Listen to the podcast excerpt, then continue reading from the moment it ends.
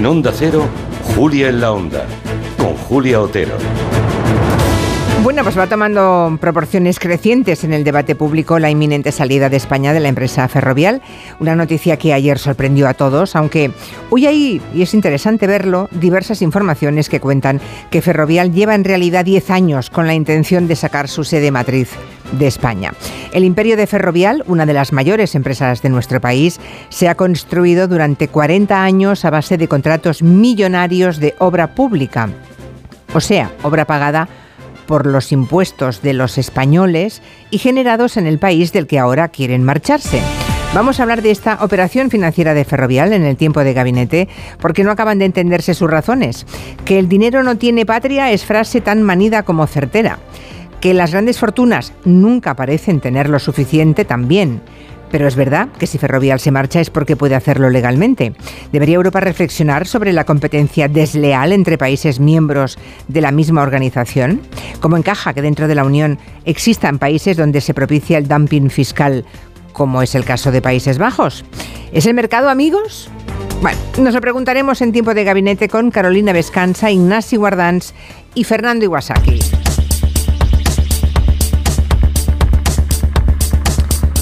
Como cada jueves echaremos un vistazo a la actualidad internacional con el orden mundial. Hoy los analistas Eduardo Saldaña y Fernando Arancón vienen a hablarnos del Salvador, que ha sido noticia esta semana por esas impresionantes imágenes del traslado de presos pandilleros a la nueva macrocárcel promovida por el presidente Bukele. Les invito a que busquen esas imágenes si aún no las vieron, porque son muy impresionantes. Y vamos a hablar del Salvador y por descontado de otros países y de otros asuntos de política internacional. Durante años se ha considerado que los trastornos del espectro autista eran muchísimo más frecuentes en los hombres que en las mujeres, y es verdad. Pero ahora sabemos que las niñas autistas especialmente las que padecen un grado leve de autismo, son difícilmente diagnosticadas porque no encajan en los, en los criterios generales de diagnóstico que están orientados al paciente masculino. Es el caso de nuestra invitada que ha sido diagnosticada a los 40 años. Se llama Sara Codina y cuenta su historia, es muy interesante, en un libro que se llama Neurodivina y punto. 40 años siendo autista y yo sin saberlo. Se estrenan estos días las últimas películas que aspiran a los premios Oscar, así que David Martos nos pondrá al día de cómo va la carrera por esos premios en el territorio quinótico después de las cuatro. Y si quieren ustedes contarnos algún estreno que hayan visto, alguna serie que les ha enganchado, no dejen de hacerlo en el 638 442 081. A las 5 de la tarde vendrán las personas físicas a sacar punta a la actualidad de la semana. Y aquí estarán Ruge de Gracia. Y ojo porque tenemos un encuentro, encuentro físico, no virtual, en Murcia, desde Onda Cero Murcia. Hoy nos van a hablar Raquel Martos y Pedro Vera. ¡Uy, qué peligro! Eso. Ahora abrimos, como siempre, la mesa de redacción. Hoy tenemos a Marina Martínez Vicens. Muy buenas. A Mar de Tejeda. Buenas tardes. A Ruber Calvo. Hola, ¿qué tal? ¿Cómo estás? En la maldita hemeroteca, Julio Montes. Buenas. Buenas. Y nuestro medioambientalista de cabecera, como siempre, José Luis Gallego. Aquí estamos. Que el tiempo, que el frío. Bien, debería de estar lloviendo eh, a No cántaros. Eh, ha ido por barrios esta vez. Yo- nosotros que estamos hablando desde Cataluña, como bien sabes, estamos en situación de excepcionalidad, con lo cual, eh, si no empieza a llover pronto y mucho, Pero tiene que llover dos meses seguidos para que, se- para que los pantanos lleguen al 40%. ese es horrible. ese es el tema. Que se Ya, vienen lluvias, sí, por supuesto, las de siempre, pero es que tendría que venir el triple. O sea, se, se está poniendo un verano que va a ser muy A complicado. mí me da miedo ya este verano. ¿eh? Exactamente. En la En- parte de- en el Levante me da en miedo. el este de España En va a ser este, muy complicado. Sí. Si quieren comentarnos cualquier cosa al hilo de los contenidos del programa de hoy, también pueden usar nuestro WhatsApp. Si quieren hacer alguna consulta sobre reciclaje en el tiempo de Coembes a José Luis Gallego, también pueden hacerlo. 638 442 081.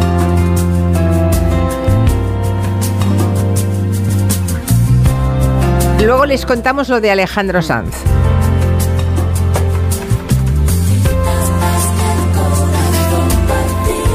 Que ha hecho eso, se ha partido mucho el corazón y lo pone a la venta. Ahora se lo contamos. Este ya lo ves que no hay dos simples, que la vida va y viene y que no se detiene qué sé yo. que sea, dime que algo queda entre nosotros dos, que en tu habitación nunca sale el sol, ni existe el tiempo ni el dolor. ¿Qué álbum este? eh? Oh, El mejor, para mí, el mejor. Si a perder a ningún destino sin ningún porqué. Ya lo sé, mi corazón que no ve. seguramente es el cenit de la carrera de Alejandro Sí. Sanz. Es del año 97. Todos los intérpretes y creadores tienen su momento. Sí. Sí, culmen. ¿eh? Sigue aquel dolor por creer en ti que fue de la ilusión y de lo bello que es vivir. ¿Para qué me curaste cuando estaba herido si hoy me dejas de nuevo el corazón partido? ¿Y quién me va a entregar sus emociones? ¿Quién me va a pedir que nunca la abandone? ¿Quién me tapará esta noche si hace frío?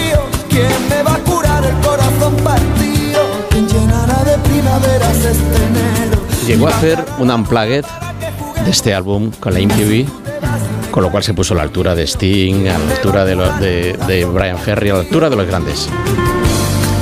Pues hoy es noticia porque en el mobile se ha presentado la primera colección de NFTs de Alejandro Sanz. Han convertido la emoción, la emoción que siente sobre el escenario, en una obra de arte digital que se ha puesto a la venta, ¿no, Marina? Sí, ¿eso cómo se hace? Bueno, pues es una colección de latidos, de latidos del corazón. Son 15 obras que muestran lo que sintió Alejandro Sanz interpretando sus canciones más conocidas sobre el escenario. Que sea sobre el escenario tiene su importancia porque él dice que tener el público enfrente, y más si son miles de personas, seguidoras de toda la vida, pues... eh, Te cambia el ritmo. Imagínate. Claro, es. Bueno, pues el, el precio está entre los 100 y los 400 euros. Son unas obras visuales, porque vemos la representación del corazón de forma digital y también sonora. Así suena el corazón partido. Tengo que reconocer que no veo una gran diferencia, por lo menos yo con mis oídos profanos, con la fuerza del corazón, que suena así. Hombre, a mucha emoción, a mucha emoción. Alejandro Sanz dice que le parece mágico poder plasmar en una obra de arte lo que siente al interpretar. Los latidos eh, del corazón realmente marcan muchas cosas en nuestra vida. Además, hay cierta sincronización entre los- la gente que se abraza, entre, entre las, con las canciones que te gustan, las canciones que te motivan. Plasmarlo y es algo que nunca pensé que se podía hacer. ¿no? ¿Qué pasa en el corazón de Gallego cuando ve la primera golondrina llegar? bueno, pues eso vale una pasta en el mercado. Ya Bueno, te cuento. Cuenta Alejandro cómo se hizo, que será lo que os estaréis preguntando. Bueno, el proceso fue muy curioso porque vino un, un médico a- al concierto de Madrid, al Wanda Metropolitano, y me puso un, me puso un cacharro, un holter, para poder medir los latidos y hacer como una especie de electro, ¿no? Hay momentos en los que el corazón se dispara y es muy bello verlo así. Un holter, te ponen un holter y van viendo lo que qué sientes bueno, en pero luego tienen que recrear el sonido, porque el holter eh, se traduce en una Sí, línea. sin- recrean los latidos y, y tanto la pinta como lo- el, el- la El sonido. La cosa sonora. Bueno, mm, nosotros podemos acceder a través del ordenador a estas obras eh, que esta galería especializada que se llama MUL, especializada en arte NFT, eh, pues tiene colgadas en su página web. Entonces, ¿qué, qué es lo que se vende? Bueno, pues lo que se vende es el original, ese NFT del que en su día nos habló largo y tendido el barroquista y hoy nos resume la lección para recordarnos. Venga. Un NFT es un eh, token no fungible, esas son las siglas en inglés de NFT. Básicamente, simplificando muchísimo, es un archivo digital que garantiza la autenticidad y unicidad de otro objeto digital. Eh, uno de los grandes problemas de un objeto digital, sea un audio o, o una imagen digital, es que se puede copiar hasta el infinito. Bueno, pues con un NFT uno de esos objetos digitales es auténtico, único y por lo tanto se puede comprar la propiedad de ese objeto a través del NFT. ¿Lo entiendes, Gallego? Sí, perfectamente. Lo cual no quiere decir que no podamos escucharlo nosotros ahora. O sea, Claro. Lo que yo es una cosa es muy que absurda, pero bueno. Ahora cuesta 400 euros, pero esto dentro de unos años, quien lo compre ahora, valdrá millones, creo yo, ¿no? Posiblemente. O nada, o nada. O nada, o nada, o, sí. o nada, vete a saber. o es un blog. si- cre- a- Totalmente. ¿Qué ibas a decir, Julio? Perdona, que te No, que, pisa. que- que- Que, que en este caso quiero que les vaya bien porque Guiomar Rogolan, que es la que lo lleva, es amiga mía. Ah, muy vale, bien. Ah, muy bien, así me gusta. Criterio profesional, sí, señor. Pues muy mira. Guiomar, yo pagaría por saber eh, cómo, qué latidos mm, emite el corazón de Julia cuando decimos, por ejemplo, pues no lavamos el coche nunca. O cuando decimos, bueno, pintamos genitales me- en me las la paredes. idea. Se me acelera más cuando empieza uno a hablar y, y otro más y otro más y otro más. Ah, pues eso lo pagamos Sí, a- cuando también se- muy bien, ¿eh? Mm, Cuando se solapan tres voces y hay dos en marcha y hay una tercera que se suma, todavía lo llevo peor, fíjate.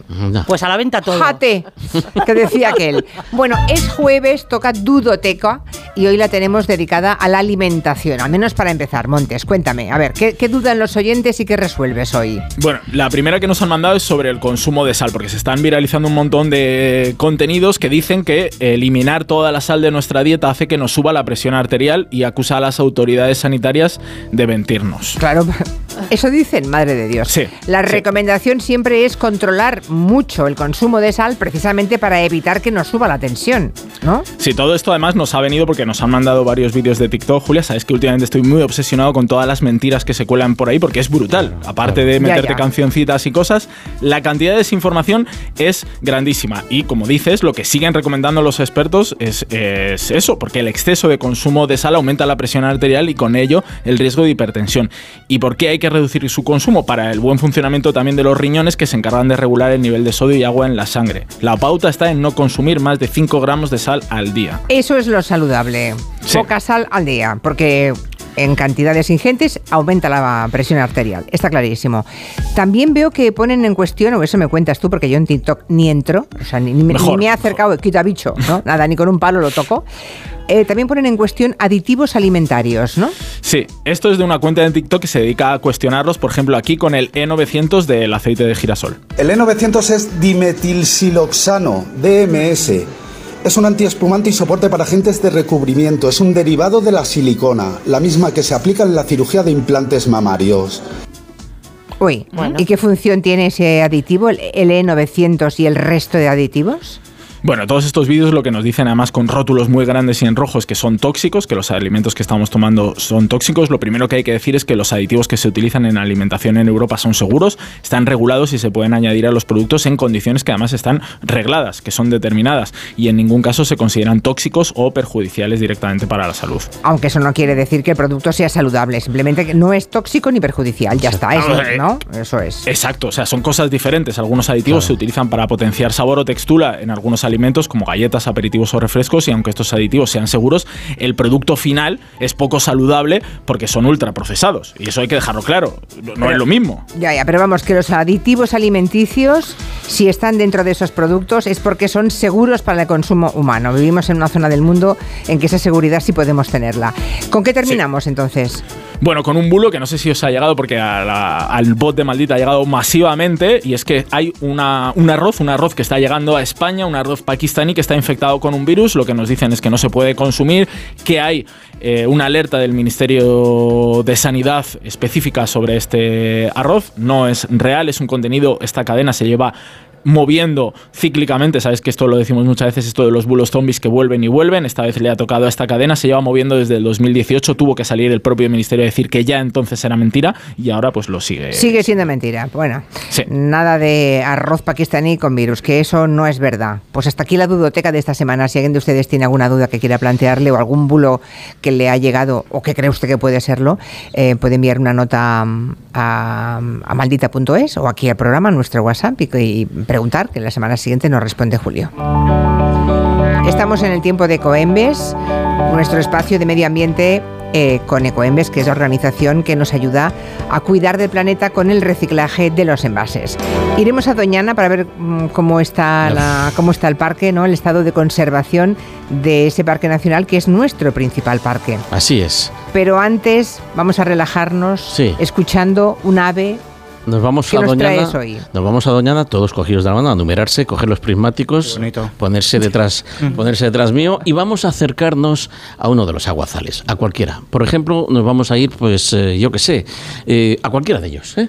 Porque este Estamos en Doñana, vale. este ave que Lo que vamos- vamos a escuchar está allí. está ahí, es una ave acuática que vive y cría en Doñana. Escucharla. La marisma, Ahí está. La marisma está llena ahora de este tipo de reclamos. Está a punto de ponerse en marcha, de saltar la espoleta del celo entre las aves y todas están a ver quién canta mejor y quién luce mejores plumas, ¿verdad? Pero es que lo de este, lo de este ave, a ver si ahora estoy seguro que al rebote te van a mandar una fotografía de una aboceta. Te diré que el nombre científico. Aboceta. Aboceta. Vale. El nombre científico es recurvirrostra. Ahí ya te está dando una pista. Y es que es verdad, tiene el rostro recurvado. Recurvirrostra aboceta. ¿Por qué?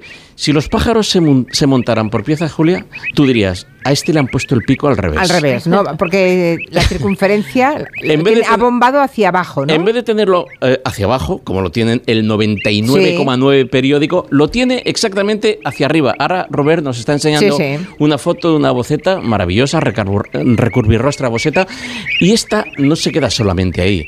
Tiene un plumaje de color blanco y negro, es elegantísima, es, es- sería la Audrey Hepburn de la marisma, ¿verdad? Elegantísima, bien vestidita, como para ir de boda, como dice Serrat, ¿verdad? Y luego las patas delgaditas y cuidado, azules de un azul cielo precioso, ¿verdad? Esta es una ave que eh, eh, vive removiendo el limo. ¿eh? El limo es eso que hay en el barro, el barro del, del fondo de la laguna. Por eso tiene el pico así. Porque ella pues, coge el limo, lo levanta y que va buscando pequeños crustáceos, lombrices, ahí para, para comer, ¿verdad? Y con ese pico que le ha dado la evolución, claca, va levantando y tal. Pero ¿qué pasa cuando se va al agua? Pues que eso se convierte en cemento Portland. Ahí no hay quien pique ni hay quien viva. Ya, Y, la- claro. y las abocetas tienen que irse. No hay otra eh, solución. Pero todavía hay otra situación peor. Y es que ese agua en la que rebusca eh, el alimento, ese agua que le llega hasta, bueno, un poquito más arriba, eh, del- a, a medio tarso, ¿verdad? Esté envenenada, esté contaminada. Y eso es lo que... eh, Pero de lo ¿quién que luego- contamina las aguas? Luego te voy a hablar. Vale, vale. Eh, en, eh, lo que está pasando en Doñana, fíjate. eh, Pero hay escucha, gente que lanza veneno expresamente. eh, eh, mm, hay gente que está cultivando fuera de la ley y que tiene barra libre para todo. Para sacar y le agua molestan los ilegal. animales y, le- y esas aves. No, no, eh, Los animales son eso que corren, son esos pájaros que corren por ahí. No sé si habéis estado alguna vez en Doñana. Cuando tú llegas a Doñana, Sí. y sobre todo cuando te acercas a mover, ¿verdad? Empiezas a ver carteles en el que ven, lo primero que salen son eh, eh, métodos contra las aves. ¿Te molestan los pájaros? Y entonces hay eh, eh, gente especializada en que los pájaros no acudan a tu parcela de cultivo. Si es un arrozal, fíjate la- lo que sustenta. Estábamos hablando antes Ya, de- ya, de ya. la- del arroz pakistaní. Con los arroces que tenemos en España, por favor. Los arroces de la marisma del Guadalquivir, los arroces de Calasparra, el arroz del Delta del ¿Qué Ebro. pasa? Que les molestan los pájaros. Les molestan los pájaros, no saben convivir. ¿Qué tipo de agricultores son los que se van a la marisma? Y sobre todo a la marisma del Guadalquivir y no saben convivir. Pero es que, chicos, ellos estaban ahí antes que vosotros. Un poquito de respeto a la gente, por favor. Y, y además, A la gente con el pico torcido. Esto tendría que abrir todos los telediarios y todos los informativos de los medios de comunicación de España, porque los está abriendo en el resto de Europa. En el resto de Europa, la situación de Doñana está abriendo informativos. Eso he visto que. Sí, he visto que en- Hoy el Guardian británico, hoy el Guardian hay lleva... artículos sobre Doñana y aquí la verdad es que no lo he encontrado. Es que no un sabemos... poco triste lo Sí, nuestro. ¿sabes qué pasa? Mm. Que es que dentro de un mes pasan cositas. O dentro... No, creo que no, es- no tenemos que esperar En ni un mayo. mes. Dos En meses. mayo. En mayo, las elecciones. En mayo decir, pasan ya. cositas, con lo cual no toques a los a los eh, a, a los eh, agricultores porque los agricultores votan, las abocetas no. Ya, ya, ya, ya, ya. Bueno, a ese tipo de agricultores, a ese tipo. Que por desgracia en Huelva eh, y lo siento con el alma, porque también hay gente que lo hace muy bien y que son los primeros que se están levantando. Pero no sé Hay qué está pasando no, en Huelva ya. que se nos está yendo de las manos. Bueno, hablemos de animales, porque hay una pregunta aquí un poco inquietante, a ver qué responderían ustedes. ¿Son aún necesarios experimentos con animales para descartar la toxicidad de nuevas sustancias, de nuevos fármacos? Pues con los avances en legislación sobre protección animal parece lógico pensar que no, pero realmente funcionan los métodos alternativos. A riesgo, Julia, de que se nos echen encima los animalistas, os cuento que en pleno proceso de reforma de la normativa europea sobre productos químicos, 22 organizaciones han advertido a la Comisión Europea que hay efectos nocivos de estos compuestos que solo pueden confirmarse en estudios con animales. Carlos de Prada es el director de una de estas plataformas firmantes, Hogar sin Tóxicos. Desde luego que compartimos el- la necesidad de reducir los experimentos con animales, pero lo que no puede ser es que por evitar un daño podamos causar un daño mayor. Es decir, eh, si por no mm, probar bien eh, la toxicidad de una sustancia, esta se pone en circulación, al final los que nos podemos convertir en cobayas somos los seres humanos y también la fauna salvaje. Seguro que muchos de vosotros miráis ya las etiquetas a la hora de comprar, yo que sé, cosméticos, ¿no? Cremas, eh, y evitáis comprar los que han sido probados con animales. Rigurosamente. Y ahí es donde Me está- aseguro completamente. No quiero ni una sola prueba ni experimento ¿Sabes con cuál animales. fue la primera marca que empezó con esta cruzada? ¿Quién? The Body Shop. Body Anita, Shop, es verdad. Anita, porque estaba íntimamente eh, eh, vinculada con el bienestar animal. Sigamos. Y ahí es donde está la trampa. ¿Las empresas evitan las pruebas con animales por conciencia o por intereses económicos? Se lo hemos Mm. preguntado a Carlos de Prada, que también es Premio Nacional de Medio Ambiente. Mm, Por esa razón, es decir, porque pueden dificultar la comercialización de algunas sustancias y por otra razón, que es que también supone un coste eh, la realización de estos experimentos para la propia industria, ¿no? Entonces, bueno, pues parece que también esto pesa, ¿no? En este eh, afán eh, por reducir los experimentos con animales que, como decimos, nosotros apoyamos. Por supuesto, claro que sí. Pero bueno, eh, de las 10 100.000 sustancias que hay ahora mismo en circulación, y son datos de la Agencia Europea del Medicamento, solo unas 500 están bien caracterizadas con respecto a sus peligros y exposición. Es decir, que no se dispone de información adecuada sobre el 99,5% de estos productos químicos. Así Mm. que atención, hay que comprar productos eh, que no hayan sido ensayados en animales, pero hay que tener precaución con las sustancias que nos, que nos venden, ¿no? Porque Yo no queremos ser cobayas. Yo creo que la sanidad y, y la agencia del medicamento es muy estricta con esto y no se aprueba ni una sola sustancia Estoy que se sepan que se sepan que de- tiene un carácter nocivo para los humanos. Pero vamos a ver una completamente cosa. Vamos a ver una cosita. Es una, solamente un apunte. ¿Hemos sido capaces de mandar un Land Rover a Marte y que nos mande imágenes de por dónde va el Land Rover? ¿No vamos a ser capaces de librarnos de la experimentación animal Por con, supuesto, método- claro con que sí. métodos alternativos? Pero de momento hay cosas que o se prueban en cobayas Estoy o, absolutamente- o no pueden salir pueden adelante. salir Hablamos al- claro. de vacunas que salvan a la humanidad, ¿no? El principal animal eh, al que defenderé y siempre es el ser humano, sin lugar a dudas. Es decir, es la especie que más me interesa, no os quepa duda, el ser humano.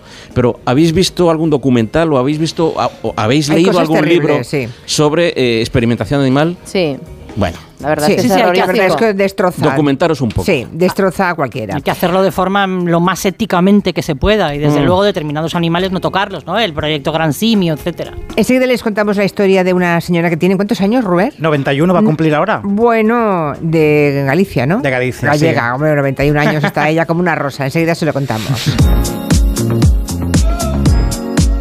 En Onda Cero, Julia en la Onda, con Julia Otero.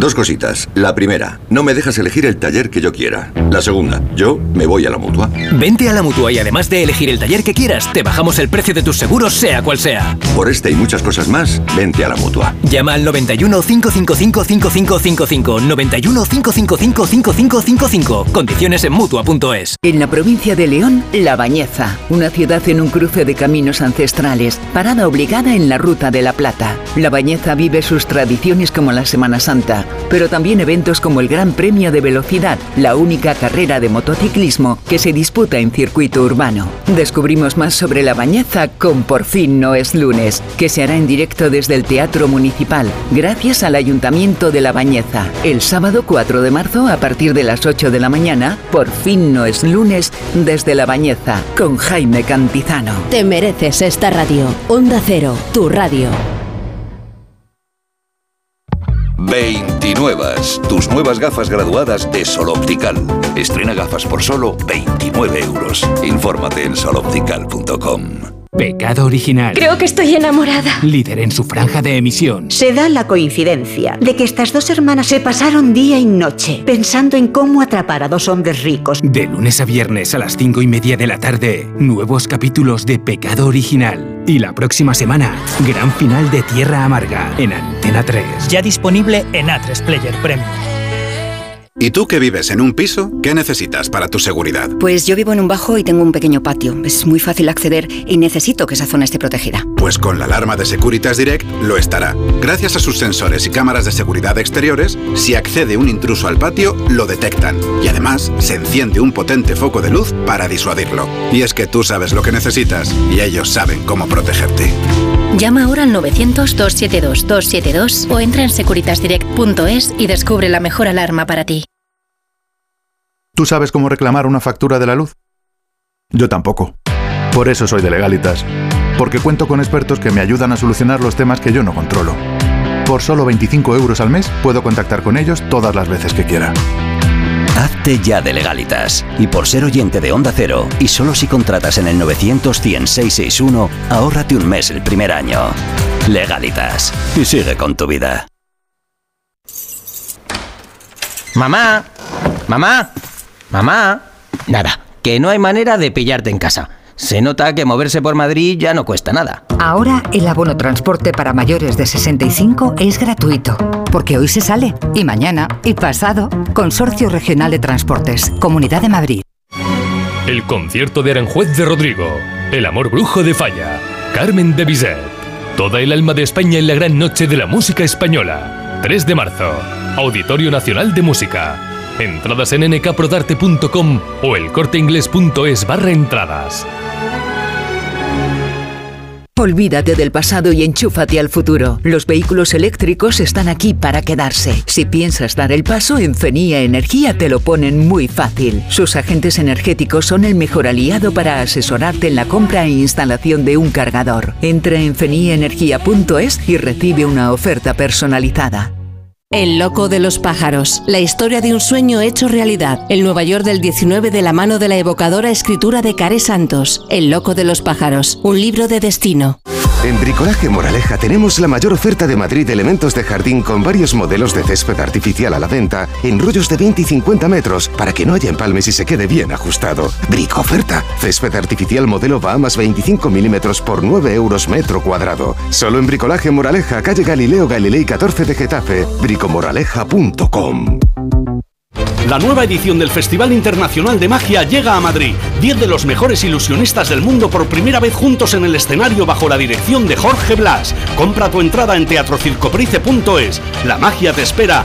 ¿Te lo vas a perder? Teatro Circoprice, Ayuntamiento de Madrid. Restaurante Asfontes, auténticos productos gallegos, carnes, pescados, mariscos, caldo gallego, empanada, lacón y una amplia carta de vinos. Salones ideales para celebraciones y también terraza, con el excelente trato de siempre. Asfontes, en General Laci 10, cerca de Atocha. Y ahora también en la calle Áncora 32, asfontes.com.es. Gente viajera. Me encanta la verdad el programa porque me da la posibilidad de viajar eh, junto a vosotros. Os agradecería en esta nueva singladura si pudierais hablar de Cazorla. Mi marido y yo nos vamos a Menorca y me gustaría que me contarais cómo visitar la isla en tres días. Ideas y consejos para tus próximas vacaciones. Rincones por descubrir. Experiencias para compartir. Gente viajera. Con Carlas Lamelo. Sábados y domingos desde las 12 del mediodía. Y cuando quieras, en la web y en la app. Gente viajera. Con Carlas Lamelo. Te mereces esta radio. Onda Cero. Tu radio.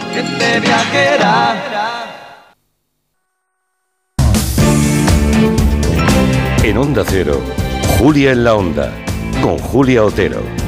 Hay un oyente que se llama Agustina que nos reprocha que no damos visibilidad al problema en el parque de Arganzuela, en Madrid, esos mm, árboles que quieren talar, estos gigantes verdes sexagenarios, dice Agustina, nos están partiendo el alma, la vida, el corazón. Bueno, lo abordamos ya el jueves Claro, pasado. Agustina, sí, si nos Eh, hubieses escuchado entiendo. el jueves pasado. Entiendo que están allí, Claro. que mm, es para ampliar la línea Bájate el 11 de podcast metro. y verás, más beligerantes no pudimos ser. Sí, pero en todo caso, eh, bueno, repetimos que ahí están esas Efectivamente. O sea, centenares de personas. como gladiadores que están custodiando ese tesoro de todos, ¿verdad? Y que el día 4 se manifiestan. ¿El día 4 hay manifestación? Claro, claro. Vale, el día 4, eso es mañana, ¿no? El sábado. El sábado, es verdad, vale.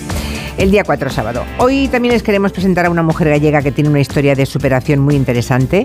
Se llama Domitila, es una, na- una nadadora incansable, ¿no?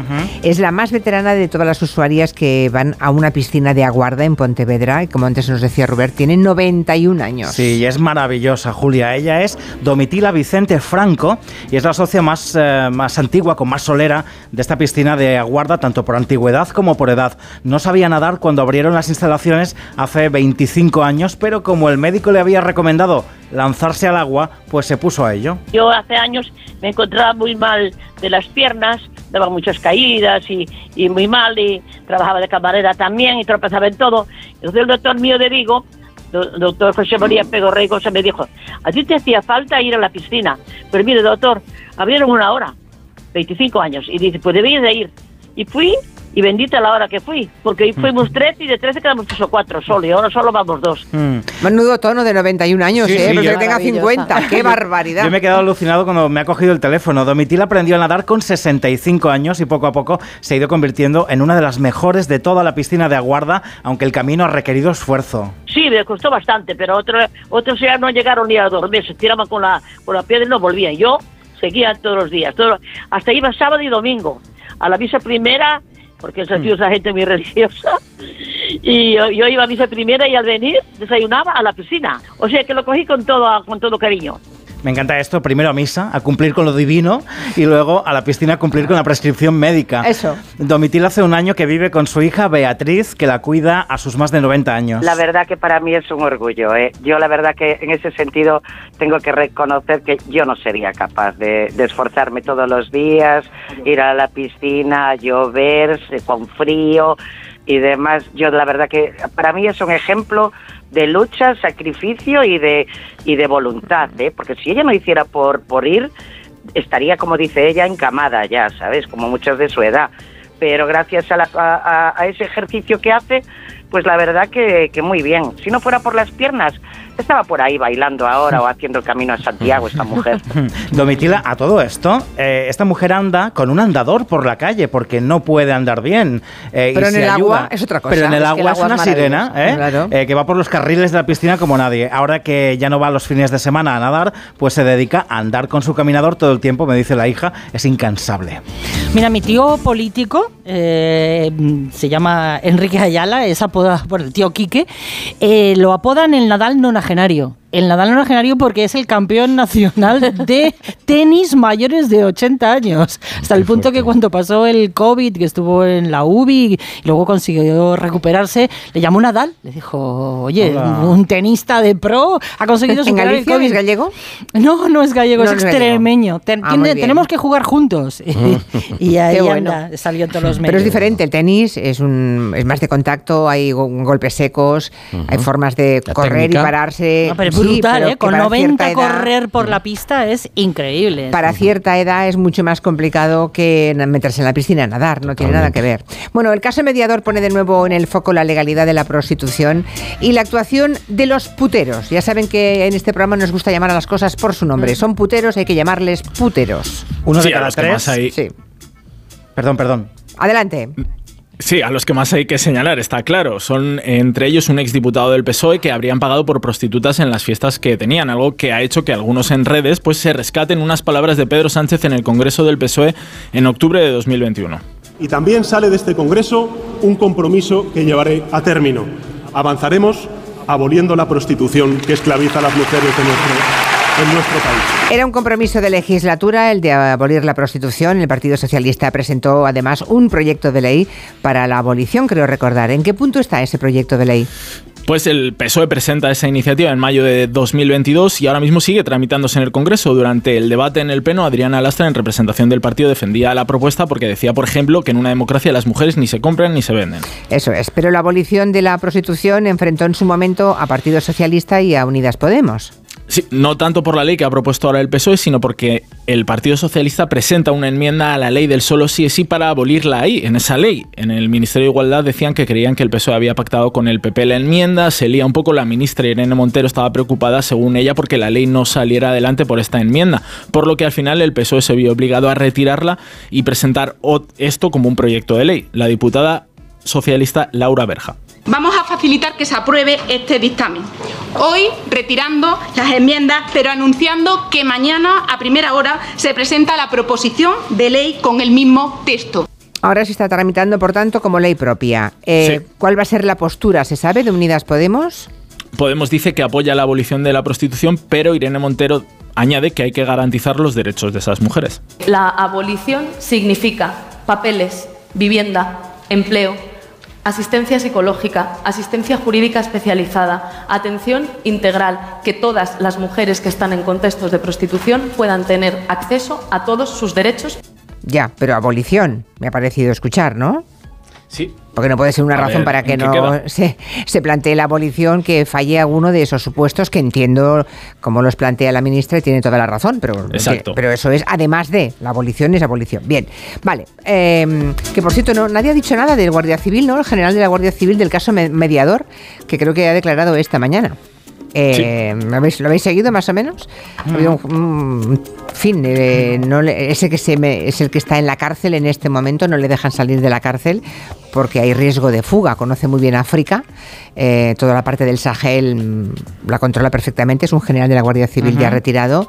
Han encontrado dinero, ¿no? En su dinero no Sí, solamente más de su 60.000 euros ahí. Sí, en su casa, en cajas de zapatos, pero es que además este general de la Guardia Civil tenía cuentas en el exterior, ¿no? O sea, ha desviado dinero hacia el exterior, o eso es lo que le preguntaban eh, esta mañana. Así que, bueno, el caso mediador va a dar mucho de sí también, sí.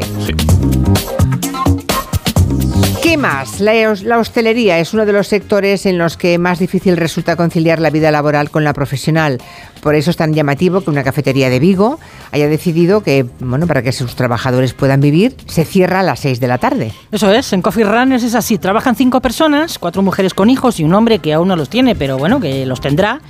Y antes de la pandemia cerraban a las 12 de la noche, aunque al final los clientes más que estaban allí más rato, pues hacía que les fueran a la una, algunas veces a las dos. Cuando reabrieron, redujeron un poco de giro, a las 11 rajatabla.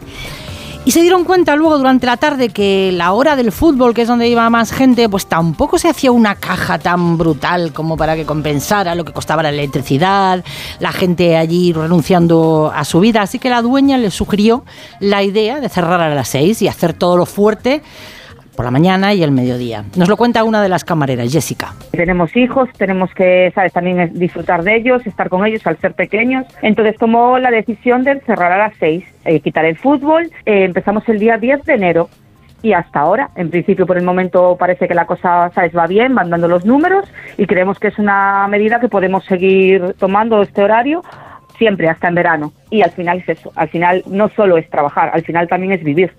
Un horario más europeo. Los clientes parece que lo han entendido, que nos han dicho, Claro. oye, qué pena no poder venir aquí a ver, ver el el, fútbol". partido, pero nos compensa si vosotros estáis más contentos. Así que bueno, eh, dicen que si eh, es posible, ¿por qué no seguir haciéndolo? Si salen las cuentas, seguirán así. La hija, la hija de un primo de mi madre tiene un, un bar junto con su madre y durante la pandemia empezaron a experimentar esto del horario, de reducir el horario, cerrar por la tarde. No había muchas cenas en pandemia o nada después de la pandemia y decidieron aplicar la misma... eh, ¿Y fue bien? Les Bueno, ha ido muy bien de momento porque va bien. además el momento de los desayunos ha subido. Claro. Comentarios para Gallego. Tengo alguna consulta para ti y algunos otros comentarios que nos llegan a través de correo. Dice Sergio que llevan muchos años hablando de pozos ilegales que desecan todo el parque. Me imagino que se refiere al parque de Doñana. Hab- Hablamos de la suciedad de las molestias que provocan, por ejemplo, las romerías. Eso va a ser más difícil. ¿eh? Y, ahora se descubre el uso de pesticidas ilegales. De eso me habla Sergio. No entiendo esta, falsa, esta falta de voluntad para que se cumplan las leyes que deben proteger a un parque reconocido a nivel mundial. Sí, Sergio. Pesticidas ilegales. Así es, así es. Fíjate. En eh, Doñana. ¿Os acordáis del DDT? El DDT es uno de los eh, compuestos Sí. organoclorados más tóxicos que se conocen y, Está prohibido, ¿no? y que usábamos. Estaba en el FLIS, el FLIS ese con el que fumigábamos las moscas y los mosquitos en los años 70. Desde hace más de medio siglo está, está prohibido, ¿verdad? Y hay gente que pone DDT. No, en lo que ocurre es que el DDT no desaparece del medio, es eh, insoluble al agua, no, se, no, no desaparece en el agua, con lo cual sigue rulando por la cadena trófica 50 años después de Qué su horror. prohibición. El 96% de los huevos que se han analizado en Doñana, que la ha analizado el Instituto de Diagnóstico Ambiental y Estudios del Agua y la Estación Biológica de Doñana, ambas del CSIC, esto no tiene nada que ver con un grupo ecologista, eh, muestra restos de DDT, pero mm, cógete. Porque no solamente se queda ahí. Se han detectado este grupo de investigadores, esto es un paper, un artículo que ha aparecido eh, eh, publicado en una revista científica Mm. esta misma semana, se han eh, detectado restos de oxadiazón y oxifluorfen, que son también sustancias, eh, o sea, dos compuestos prohibidos en la Unión Europea que no se pueden usar y que sin embargo alguien o en Doñana o en el entorno de Doñana está utilizando como herbicida, puesto que aparecen en los huevos de la, de la campaña de cría del año 2021. Qué horror, pero ¿cómo Esto es posible? Está afectando especies como el águila calzada o el milano negro que están en peligro de extinción. Como decía Sergio, y como yo pregunto, mm, ¿vosotros os imagináis que montásemos una fiesta rave en la Basílica del Pilar? ¿Os imagináis que No- no hiciésemos ideas. una acampada, que hiciésemos una acampada en el Museo del Prado? ¿Por qué existe en este país tanto desdén hacia, la, hacia el patrimonio natural y tenemos, y tenemos, como debemos de tener, esa, es- es- esa sensación de cuidado del patrimonio histórico y artístico? ¿Qué está pasando en este país? Pregunta, otra pregunta de reciclaje. Eh, tengo en- una duda en cuanto al reciclaje.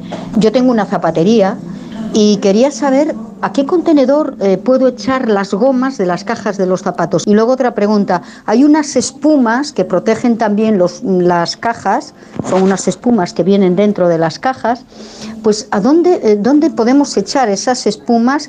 Y luego unas bolsas eh, que vienen a veces que son antihumedad. En Sí. algunas cosas que vienen de importación también. Efectivamente. Hmm, esas bolitas, yo tengo Sí. mucho miedo de los que tenemos algún animal doméstico, tenemos perro, gato. Sí. Yo siempre voy con mucho cuidado porque Así es. Lo puede, se lo puede meter en la boca y comérselo. ¿no? Y los niños, eh, hay que tener cuidado con esos desecantes que aparecen en muchos productos, sobre Sí. todo productos eléctricos y electrónicos.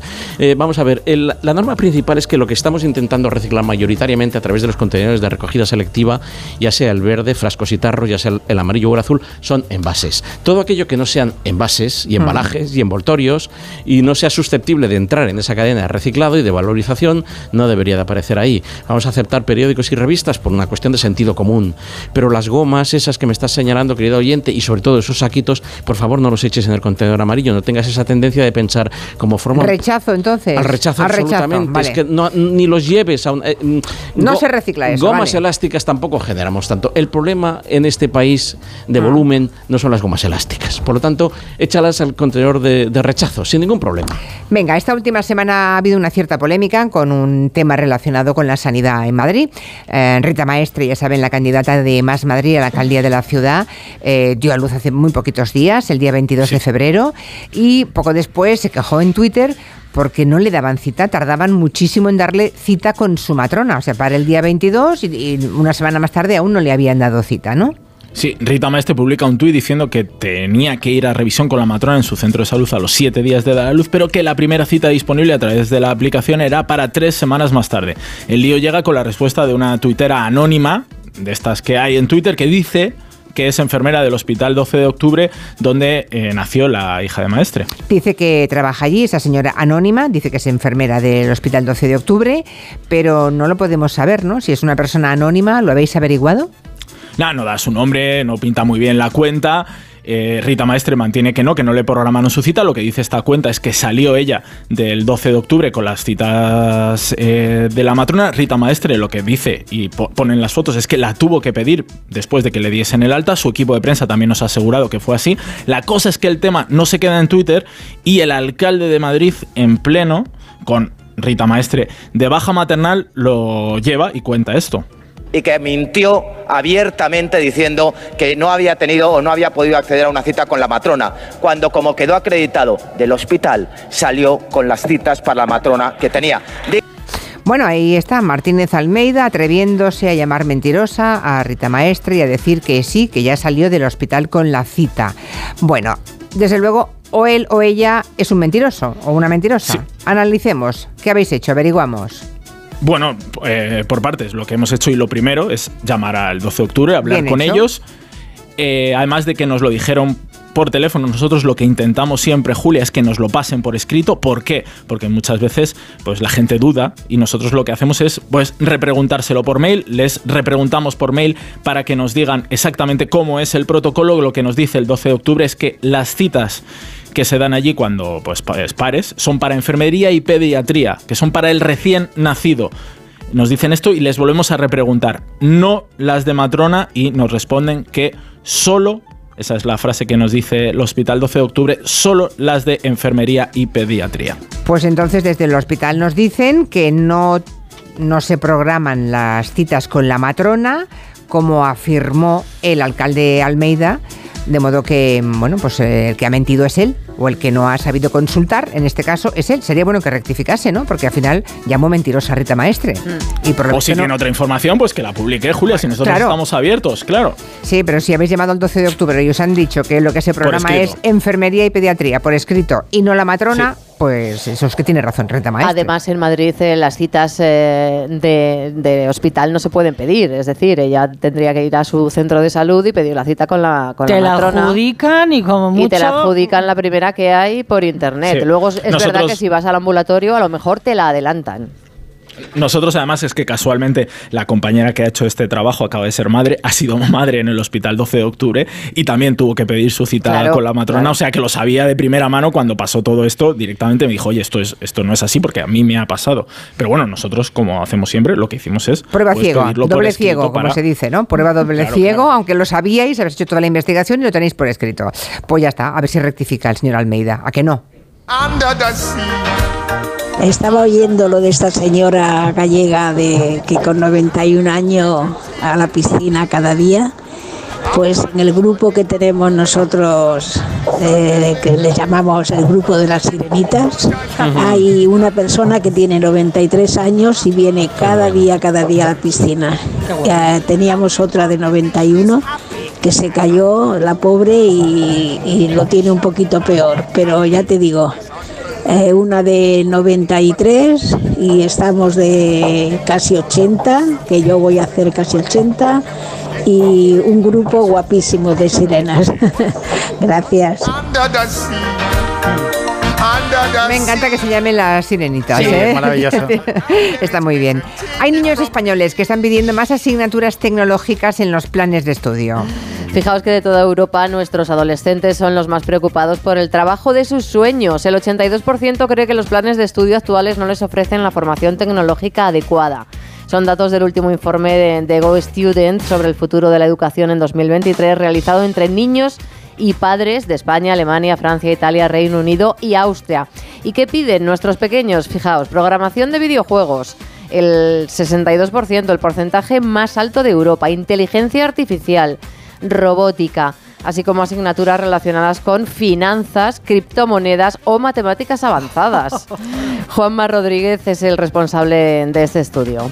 Que el 91% de la generación de los niños de la generación Z y Alfa eh, tienen como primera prioridad eh, encontrar y conseguir un trabajo que les guste. Eh, uno de cada cuatro niños cree que la escuela no les prepara para conseguir el trabajo de sus sueños.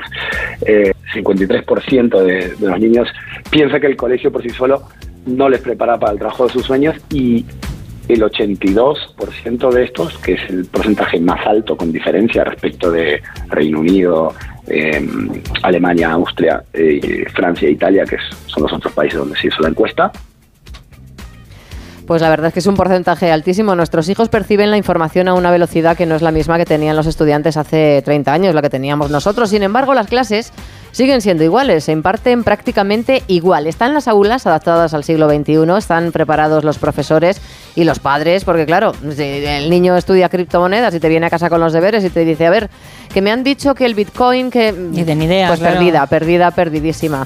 Y bueno, pues es un gran dato que nuestros pequeños estén preocupados por el trabajo de sus sueños, que me ha parecido muy bonito. Programador de videojuegos.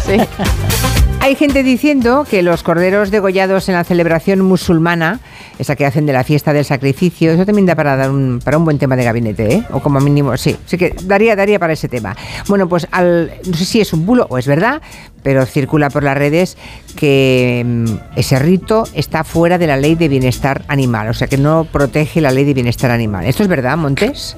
Claro, ¿qué pasa? Se está viralizando un montón estos contenidos diciendo, entre comillas, con los musulmanes no se atreven, lo dejan fuera de la ley de bienestar animal. Bueno, ya te puedes imaginar qué clase de contenidos eh, se están viralizando. Dicen que, pues, que esto es lo que hacen porque es una exigencia de la comunidad musulmana, etcétera. ¿Qué pasa? Que es que no hay directamente una relación. Julia, nosotros hemos estado preguntando y la protección de los corderos no está recogida en la ley de bienestar animal. Sí, es cierto esto. ¿Por qué?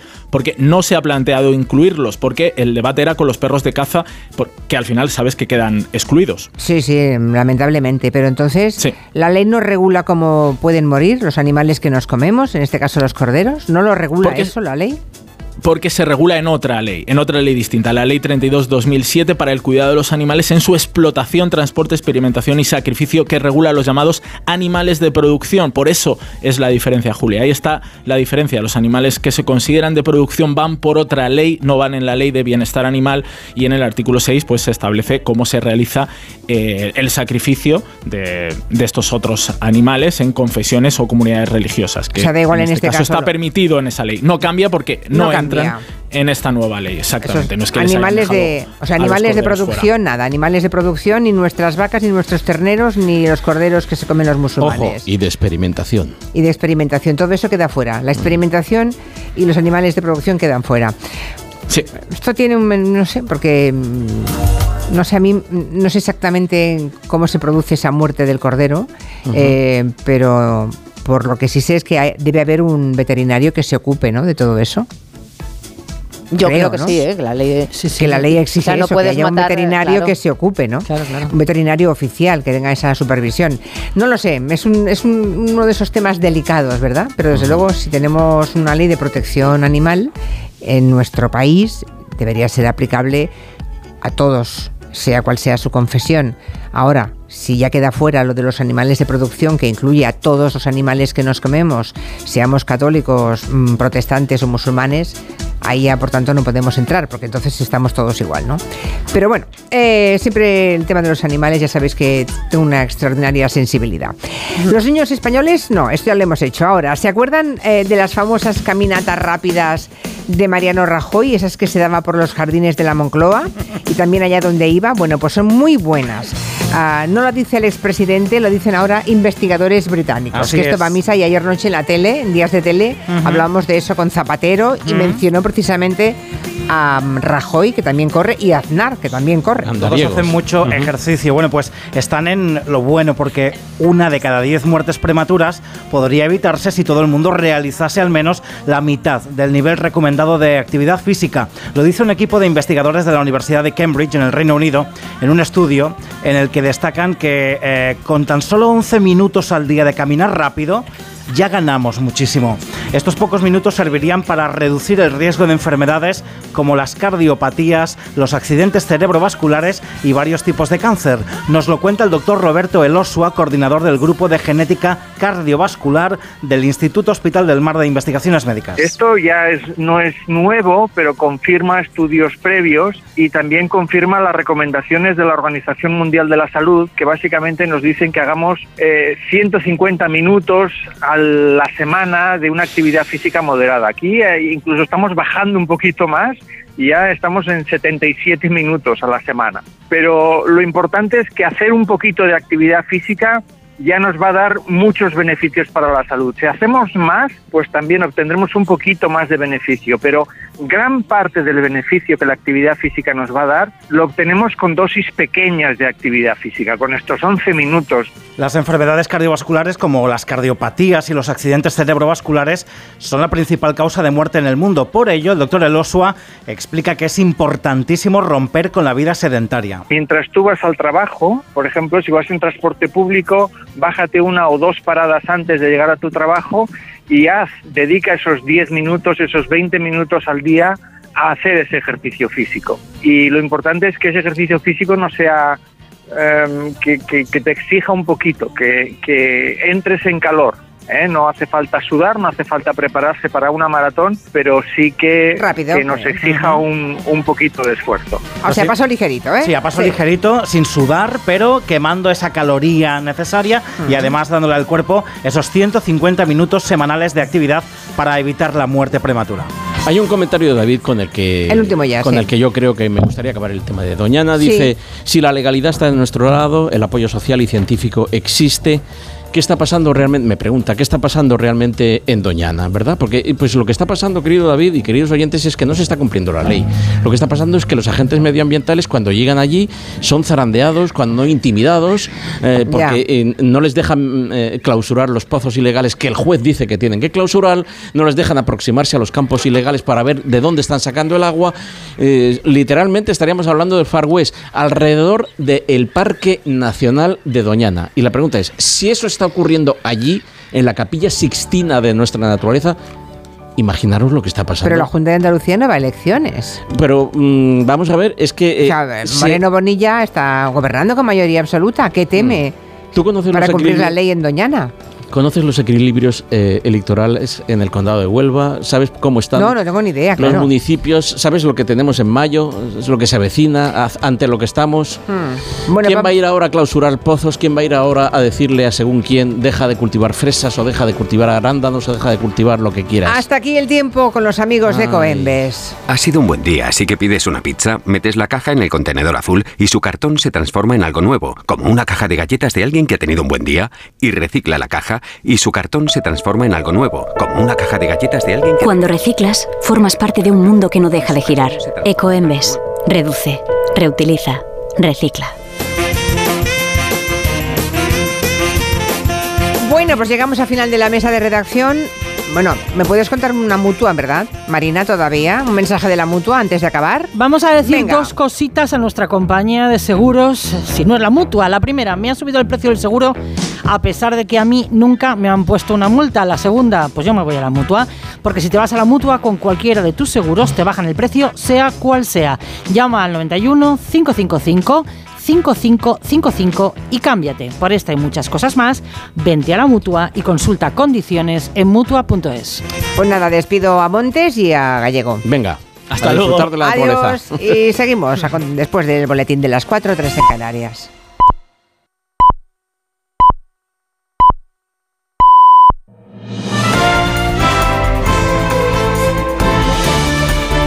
Noticias en Onda Cero. Buenas tardes. El Consejo General del Poder Judicial ha actualizado el recuento de sentencias revisadas a la baja en aplicación de la ley del solo sí es sí. 721 reducción de penas y 74 escarcelaciones. Se vaya Mazares. 721 condenas rebajadas en cinco meses de vigencia del sí es sí, lo que supone muchos violadores beneficiados más porque cada sentencia de manadas cuenta por una. Los datos actualizados del CGPJ que reúnen todas las revisiones hasta el momento que han abordado las audiencias provinciales, los TSJ y el Supremo cifran además en 74 los violadores más favorecidos, es decir, aquellos a los que la revisión ha supuesto la excarcelación antes de lo que les correspondía con la ley anterior. La cifra crecerá porque estos datos solo incluyen lo revisado hasta el momento, quedan decenas por revisar y tampoco contemplan muchas condenas a menos de cinco años por la dificultad de recabar datos de juzgados unipersonales ni tampoco las sentencias nuevas. Otra razón por la que la cifra no es definitiva es que muchas se recurrirán, aún no han agotado su camino penal. Moncloa achaca a intereses puramente personales del presidente de Ferrovial la decisión de trasladar la sede fuera de España. Fuentes de la presidencia acusan a Del Pino de intentar camuflar con justificaciones ridículas su intento por pagar menos impuestos. Juan de Dios Colmenero, buenas tardes. Buenas tardes. Enfado mayúsculo en Moncloa por la decisión de Ferrovial, a la que califican de ridícula y no escatiman en arremeter, reprochar la decisión y acusar personalmente al presidente de Ferrovial de querer pagar él personalmente menos impuestos. Así lo expresaban fuentes del gobierno en el marco del viaje que Pedro Sánchez inicia hoy por tres países europeos. Hay intereses personales, dicen, y los argumentos son ridículos porque España está situada en el top 10 internacional de países con mayor seguridad jurídica. Llama la atención, añadían las mismas fuentes cercanas al presidente del gobierno, que Ferrovial, una empresa que se forra, dicen, y sigue forrándose en España, se quiera ir.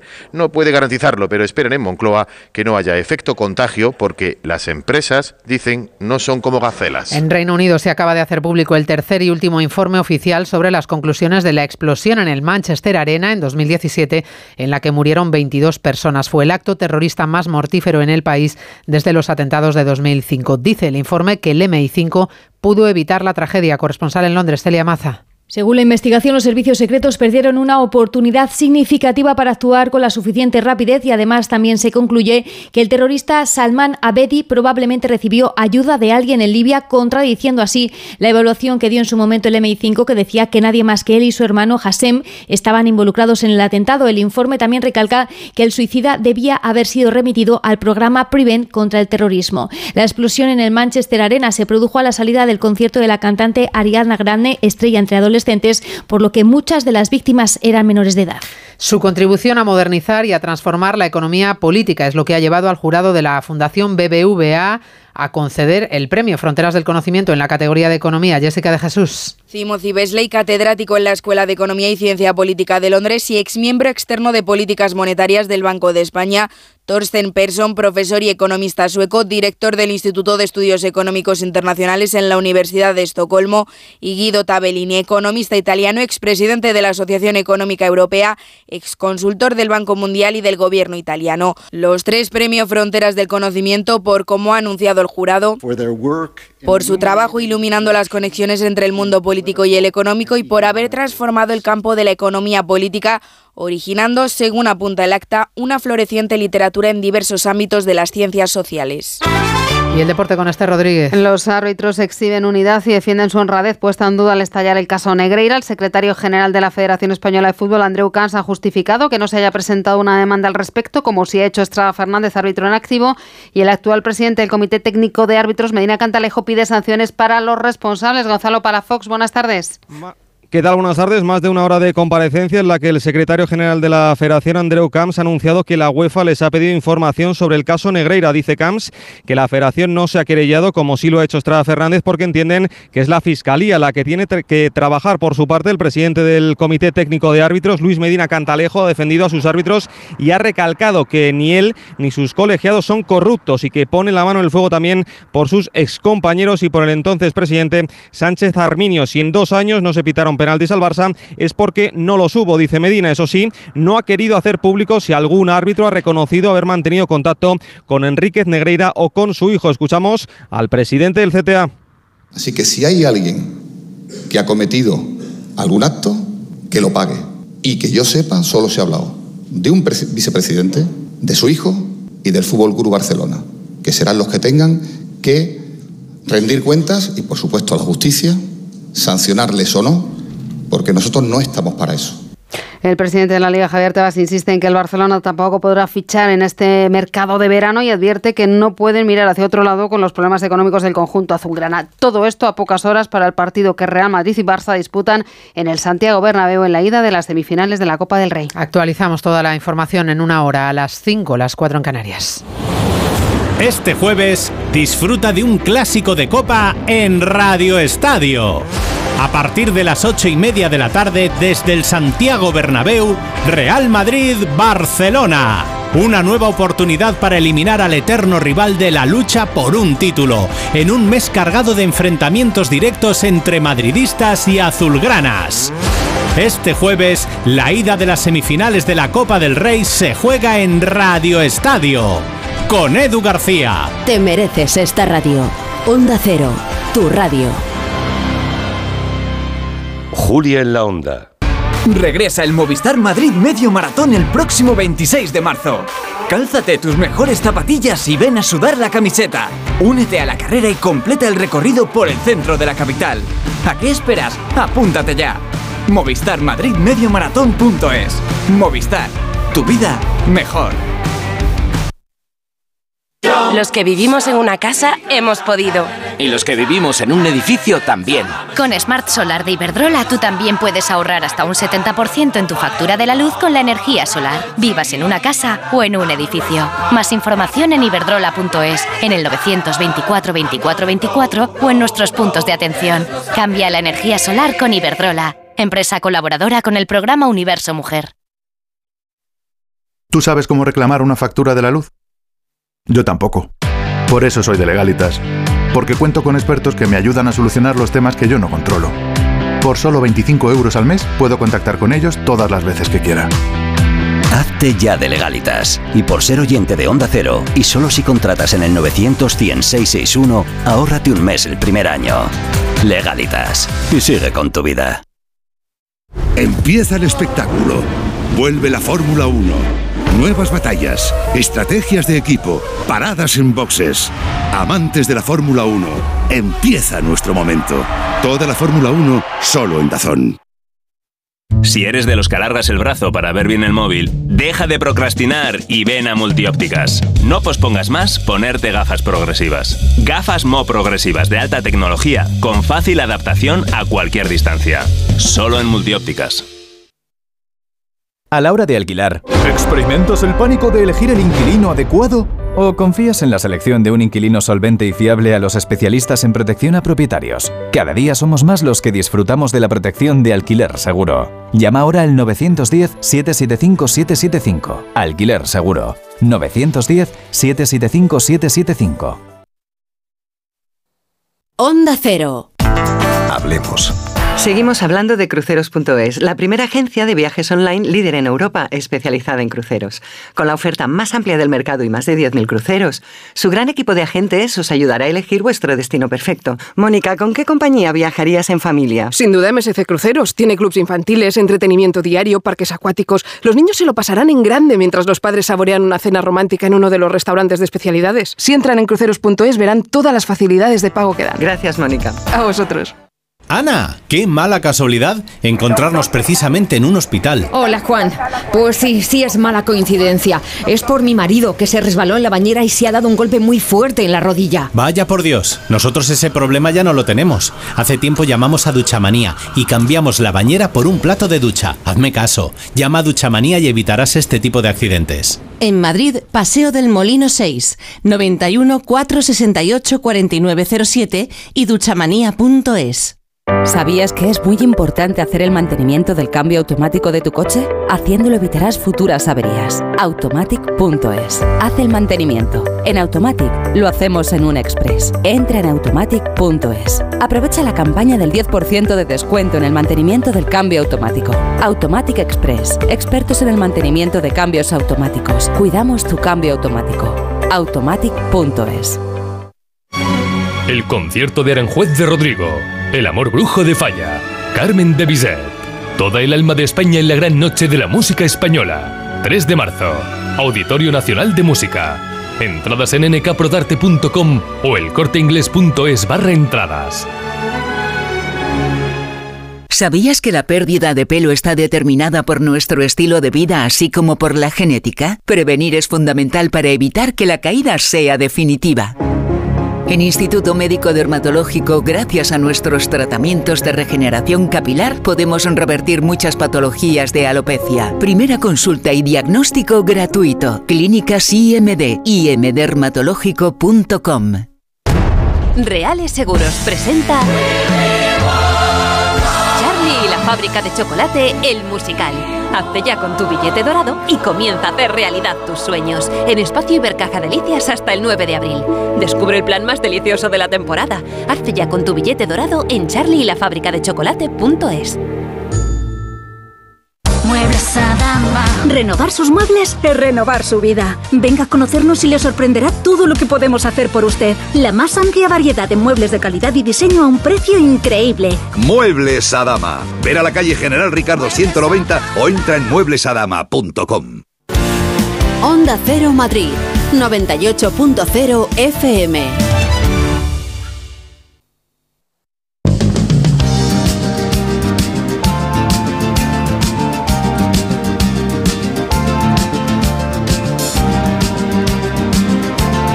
En Onda Cero, Julia en la Onda, con Julia Otero. Hoy es jueves, de modo que habrá actualidad internacional con Fernando Arancón y Eduardo Saldaña, el equipo de Orden Mundial, en un ratito. Enseguida repasaremos películas que se estrenan este próximo viernes, mañana, las series que han llegado a las plataformas. Si ustedes quieren hacer de críticos, aunque no van a cobrar, como David Martos, él cobra. Pero si ustedes quieren hacerlo gratis, con muchísimo gusto escucharemos las propuestas de las pelis que les han gustado o de las series que siguen con afición, porque son buenas. Usen el teléfono habitual 638-442-081. Es el WhatsApp de Hello que pueden usar durante cuatro horas para comunicarse con nosotros. Se le ha puesto cara de legalitas aquí a Robert Calvo. Mm. Te veo con, con ganas de responder a la pregunta. ¿Tú sabes cómo reclamar una factura de la luz? Bueno, dice una factura de luz de otras cosas, ¿no? Legalitas, ¿no? Sí, es muy fácil. Puedes contactar con ellos por teléfono o internet todas las veces que quieras. No lo dudes, contrata tu tarifa plana por 25 euros al mes, solo 25 euros al mes, y deja tus asuntos en manos de verdaderos expertos. Hazte ya de legalitas en el 900 100 661 y ahora por ser oyente de Onda Cero, ahórrate un mes el primer año. Legalitas y sigue con tu vida. Bueno, ¿cómo va el calendario de los Oscar, David? Pues va, que ¿qué tal? ¿Cómo estáis? Va atropellado porque ya llega el día 12 de marzo, llegan los Oscar y nos queda poco por delante, ¿eh? No nos queda mucho, la O verdad. sea, es la ya fecha es esa, ¿eh? 12 de marzo. Y hay- pero hay más citas además de los Oscars.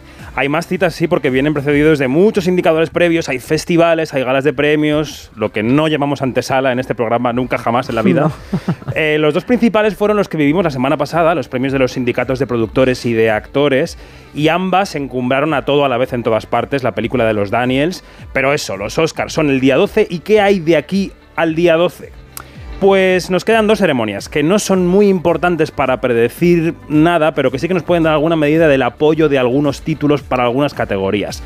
Este fin de semana nos quedan los Spirit Awards, que son los premios del cine independiente. Allí concurren tres películas que también van a concurrir por el premio a la mejor película, Mm. que son todo a la vez en todas partes. Ellas hablan, la única dirigida por una mujer, y Tar, la película de la directora de orquesta de Kate Blanchett.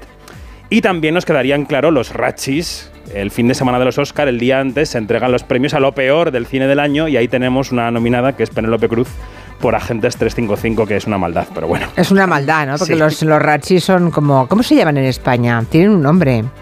Aquí hay unos premios que son los eh, Yago. Los Yago, ¿no? Sí. Los eh, yoga, los yoga. Los, ah, es que creo que, hay los do- que están los dos, existen los Yago y los Yoga. Pero ah, bueno, sí, bueno. y los dos son malos. No sé ahora mismo cuál es cuál, pero hay uno de los dos que es el anti-Oscar, el anti-Goya, digamos, y otros son más satíricos. Pero oye, ya que Penélope siempre está nominada y premiada en los premios, digamos, de verdad, En ¿no? los buenos, En los sí. buenos, hombre, pues que te nominen una vez en un Ratchi, pues no está mal, ¿no? No, eh, yo recuerdo alguna superestrella nominada que ha ido a recogerlo alguna vez incluso, el ¿eh? sentido del humor no hay que perderlo Claro, nunca. sí, sí. También muy he dicho, yo, yo esta película Agentes 355 no la he visto entera. Cuando la nominaron fui a ver un clip, una escena suya para ver qué tal. Y la nominación, pues eh, bueno, ella no fue lo que más se trabajó de su carrera, digamos. Tampoco, o sea que Mm. Por aquí nos dice Jorge que este fin de semana ha visto por fin The Whale, que Oh. le pareció una película regulera con un protagonista bastante detestable. Los actores todos bien. Bueno, ¿a ti te gustó mucho? A mí me preguntas, yo, eh, fíjate, eh, lo que dije fue que tenía un dramatismo exacerbado y que el actor hacía un esfuerzo brutal y que él estaba muy bien. Vale. Lo que pasa es que la película es un poco llorica. Ya, ya, ya. Mm. Pues aquí a Jorge le parece detestable lo que te parecía que a ti estaba muy bien. ¿Lo ven? ¿Cómo tienen que hacer de críticos también los oyentes? Sin cobrar. Porque así hacemos una media. No voy a repartir mi exiguo sueldo con los oyentes. Bueno, este viernes llega a los cines alguna película que pinte algo en los Oscar, porque mm, ya más o menos todas se van estrenando, de modo que mm, así los muy adictos, el día 12 ya cuando se pongan a ver la, la Claro. ceremonia, ya se lo saben todo, ¿no? Pero queda un algo para, Bueno, queda para algo. estrenarse, sí. Queda algo. Mañana viernes se estrena una película que se llama To Leslie, para Leslie sería la traducción, es la película de la polémica, si recordáis, porque es la, la película que protagoniza Andrea Riseborough, aquella actriz que provocó mucho ruido cuando consiguió la nominación al Oscar a Mejor Actriz. Ah, sí, esta que nadie entendía cómo es posible Claro. que era una, digamos, una actriz muy discreta y que de pronto fue nominada y las afroamericanas están muy Se enfadadas porque, claro, se han quedado fuera. Normal. Davis o Daniel Deadweiler y claro, además fue una campaña boca a boca. Bueno, vamos a escuchar cómo suena el tráiler. What do you plan to do with 190,000 smackaroos? I don't know, maybe buy a house? Bueno, esta es la típica película de gente que masca chicle en el centro de América. Vaya House es la historia de una mujer de un pueblo pequeño que gana un premio de lotería y ese premio en el fondo lo que hace es destrozarle la vida porque lo pierde todo, acaba en el alcoholismo, casi en la mendicidad. O sea, a los pobres no, a los pobres no les, no les puede caer la lotería. Porque, Bueno, no- yo porque creo lo que- hacen fatal, está bien. Yo creo que no depende de si eres pobre o rico de partida, sino de, de cómo seas tú para gestionarlo, ¿no? Para gestionar la, la riqueza que Sí, cae. pero siempre, siempre la moraleja es cuando a los pobres les cae un premio importante, a los pocos años, la estadística lo dice, a los cinco años no tienen nada, y en este caso, por lo que veo, muy dramático, ¿no? En este caso es muy dramático Muy y dramático, la película ¿eh? cuenta cómo intenta ella reconectar con su pasado, con su hijo, al que Ujú. dejó tirado. Luego es una película clásica americana de redención y la campaña fue polémica porque, bueno, pues porque las actrices amiguitas eh, suyas empezaron a hacer boca a boca en las entrevistas y hacer incluso pases en su casa de la película. Caray. Cosa que no es ilegal. Pero bueno, Bueno, ¿tenemos que ver tu Leslie o no tenemos que ver tu Leslie? Pues a ver, a pesar de que yo creo que esta señora está correcta en la película, Andrea Riseborough, yo creo que no hay que ver tu Leslie porque ya la hemos visto. Estas películas que se llaman de white trash, esta gente que está en la nada, en la miseria, eh, que sufren pobreza, eh, suciedad, ya las hemos visto, las Ay, hemos visto sí. mejores que esta. Y a mí incluso tiene un bache en el centro que me aburrió un poco. Yo creo que tu Leslie es un no. Y, y también te digo, es que si a esta mujer le dieran el Oscar por encima de Michelle Yeoh, que ahora es la favorita por toda la vez en todas partes, o de Kate Blanchett, que está fantástica en Tar, pues sería una injusticia que, vamos, yo dimito Yo lo descartaría, ¿eh? yo, yo descartaría, descartaría que se lo llevara esta señora, ¿eh? Andrea Riseborough. Ojalá podamos descartar. descartar No, no, yo no tengo nada en contra de ella, pero teniendo esas competidoras y toda la polémica generada, yo creo que incluso por, por precaución no la votarán, ¿no? Como para que gane, no lo sé. Ignoro cómo funciona Yo tampoco sé. la votación. Sí, bueno, eh, vot- eh, votan por gremios y luego toda la academia, pero en fin, yo creo que este año lo tienen muy complicado. Vale, entonces, según David Martos, tu Leslie es un no. Bueno, ¿tenemos algún sí o que aspire a los Oscar? Hay una que es un sí que aspiraba a los Oscar, pero que se quedó por el camino. Eh, te cuento, era la enviada de Francia a la ceremonia y no pasó a la lista de nominadas, como le pasó a Alcarrás por parte de España. Se llama Saint-Omer, el pueblo contra Logans Colly. Lleva este nombre de Saint-Omer por la localidad francesa en la que está ambientada la película. ¿no? Cuenta el juicio real a una madre, una madre negra, Logans Colly, que abandonó a su hija de 15 meses en una playa y la niña se ahogó, murió. Eh, la película, que es, yo diría que es bastante lenta, pero es muy, muy contundente, vemos cómo esta madre va dando su testimonio delante del tribunal en ese juicio y cómo hay otra mujer, también negra, una escritora entre el público que quiere escribir un libro sobre el mito de Medea y asiste eh, al juicio. Se le acusa del asesinato de su hija Elise de tan solo 15 meses. ¿Sabe usted por qué mató a su hija? No lo sé. Espero que este juicio me dé la respuesta. Es una película de una directora que se llama Alice Diop. Eh, es una película que a mí me ha gustado mucho. Fue gran premio del jurado en Venecia. Yo creo que muy merecidamente. Mm. Te sientes parte del público de ese juicio por lo espeluznante del testimonio de esa madre que va dando sus razones, que las tiene para lo que hizo. Incluso los grandes monstruos tienen sus razones, que no quiere decir que sean válidas. Eh, la actriz que la interpreta, que lo hace de una manera brutal, se llama Guslaji Malanda. Es su primer papel en el cine. Y nos contaba en el Festival de Cine Europeo de Sevilla cómo le ha cambiado esta película la vida. La escuchamos con la ayuda del traductor Martín Samper. C'est Saint-Omer euh, a et, et va changer ma vie à un endroit. Eh, bueno, esta película ha cambiado, está cambiando y cambiará mi vida. Eh, un papel tan potente. eh, antes de empezar eh, la película o los ensayos, pues me hacía un poco la pregunta todavía y, y ahora tengo que considerarme realmente como, como una actriz y trabajar como actriz y decirme soy actriz. Por eso ha sido una revelación. Bueno, Vale. ya está. Bueno, soberbia. entonces, ¿te ha gustado? Por tanto, el tu Leslie para ti es un no y Saint Omer es un sí. Sí, exacto. Vale. Así va la cosa. ¿Alguna con estrellas de Hollywood? ¿A- ¿Alguna peli? ¿Alguien a quien conozcamos un poco? ¿Alguien a Por quien favor. veamos en el cartel y digamos, hombre, si es fulanito o manganita? No sé. Tengo una oferta para ti. A ver, ¿qué te parece eh, Hugh Jackman, Vanessa Kirby, Laura Dern y Anthony Hopkins? Bueno, bien, bien. ¿La recomiendas? bien. ¿La recomiendas? Pues no, no la recomiendo. Vale, estupendo. No. Se siente. No. ¿Cómo se llama la peli? ¿Recordáis la película El Padre, aquella sobre un señor con Alzheimer por la que Anthony Hopkins ganó el Oscar a Mejor Actor hace un Me par de gustó, años? me gustó mucho el padre y me encantó Anthony Hopkins en A la película. también. Está soberbio, sí. A mí también. Bueno, pues el primer, el, el primer no, el mismo director, Florian Zeller, ha dirigido El Hijo, que también Anda. está basada en una obra de teatro y suena así. ¿Qué haces aquí? Nicolás lleva casi un mes sin ir al instituto. Quería saber cómo estás. ¿Ha pasado algo? ¿Eres consciente de que pueden expulsarte? ¿Puedo vivir contigo? Bueno, ¿esta historia de qué va? Que también la vimos en Venecia. Pues de dos padres separados, Hugh Jackman y Laura Dern, con un hijo conflictivo. Había vivido siempre con la madre, pero da tanto problema el chaval que deciden cambiar la situación y mandarlo a vivir con el padre, que acaba de tener un bebé con su nueva mujer, que es Vanessa Kirby. Yo no sé si se puede decir en la radio que es una película de niño cabrón, pero es que es así. O sea, hay un gen, subgénero cinematográfico que es de niño que da problemas y causa el caos en su alrededor. Y esta es, una de esas películas. Qué pena, ¿no? Todos Porque yo hubiera ido a verla, ¿eh? Bueno, igual la veo igualmente, pero como me gustó el padre, claro, todo parece que te invita, si te gustó la primera, a ver el hijo, pero no tiene nada que ver, ¿eh? Yo creo que se pasa de frenada en lo simplona Vale, que vale. es la trama, en que todas las emociones están demasiado sacadas de quicio. Ah. Hay mucho lloriqueo absurdo, los papeles son caricaturas, yo no la recomendaría. Pasamos al capítulo de las series. Por aquí pregunta José Ángel si es buena una que se llama The Severance, que se la han recomendado y le han dicho que es muy buena. ¿La has visto, The Severance? Es muy buena, sí, está Sí, en ¿la Apple? TV Plus y es eh, la que especula con que nos parten el cerebro en dos y dividen nuestra vida personal y la profesional. Cuando Anda. entras a la oficina, te olvidas de la vida personal y cuando sales, te olvidas del trabajo.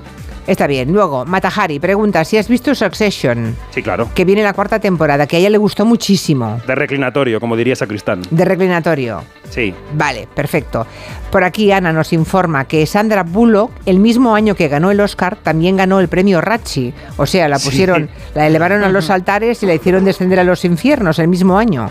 Es verdad que Sandra Bullock, por la película que ganó el Oscar, que hace ya hace 12 o 13 años, no recuerdo exactamente el nombre, pero hacía de una madre, de eh, tampoco se lo merecía. O sea que, bueno, estaba más cerca del Ratchi que del Oscar, también te digo. Pregunta, pregunta o comentario de un oyente. Recomiendo la serie Julia, que está basada en la vida de la cocinera y presentadora de televisión Julia Child, eh, larguiñano estadounidense, digamos. Yo recomiendo una película que he visto en Movistar Plus, que es, eh, creo que estuvo denominada a Oscar como mejor película extranjera el año pasado, aunque no le dieron el Oscar, que se llama Lunana, un Jack en la escuela. Es una monada de película y nos cambia de mundo, es, es una monada. Así que la recomiendo.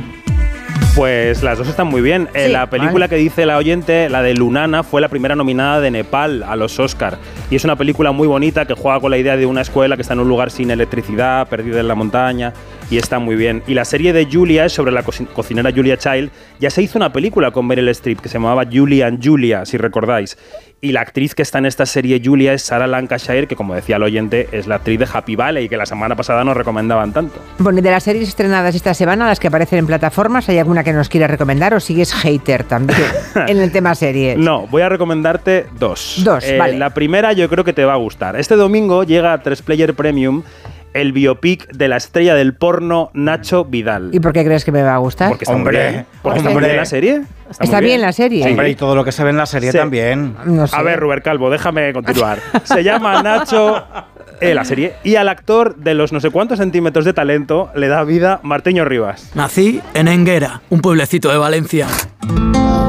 Sé que muchos no me vais a creer, pero yo crecí en una familia muy creyente, ¿Nacho? En la que siempre tuve la sensación de ser un fracasado. No quiero saber nada de tu vida y no quiero que vuelvas a pisar esta casa. Tienes un don y lo tienes que explotar. Hazme caso. Tiene un don Ruber Calvo y lo tiene que explotar. Este es el leitmotiv de la ¿A serie. qué se referirá? a su simpatía arrolladora. He visto el primer capítulo de Nacho, hay sexo explícito. Es muy gamberra, pero me ha gustado mucho, tiene mucho ritmo y probablemente sea lo mejor que haya hecho Martiño Rivas, que está canalla, está desafiante. Yo estoy deseando ver más capítulos. Por Dios, a ver un momentito. ¿Has dicho sexo explícito? Bueno, a ver, se ve algún órgano sexual que otro. ah, eh, bueno, pero eso no es sexo explícito, eso es mm, desnudo, ¿no? Bueno, se ve sexo sin que se vean los órganos en el momento del sexo. No sé cómo contarte, pero hay que mucho sexo en la Vale, serie. vale, pero no es Todo el porno- tiempo fornicio. Pero no es No es porno porque no podría estar en Claro, por eso digo que nadie se equivoque. Hombre, me- a mí me, me pareció muy curioso que Martiño Rivas quisiera protagonizar esta serie. De entrada me sorprendió. Pero dices que está muy bien. Porque es un guapo como más angelical, ¿no? Sí, siempre hace Bien. como de buen chico, esa mirada, esos ojos celtas claros que tiene. Parece que se ajustan más a una personalidad más, más beatífica, ¿no? No sí, sé. pues no. No. Aquí está, está Nacho Vidal. Hombre, yo, total. yo le pondría en un altar, eso sí. A Nacho. A él, digo. A Martiño. A, Martiño, Ah, A Martiño Rivas, sí, sí. Vale, vale, muy bien. Pues esa es una de las que recomiendas. ¿Y la segunda? Bueno, eh, te voy a vender una de las mías, una serie de Star Wars, porque es que esta serie no es solo ciencia ficción, es más bien un western. Es un western galáctico con un tipo duro al que interpreta Pedro Pascal, que está ahora está en la sopa porque está en The Last of Us en HBO, y de ese niño Baby Yoda que se llama Grogu y al que quieres achuchar todo el rato. Esta semana ha llegado a Disney Plus la tercera temporada de The Mandalorian. Nuestro pueblo está esparcido, como estrellas en la galaxia. ¿Qué somos? ¿Qué defendemos?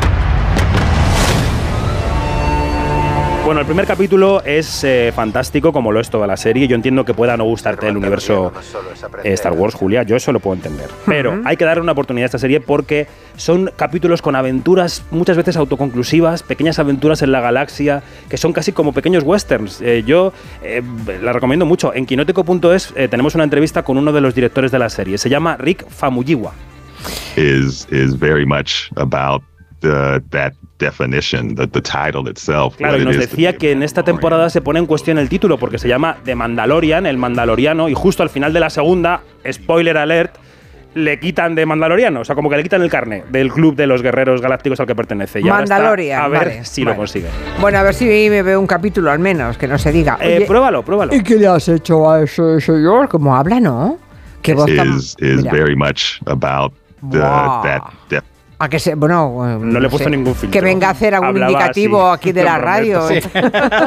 o algo, qué barbaridad, qué voz, qué voz, qué voz tan estupenda. Sí. Ah, hablando de otra voz no precisamente estupenda, lo de Bosé, ¿qué tal? Me han contado que muy mal, ¿no? A mí no me ha gustado nada, la verdad. Creo que es todo lo contrario a Nacho. Bosé es una manera, yo creo que equivocada, de acercarse a un biopic.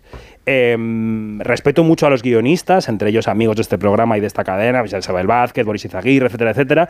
Respeto el trabajo de los directores, pero creo que la serie ha quedado ñoña y que no da una idea global del personaje. Ya.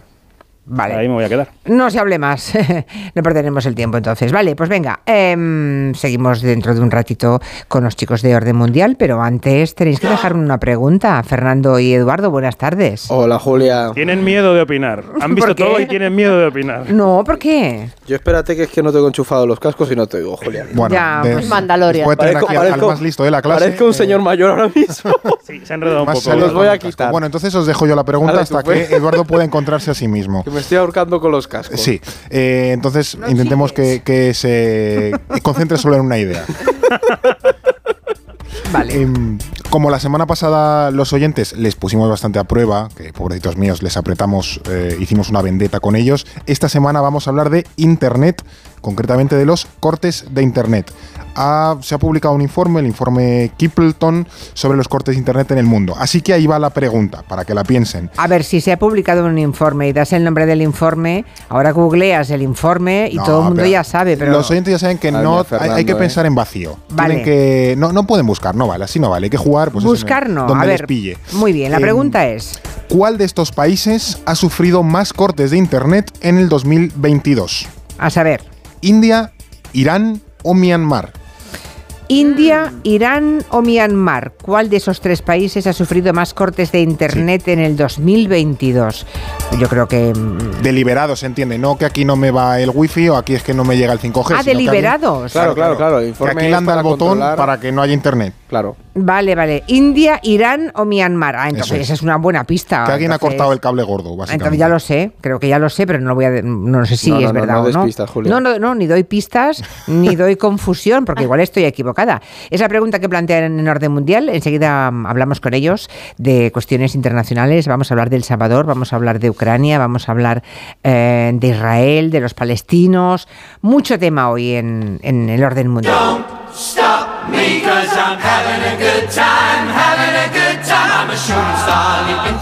Antes de ir a la pausa, le recuerdo que, no sé, el que viva en un cuarto piso ahora, además de ahorrar, también puede decir que disfruta de energía solar. El vecino del primero también puede, o sea, no, va- vale, da igual que no estés en la azotea.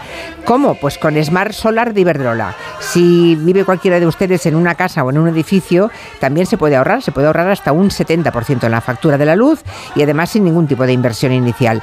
Ah, gestionan todas las subvenciones, que las hay, y compensan la energía si uno no consume toda la que produce, ¿no?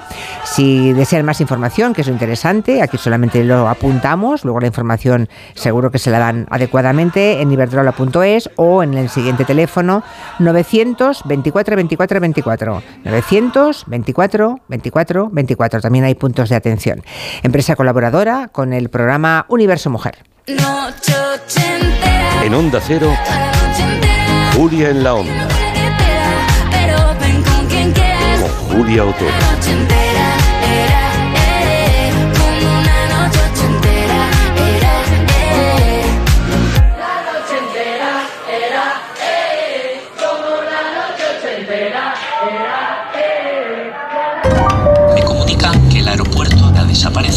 Que cubrir el colapso de los transportes, ¿vale? ¿Y si cubrimos la crisis de abastecimiento? Oiga, ¿Cómo que no hay aeropuerto? Que no hay aeropuerto, caballero. ¿Te imaginas un día sin aeropuertos? Descúbrelo en undiasinaeropuertos.com. AENA, aeropuertos para ti. Ministerio de Transportes, Movilidad y Agenda Urbana, Gobierno de España. Ponle Freno convoca una nueva edición de sus premios que celebran 15 años. Su objetivo es reconocer aquellas iniciativas que hayan contribuido a promover la seguridad vial en nuestro país. Envía tu candidatura antes del 3 de marzo a través de la web ponlefreno.com. Juntos, sí podemos. A3 Media.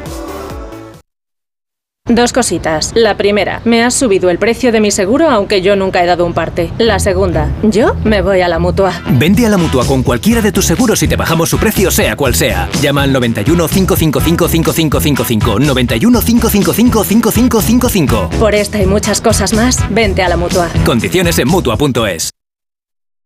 ¿Y tú que tienes hijos pequeños? ¿Qué necesitas para tu seguridad? Desde que soy madre me importa mucho más la seguridad. Necesito que estemos protegidos cuando estoy con él en casa. Pues en Securitas Direct tienen una alarma para ti, porque puedes conectarla también cuando estás dentro de casa o pedir ayuda con el botón SOS. Ellos responden en 20 segundos y te envían ayuda. Y es que tú sabes lo que necesitas y ellos saben cómo protegerte. Llama ahora al 900-272-272 o entra en securitasdirect.es y descubre la mejor alarma para ti. El 9 de mayo de 2018 se celebró por primera vez el Día Mundial de los Calcetines Perdidos. Y en fin, si hasta los calcetines perdidos tienen su propio día, ¿no te mereces tú también el tuyo? Con mi día de la 11 elige tu fecha especial y juega con ella. Todos los días por un euro gana hasta 3.000 euros. Mi día, el sorteo más tuyo. Y recuerda, uno de cada cinco toca. A todos los que jugáis a la 11, bien jugado. Juega responsablemente y solo si eres mayor de edad. Onda Cero. ¿Quieres ventajas exclusivas en Brico de Po? Únete a nuestro club y disfrútalas. Y además, si eres profesional, tenemos un club exclusivo para ti. Brico de Po. Hoy el mercado laboral exige mucho más que conocimientos. Con el modelo Learning by Doing de la Universidad Nebrija, los alumnos mientras estudian pueden participar en proyectos de innovación únicos. La mejor forma de terminar la carrera con experiencia. Infórmate en nebrija.com. Universidad Nebrija, haz algo único. Empresa patrocinadora del quinto centenario Antonio de Nebrija. Te veo cada día más joven y con unos ojos espectaculares. ¡Qué bien te ha sentado el descanso! ¿Qué va? He ido a Clínica Barragán y me han hecho una blefaroplastia. ¿Cómo es eso? Pues mira, con láser o cirugía según el caso y en unos pocos minutos. Te lo recomiendo. 91 300 2355. Clínica Barragán 91 300 2355. El concierto de Aranjuez de Rodrigo. El amor brujo de Falla. Carmen de Bizet. Toda el alma de España en la gran noche de la música española. 3 de marzo. Auditorio Nacional de Música. Entradas en nkprodarte.com o elcorteingles.es barra entradas. En Decorman sabemos la importancia que tiene vivir en un entorno único, por eso nos adaptamos al perfil de cada cliente, de cada familia, de cada hogar. Confía la reforma de tu vivienda a Decorman, máxima precisión en los plazos de entrega y penalización económica por demora. Decorman, líderes en proyectos y reformas, 91 609 3370 o decorman.es. A la hora de alquilar, ¿experimentas el pánico de elegir el inquilino adecuado? ¿O confías en la selección de un inquilino solvente y fiable a los especialistas en protección a propietarios? Cada día somos más los que disfrutamos de la protección de alquiler seguro. Llama ahora al 910-775-775. Alquiler seguro. 910-775-775.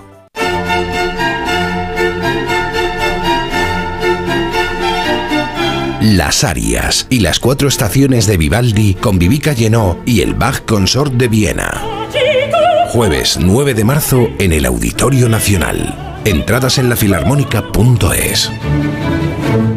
Ya puedes conocer el precio máximo de tu trayecto con la garantía de Radioteléfono Taxi. Llámanos al 91 547 8200 o descarga Pide Taxi. Más información en rttm.es. Cecchini es el vermut artesano y tradicional de Madrid. El vermut de toda la vida con la calidad y sabor de siempre. Pídelo en tu bar o terraza preferidos, de grifo o botella. También puedes comprarlo en las tiendas de tu barrio y en vermutcecchini.com. Su sabor te conquistará. Vermut Cecchini, tu vermut. Onda Cero Madrid 98.0. Onda Cero, Madrid. En Onda Cero, Julia en la Onda, con Julia Otero.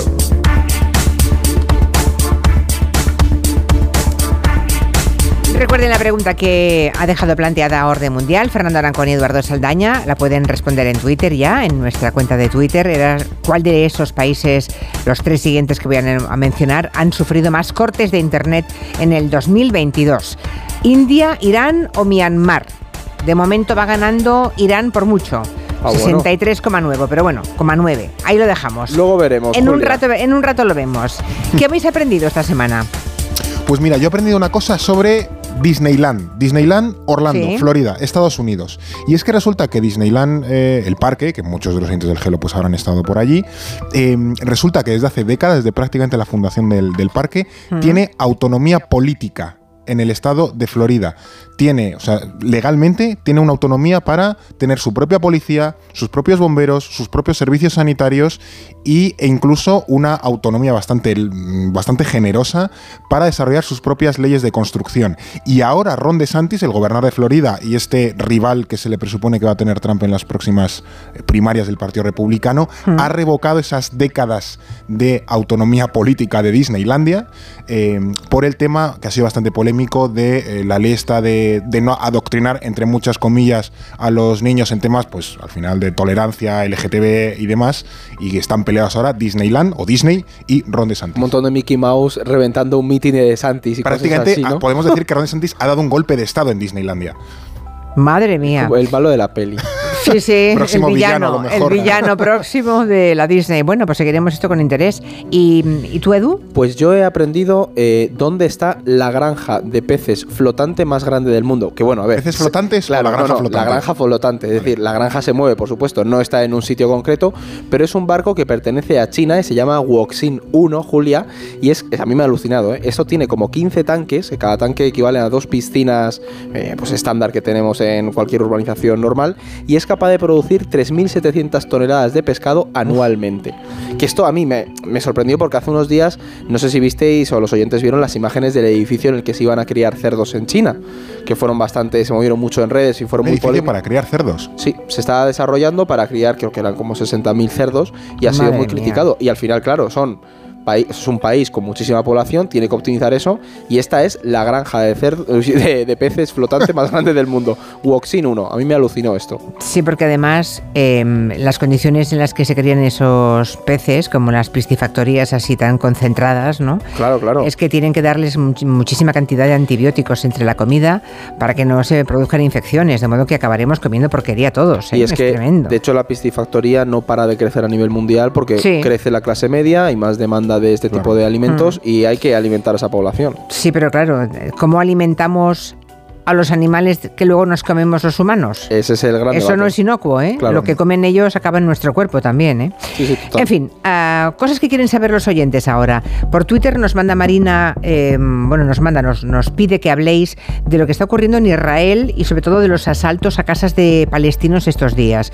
Claro, es que hemos visto a grupos de colonos israelíes asaltando, incendiando casas de palestinos y esta oyente pregunta que, que por, por qué está ocurriendo eso. Llevamos varias semanas hablando de Israel, de hecho, si hace unas semanas estábamos comentando aquí ese giro autoritario de Netanyahu, pues todo esto sigue creciendo, la, la bola, y la situación en Israel es cada vez más tensa, porque algunos han denominado estos ataques de colonos israelíes a ciudadanos palestinos como pogromos, y se produjeron después de que bueno, un palestino asesinase a dos israelíes. Entonces, la respuesta de los colonos y de, los sectores sionistas más radicales fue ir hasta el pueblo de Hawara, en, en Palestina, e incendiar las casas de los palestinos.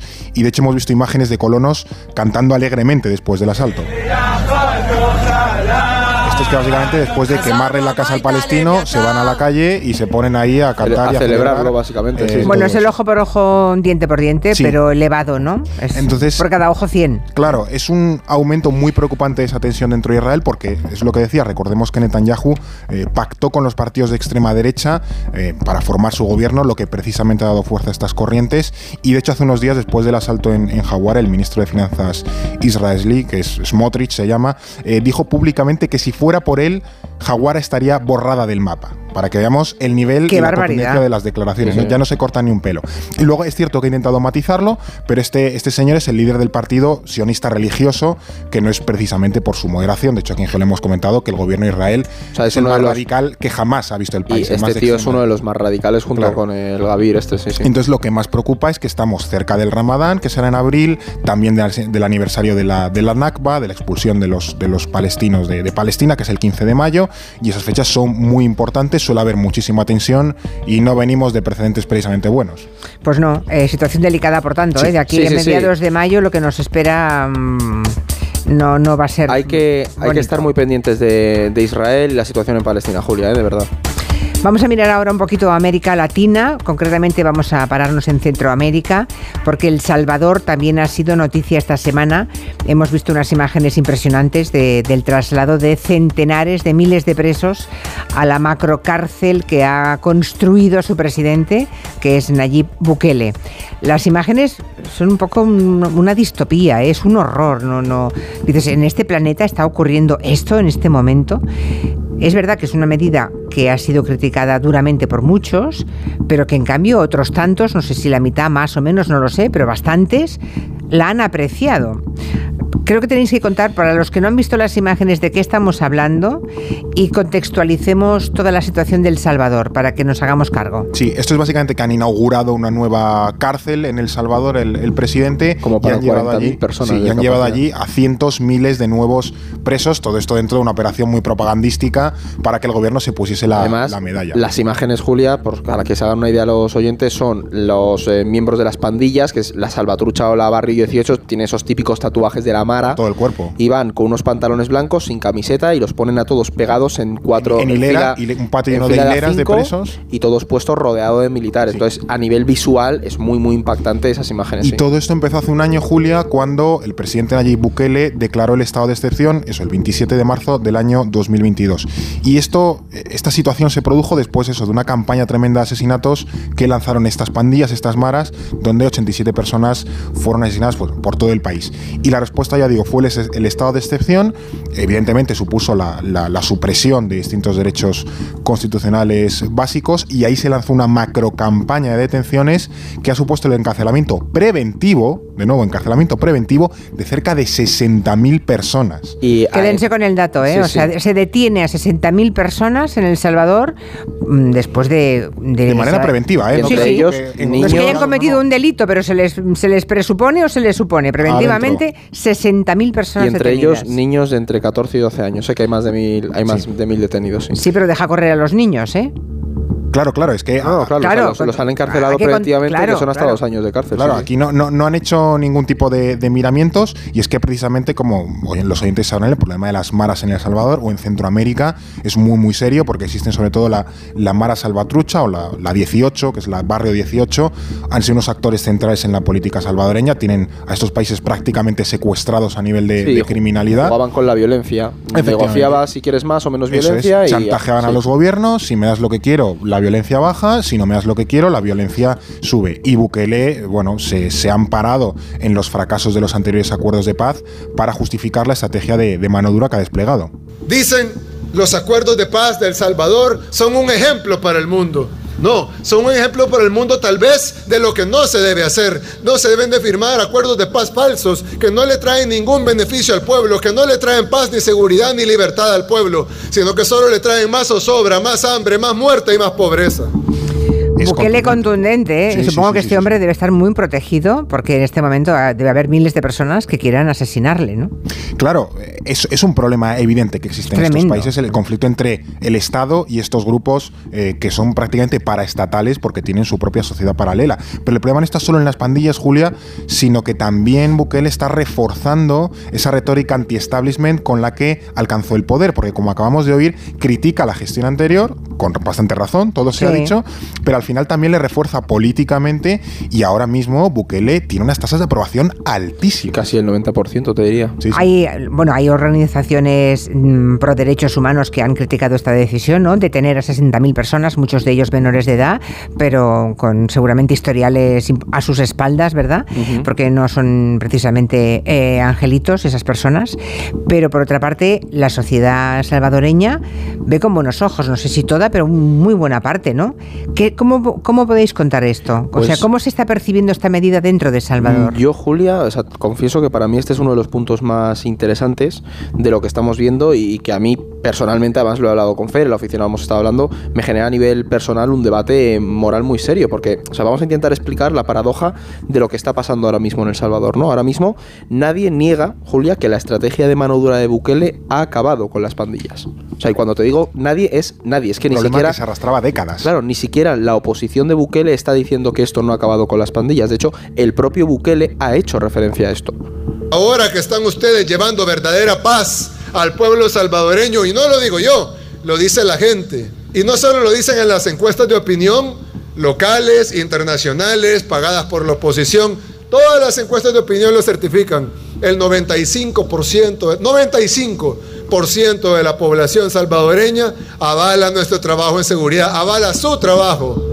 Ahora mismo, Julia, hay un consenso general sobre que la campaña ha desarticulado a las pandillas en El Salvador. Y de hecho, si los oyentes pueden, yo les recomiendo que, que lean el editorial que publicó hace poco El Faro del Salvador, que es uno de los medios de referencia, porque en él, este, este periódico, que es muy crítico con Bukele, afirmaban que la medida ha funcionado y que tras investigaciones por el país, al final se puede concluir que sí que ha habido un cambio y que la gente ha visto cómo su vida ha mejorado, ¿no? Pero bueno, claro, viven más, más tranquilos, ¿no? Ahora, ¿qué se va a hacer a partir de ahora con 60.000 Es que personas ese- detenidas? El problema es esto cómo sigue, ¿no? ¿Cuál es el siguiente paso? Claro, es que ese- ese- Como- ese- es que de momento tienen que alimentar a 60.000 personas no, no, en claro, las o sea, cárceles. o sea, las condiciones, la cuestión aquí, por ejemplo, el, el debate que hay es que al salvadoreño medio, y además yo he tenido debate con, con salvadoreños sobre esto, es que los, eh, los pandilleros les dan igual porque llevan mm, tres décadas sufriendo una tasa de 100 homicidios por cada 100.000 habitantes de media. El Un Salvador, país de a poco más de 6 millones de personas, o sea que tampoco es una cosa muy grande. Claro, y entonces al final lo que, lo que dicen es, eh, tengo que ceder un poco de parte de mi democracia o la libertad teóricamente cuando algo, antes yo ya no tenía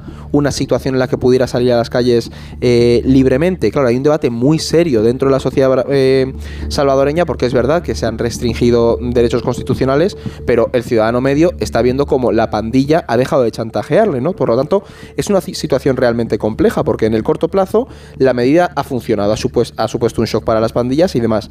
Pero claro, por otro, no se sabe cómo puede evolucionar la cosa.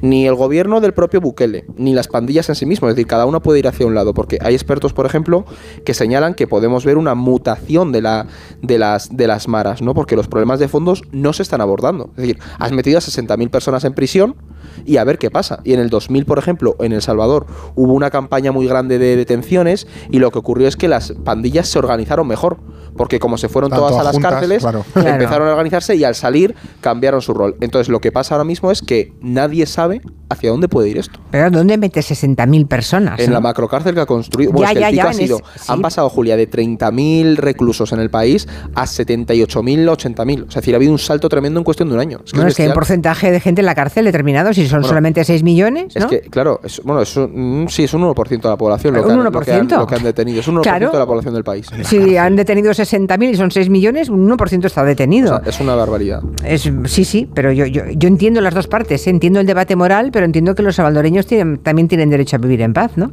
Claro. El tema es cómo se soluciona. Bueno, y fuera del Salvador, porque creo que uno de los problemas que se están señalando, es interesante que lo dejemos dicho, es que esto no siente un precedente en otros lugares del mundo, ¿no? Que mm, digan, hombre, pues mira, en Salvador hicieron esto, preventivamente detengamos también a estos que también nos molestan, nos incordian, por razones diferentes. Claro, es, es delicado el asunto. Claro, aquí hay que ir un poco por partes, porque es como bien comentaba Edu, que en tanto que la estrategia está funcionando, otros países se fijan en, en esa estrategia de, de Bukele. Y precisamente en América Latina, bueno, es que lo sabemos, México. ¿no? En México, en cártel. Guatemala, en Honduras, en Colombia, en otros muchos pa- países donde tradicionalmente ha habido problemas con el crimen organizado, con actores eh, paraestatales, dicen, bueno, a lo mejor es que esto es lo que tengo que, que empezar a aplicar yo, ¿no? Pero es cierto que los expertos señalan que no tiene por qué funcionar en todos sitios, aunque funcione funcione en uno.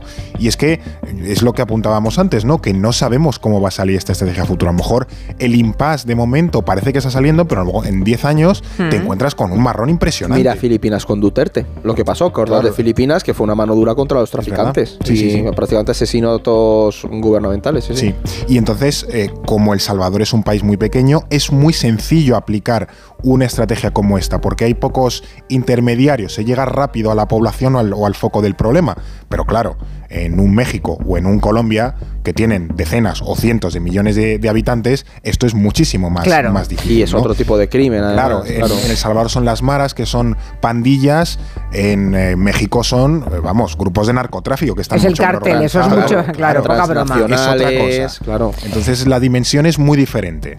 Bueno, pues seguiremos con interés esto de, de El Salvador. ¿eh? De momento aún no lo habíamos abordado y seguramente esto que hoy nos habéis contado a más de un oyente les habrá sorprendido y seguro que ahora ya hemos despertado su atención y su interés para irlo siguiendo en Y próximas que busquen semanas. las imágenes, Julia, porque Sí. esto va a traer cola. ¿eh? Este tío tiene elecciones en 2024 y esta política va a seguir hasta las elecciones casi seguro. Le recuerdo la pregunta que ha hecho Orden Mundial hoy a los oyentes. ¿Cuál de los siguientes países ha sufrido más cortes de Internet en el 2022? ¿India, Irán o Myanmar? Y de momento sigue ganando Irán, en un tiene un 48,6% de los votos, seguido de Myanmar con un 36,1% y el país que dicen que menos es India con un 15,3%. Le damos tres minutitos más a los oyentes para que sigan votando, a ver si cambia el sentido del voto o no. Difícil, ¿eh? Darle la vuelta a algo que tiene 48,6% de preferencia. Pero en fin, Nigeria, otro asunto que tampoco, tampoco hablamos demasiado de África, ¿no? Eh, las elecciones en Nigeria mm, son im- importantes, ¿no? Hay que prestarles atención. ¿Cómo, cómo han ido los resultados? Pues- y contadnos por qué es tan importante lo que ocurre en Nigeria. Claro, la verdad es que hoy nos hemos alejado un poco del foco de Ucrania porque además lo estuvimos comentando yo creo que la gente también que está saturada un poco la y están pasando cosas eh, alrededor del mundo. Por ejemplo, estas elecciones, Julia, son importantes porque Nigeria es la mayor democracia de- del continente africano. Entonces, lo que pase en Nigeria al final va a tener una El repercusión. país más poblado. o sea, no nos Exactamente, una población joven muy muy grande, muchísimos recursos naturales. Bueno, pues en las elecciones ha ganado el candidato oficialista, que para quien lo quiera saber es Bola Tinubu. Y lo importante de estas elecciones es que hay un candidato que se llama Peter Obi, que representa muy bien a los jóvenes y bueno, pues ha sacado un resultado bastante bueno, ha ganado en Lagos, que eso le, abre camino a, futuro. Problema, la oposición ya ha denunciado las, las elecciones, dicen que ha habido manipulación y demás, aunque estamos a la espera de que la Comisión Electoral nos dé resultados. Y como te decía Julia, son importantes porque es la principal fuerza democratizadora de, de África Occidental. Y es que en los países vecinos de Nigeria, por ejemplo, estos últimos años hemos visto mm, golpes de Estado en Malí, en Burkina, Burkina Faso. Faso, sí. Entonces, al final, una Nigeria calmada interesa mucho para mantener la estabilidad de todo el Golfo de, de Guinea. Y además, hay una cosa que no podemos olvidar, es que es verdad que es un país con muchos problemas de seguridad, una población joven muy grande y que haya ganado el candidato oficialista, si no gestiona muy bien esos problemas como la violencia, la inseguridad, puede generar un descontento mayor. Tiene a Boko Haram en el norte, Exactamente, también o, sea, Nigeria, o sea. Nigeria es un país clave para la estabilidad de todo el de Golfo África, de Guinea. de, toda la África Entonces, occidental, justo. importante. O sea, nos interesa a todos, Claro, y a todos, aunque estemos en esta parte del globo, Hombre. que a Nigeria le, le vaya muy bien. Y a nivel europeo, Claro. todos los flujos eh, migratorios, el el, petróleo, gas, el petróleo, que de hecho hay un proyecto para unir el Golfo, el gas eh, y el petróleo nigeriano a través del, del Sáhara con Marruecos y meterlo hacia Argelia, Europa. tirar el tubo para sí, sí, arriba sí, sí, y- ese es un proyecto súper importante a nivel energético para la. UE. Por último, rápidamente, lo de Reino Unido. Esta semana hemos visto, ayer vimos a Ursula von der Leyen junto a, a Rishi Sunak en una reunión que ha sentado las bases para que supuestamente se, se solucione ese problema que teníamos desde el Brexit, que es la frontera de Irlanda del Norte, porque Irlanda del Norte, eh, eh, bueno, Ha sido un dolor de cabeza en el Brexit. sido- bueno, sí, no, no parecía que esto tuvo- pudiera resolverse y por fin parece que sí. Poco a poco se va desatascando, efectivamente. Lo, es cierto que todavía el pacto tiene que ser aprobado por ambas partes, tanto por el Parlamento británico como por, por el lado europeo, pero es cierto que, como mencionabas, ¿no? el estatus de Irlanda del Norte ha sido el principal escollo barrera en las negociaciones entre el Reino Unido y la Unión Europea, porque hasta ahora mismo el protocolo de Irlanda del Norte eh, dejaba como a Irlanda del Norte como parte del Reino Unido, pero todavía dentro del mercado único de la Unión Europea. precisamente para no crear una aduana entre Irlanda del Norte y la República de Irlanda. Y lo que había era una aduana entre Irlanda del Norte y el resto del Reino Unido. Eh, ahora esto se ha resuelto y lo que ha ocurrido es que básicamente, por explicarlo rápido, va a haber dos filas en la aduana.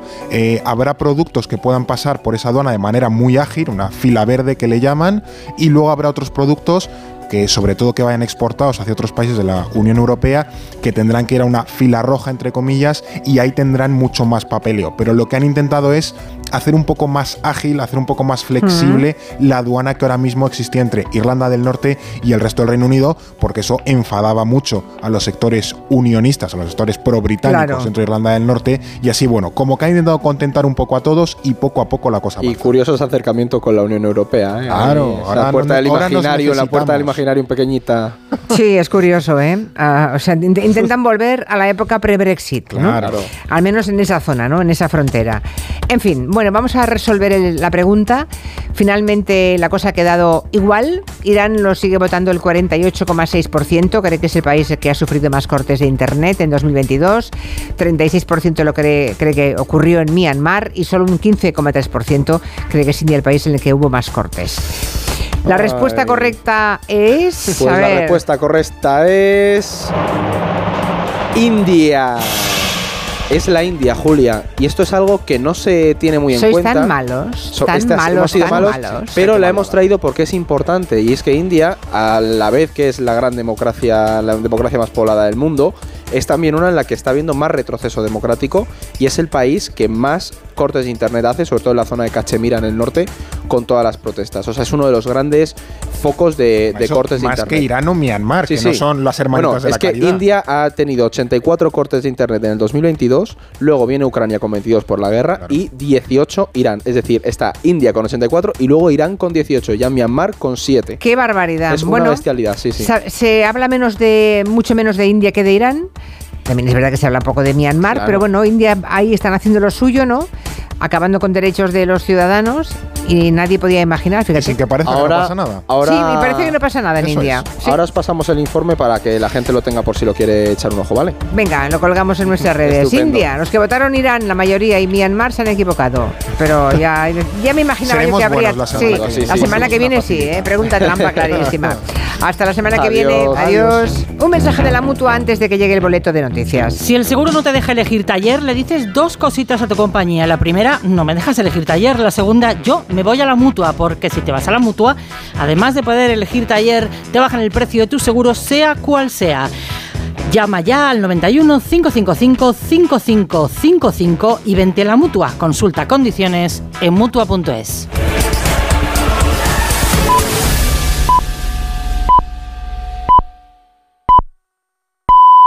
Son las 5 de la tarde, las 4 en Canarias.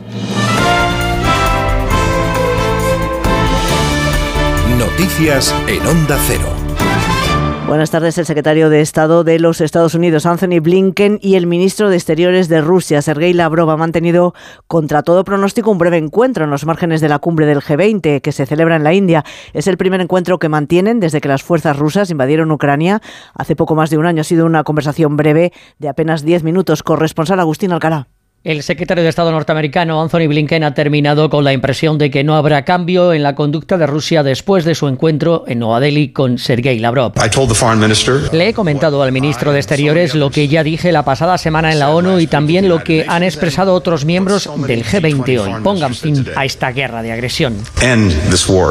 Blinken ha dejado claro a Lavrov, según fuentes diplomáticas, que Estados Unidos seguirá apoyando a Ucrania el tiempo que sea necesario, que Rusia no debería haber abandonado el acuerdo de armas nucleares Nuevo START del que Vladimir Putin se retiró el pasado mes y que Moscú tiene prisionero ilegalmente al exmarín Paul Whelan, que debe ser puesto en libertad inmediatamente. Moncloa achaca intereses puramente personales del presidente de Ferrovial la decisión adoptada de trasladar la sede fuera de España. Fuentes de la presidencia acusan a Del Pino de intentar camuflar con justificaciones ridículas su intento por pagar menos impuestos, mientras desde el Partido Popular el coordinador general Elías Bendodo lamentaba la marcha de Ferrovial de la que responsabiliza al gobierno por su maltrato, ha dicho, a las empresas. La decisión que ha tomado Ferrovial es una mala noticia para el conjunto de nuestro país, pero entendemos que algunas empresas no aguantan la presión y el maltrato de este gobierno. Un gobierno no puede ver a las empresas como enemigos. y algunas aguantan más y otras aguantan menos. Nos preocupa que esta decisión eh, venga eh, como antesala de algunas más que afecten en ese sentido, ¿no? El consumo de combustibles de automoción arrancaba el año con un descenso del 4,8% en enero con respecto al mismo mes del año anterior, bajada aún más acusada con respecto a diciembre, que es el último mes en el que estuvo en vigor el descuento de 20 céntimos a los carburantes con carácter general. A pesar de esa caída del precio del gasóleo, sigue siendo los combustibles siguen siendo más caros que hace un año. Carmen Sabido. El gasóleo encadena cuatro semanas a la baja, cuesta menos que la gasolina y en el último mes ha caído más del 6%. El litro se ha situado en un euro con 58, mientras que la gasolina solo ha bajado en la última semana 24 céntimos y el litro cuesta un euro con 63. A pesar de esta bajada, los carburantes siguen siendo más caros que hace un año cuando estalló la guerra en Ucrania, pero el veto de la Unión Europea a las importaciones de diésel a Rusia no han impactado en un alza de los precios. Llenar un depósito medio de 55 litros de gasolina nos cuesta 89 euros y de gasoil 87. Son 14 céntimos menos que en la zona euro, mientras que el petróleo se mantiene estable en los 84 dólares el barril. Dos días después de regresar a España tras permanecer en una prisión iraní seis meses, la española Ana Baneira ha dado hoy las gracias por todas las gestiones realizadas que han conseguido finalmente su liberación. Fue detenida supuestamente por haber participado en las protestas por la muerte de Masa Amini, aunque hoy públicamente ella negaba ese extremo. Coruña, Pilar Ozores. Viajaba como mochilera, había visitado Turquía, Georgia y Armenia y su intención era conocer también la capital de Azerbaiyán. Al estar cerrada la frontera de este país, entró en Irán el pasado 6 de septiembre, cuando todavía, dice, no había indicios de ninguna protesta. Un mes después, el 12 de octubre, la detuvieron cuando estaba repostando gasolina junto a un amigo iraní. Antes había pedido en la oficina de migración un pasaje para quedarse más tiempo en Irán. Asegura que en ningún momento le explicaron los motivos de la detención. Había ido a la migración de, a la oficina de migración de, de, de Shiraz para extender mi visado para quedarme más tiempo en, en Irán porque me estaba encantando el país. Y al día siguiente me detuvieron eh, de camino a Persépolis. De Irán destaca la hospitalidad de la gente y asegura que volverá si le prometen que no la van a volver a detener. Los chicos españoles llevan casi un curso académico de retraso respecto a las chicas en lectura. Así se recoge en el último informe PISA que confirma que esa brecha en lectura desfavorable para los hombres desaparece en la edad adulta e incluso se invierte y que ellos siempre tienen ventaja con los números. Diana Rodríguez. Según una modificación del último informe PISA, los chicos abandonan más los estudios, no llevan tan mal como ellas lo de sacar malas notas, hacen menos deberes, disfrutan menos leyendo, pero logran mejores resultados en la universidad. Ellas, sin embargo, van por detrás en matemáticas y ciencias por miedo a fallar, una tendencia que poco a poco tiende a corregirse, pero que está ahí, como recuerda el presidente del Sindicato de Profesores AMPE, Francisco Benzalá. Teniendo en cuenta que muchas de las grandes oportunidades de, futuro en el, ámbito laboral vienen precisamente de la línea de profesiones, digamos, ligado a titulaciones STEM, hay que seguir fomentando la iniciativa para que las alumnas de, de España se inclinen por este tipo de, de estudios. En cuanto a la lectura, hay casi un curso de diferencia según la OCDE, porque los quinceañeros españoles pasan más tiempo que ellas delante de una pantalla y eso les perjudica. Es todo por el momento. Más noticias aquí en Onda Cero a las 6 de la tarde, las 5 en Canarias. Como el perro y el gato. ¿Necesitan las eh, mascotas, los perros, los gatos, higiene dental? ¿Creéis que es importante y que conviene hacerle una ecografía y descartar que sea cualquier otra patología? ¿Le puedo dar medicinas de persona a mi perra? Todas las respuestas los fines de semana con Carlos Rodríguez. Como el perro y el gato. Sábados a las 3, domingos a las 2 y media de la tarde y siempre que quieras en la app y en la web de Onda Cero. Patrocinado por Menforsan, los especialistas en cuidados, higiene y cosmética natural para las mascotas. Te mereces esta radio. Onda Cero, tu radio. Julia en la Onda. Con viajes al corte inglés y New Blue, asómate al verano. Adelanta tu reserva y consigue grandes ventajas y los mejores destinos. Podrás disfrutar del Caribe desde solo 825 euros. O si prefieres, descubrir la costa de Albania, la joya de los Balcanes. Reserva ya sin gastos de cancelación y llévate hasta 500 euros de regalo en cupón del corte inglés. Consulta condiciones. 29. Tus nuevas gafas graduadas de Sol Optical. Estrena gafas por solo 29 euros. Infórmate en soloptical.com. Empieza el espectáculo. Vuelve la Fórmula 1. Nuevas batallas, estrategias de equipo, paradas en boxes. Amantes de la Fórmula 1, empieza nuestro momento. Toda la Fórmula 1 solo en Dazón.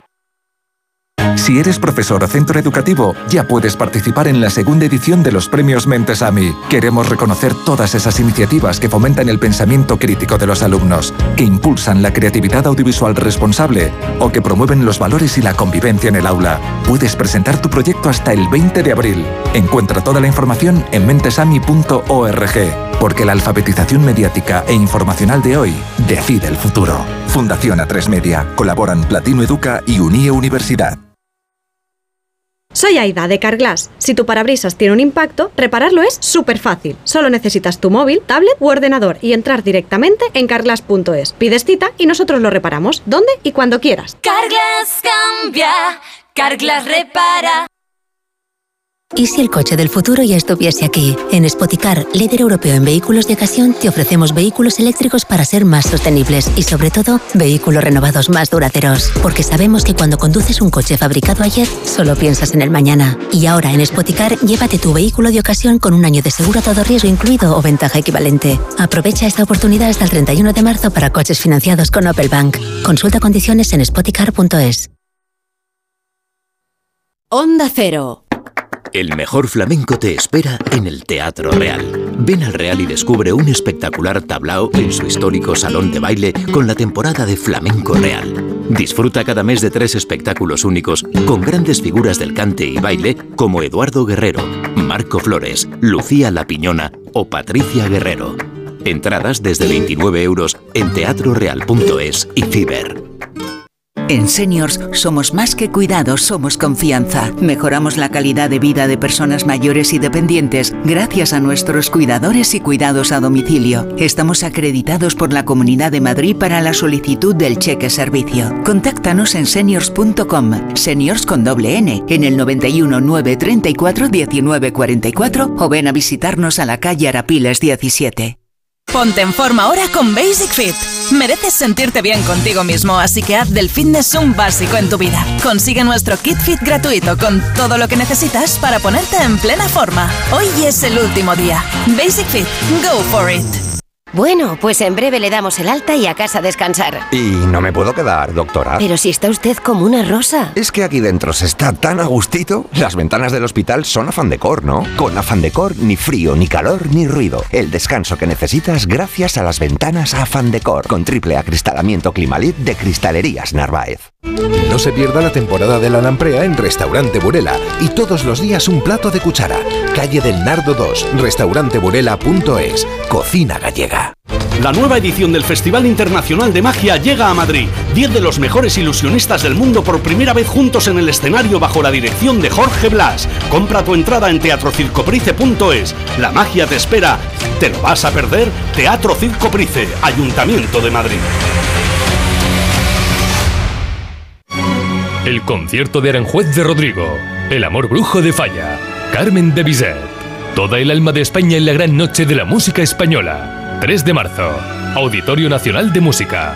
Entradas en nkprodarte.com o elcorteingles.es barra entradas. ¿Sabías que en Madrid tenemos la mejor escuela de negocios de España y la tercera de Europa, según el mejor ranking del mundo, el del Financial Times, con seis campus en Europa? ESCP Business School es la escuela de negocios número uno de España y la más internacional. ESCP Business School, somos la número uno. Infórmate en somosescp.com. Somos escp.com. Roca Rey, Morante, El Juli, Talavante, Manzanares, Castella, Perera. Los más grandes están varias tardes en la Feria de San Isidro. Las entradas para todos los festejos están ya a la venta en las-ventas.com. Hazte con ellas antes de que se agoten. Onda Cero.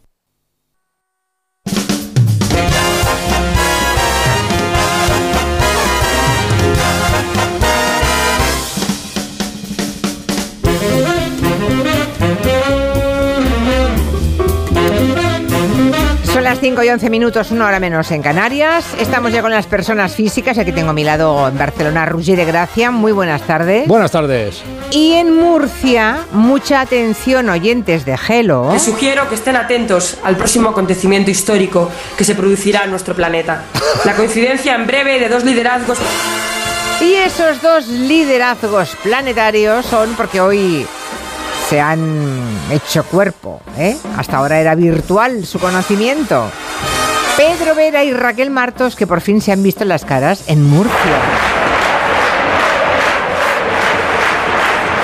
Caray, qué ambientazo. Qué ambientazo, ¿no? Oiga. En Onda Cero Murcia, menos uno que no ha llegado, todos los demás están, ¿eh? Qué barbaridad. Bueno, ¿cómo ha sido el encuentro, Pedro Vera? Buenas tardes, estoy, estoy muy nervioso porque lo tengo muy cerca. Estamos compartiendo el micrófono a un centímetro escaso, ambos. Ay. Ya. Tocándonos los ojos, como plitas, como formación oplítica. ¿Y Raquel Martos cómo lo ha vivido? ¿Qué tal lo llevas? Bueno, el encuentro con. Vera. Ha sido impresionante porque nuestra first date, o sea, tú sabes que yo tenía altas expectativas para esta first date. ¿Qué buscas esta noche? ¿Qué tipo de hombre quieres? Que no venga en chándal, sobre Que no venga en chándal, por Dios.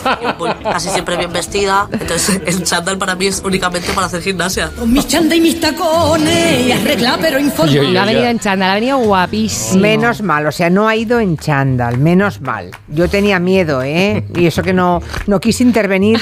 Ayer noche pensé, le envié un mensaje a Pedro Vera y le digo, ni Que se lo ponga, que se lo ponga. Pero, Pero no. qué fama. Sí, sí. Primero estoy, está David Niven y luego yo. Sí, sí, es muy elegante además, Pedro Vera.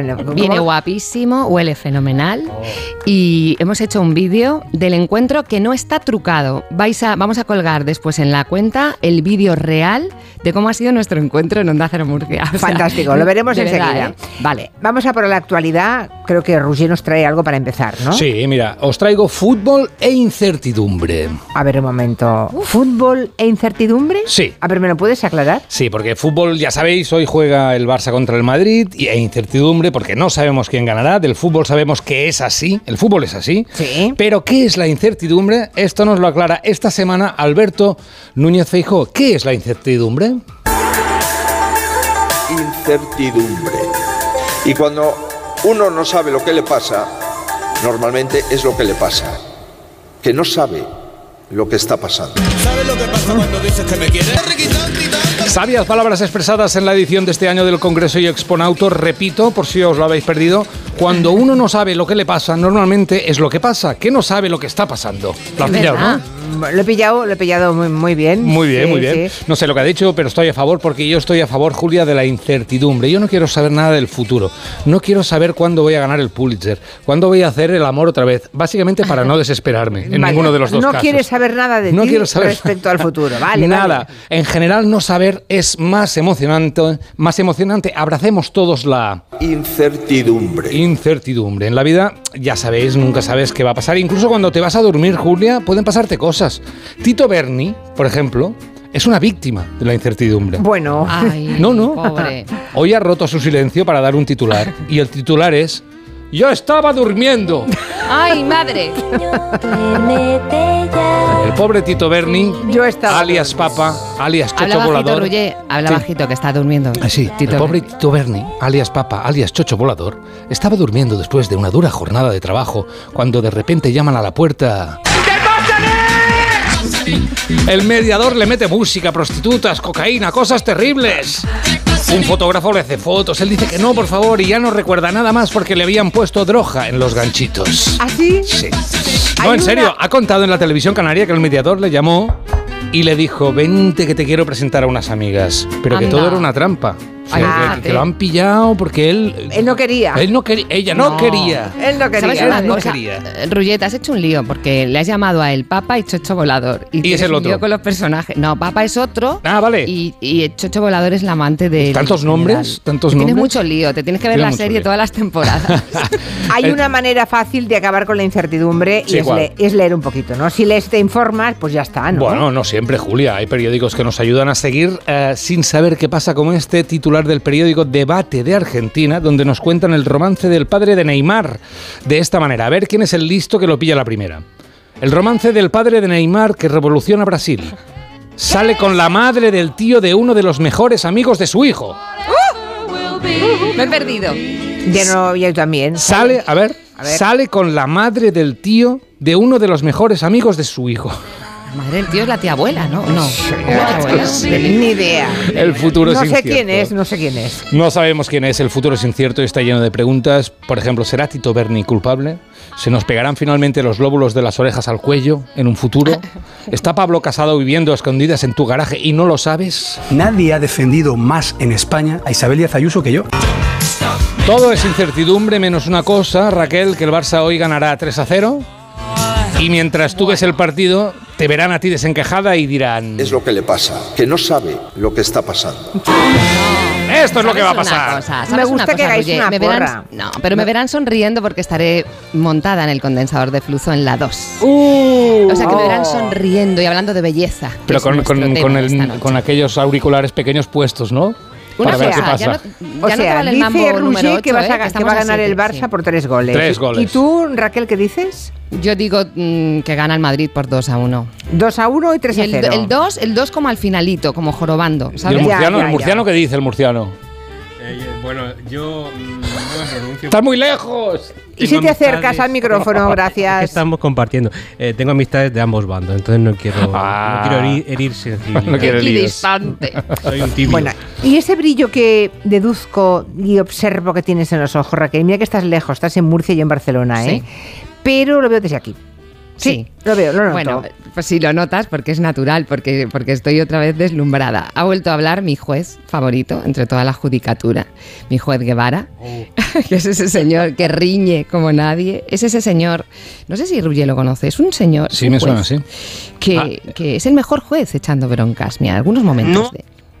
No hay protestas alguna. Las protestas es en determinado, en América, en lo de las películas. Aquí no, no, que no interrumpa.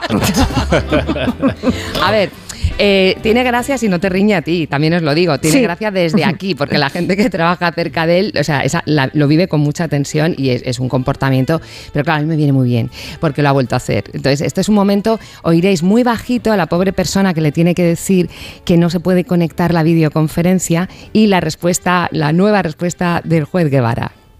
Eh, no, no es una videoconferencia y está de, de vuelta la letra de Gijón. ¿Y a mí qué me importa la letra de Gijón? No, no se realizan las ¿Cómo que no? Que conecten ya. Así hay que pedir las cosas, ¿eh? que conecten ya. Ya, ya, ya, ya, ya. Sí, yo, eh, yo estaba pensando en hacerlo hace exactamente 12 minutos, ¿verdad? No me digas. ¡Hombre! bueno, Vera ya está preparado y listo para ponernos nerviosos con esos titulares ocurrentes y rancios de la semana. a ver qué has encontrado. Bueno, semana negra para el Barça, lo siento, ya lo Bueno, siento. Roger. bueno. Bueno, el jueves pasado cayó eliminado de la Europa League por el Manchester United. Titular del país. El Manchester United arrambla al Barça. Qué mala leche ahí, ¿eh? A mí no me gusta. No me gusta nada de lo que estás diciendo. Sí, sí. Bueno, siguiente eliminación, que no fue, solo fue esa, la de la Youth League, esto no sabía lo que era, una liga joven, supongo, a manos del Barça, a manos de los holandeses del Az Alkmaar, con un gran golazo desde medio campo. Bien, Movistar Fútbol eh, dice, el golazo desde su casa que eliminó al Barça. La pegó con el Alkmaar. ¡Oh! El Almar. El alma. El arma. Ah, sí. el alma. He Oh, traducido a no. Julia. El alma, Julia. Oy, oy, oy. Alma de blues. Debo estar eh, espesa, eh, pero madre mía. Liga inglesa, seguimos en ella. A ver. Tottenham 2, Chelsea 0. eh, Graham Potter. Potter, Potter, es el ay. entrenador del Chelsea. Magia. Y Harry Kane, jugador del Tottenham. Ya lo tengo, ya lo tengo, del diario Sport, dice, Harry sentencia a Potter. Harry Potter estaba blindado. blindado. Harry Bueno. sentencia a Potter, qué bueno, muy Qué bien. magia, qué magia, nunca mejor dicho. ¿Alguno más de Sí, partido sí. aquí doméstico en casa en Sí, España? Liga de aquí, Liga de aquí. El domingo jugaba Las Palmas contra la Ponferradina, eh, la Ponfe coloquialmente, la Ponfe. Eh, titular de Pablo Fuentes, digo su nombre porque lo tengo y es maravilloso, para el diario La Provincia de Las Palmas. Ponfe, Las Palmas, pon fe, fe, fe de creer, pon fe. O sea, este sé yo que a Julia especialmente le ha puesto nerviosita. No, le ha gustado, le ha gustado. Ha, habido una buena reacción aquí, ¿eh? No, está bien, Bueno. está bien. Ya me he tomado un laxatín, pero vamos. Recuperemos viejas amistades. Deportes de hielo. A ver. Quietos los sticks, que no voy a hablar de curling, ¿eh? RTV estrena un documental sobre el patinador Javier Fernández y lo anuncia así en su web. El patinador Javier Fernández rompe el hielo con su serie documental ya disponible en RTV, Rompiendo el hielo, valga la redundancia.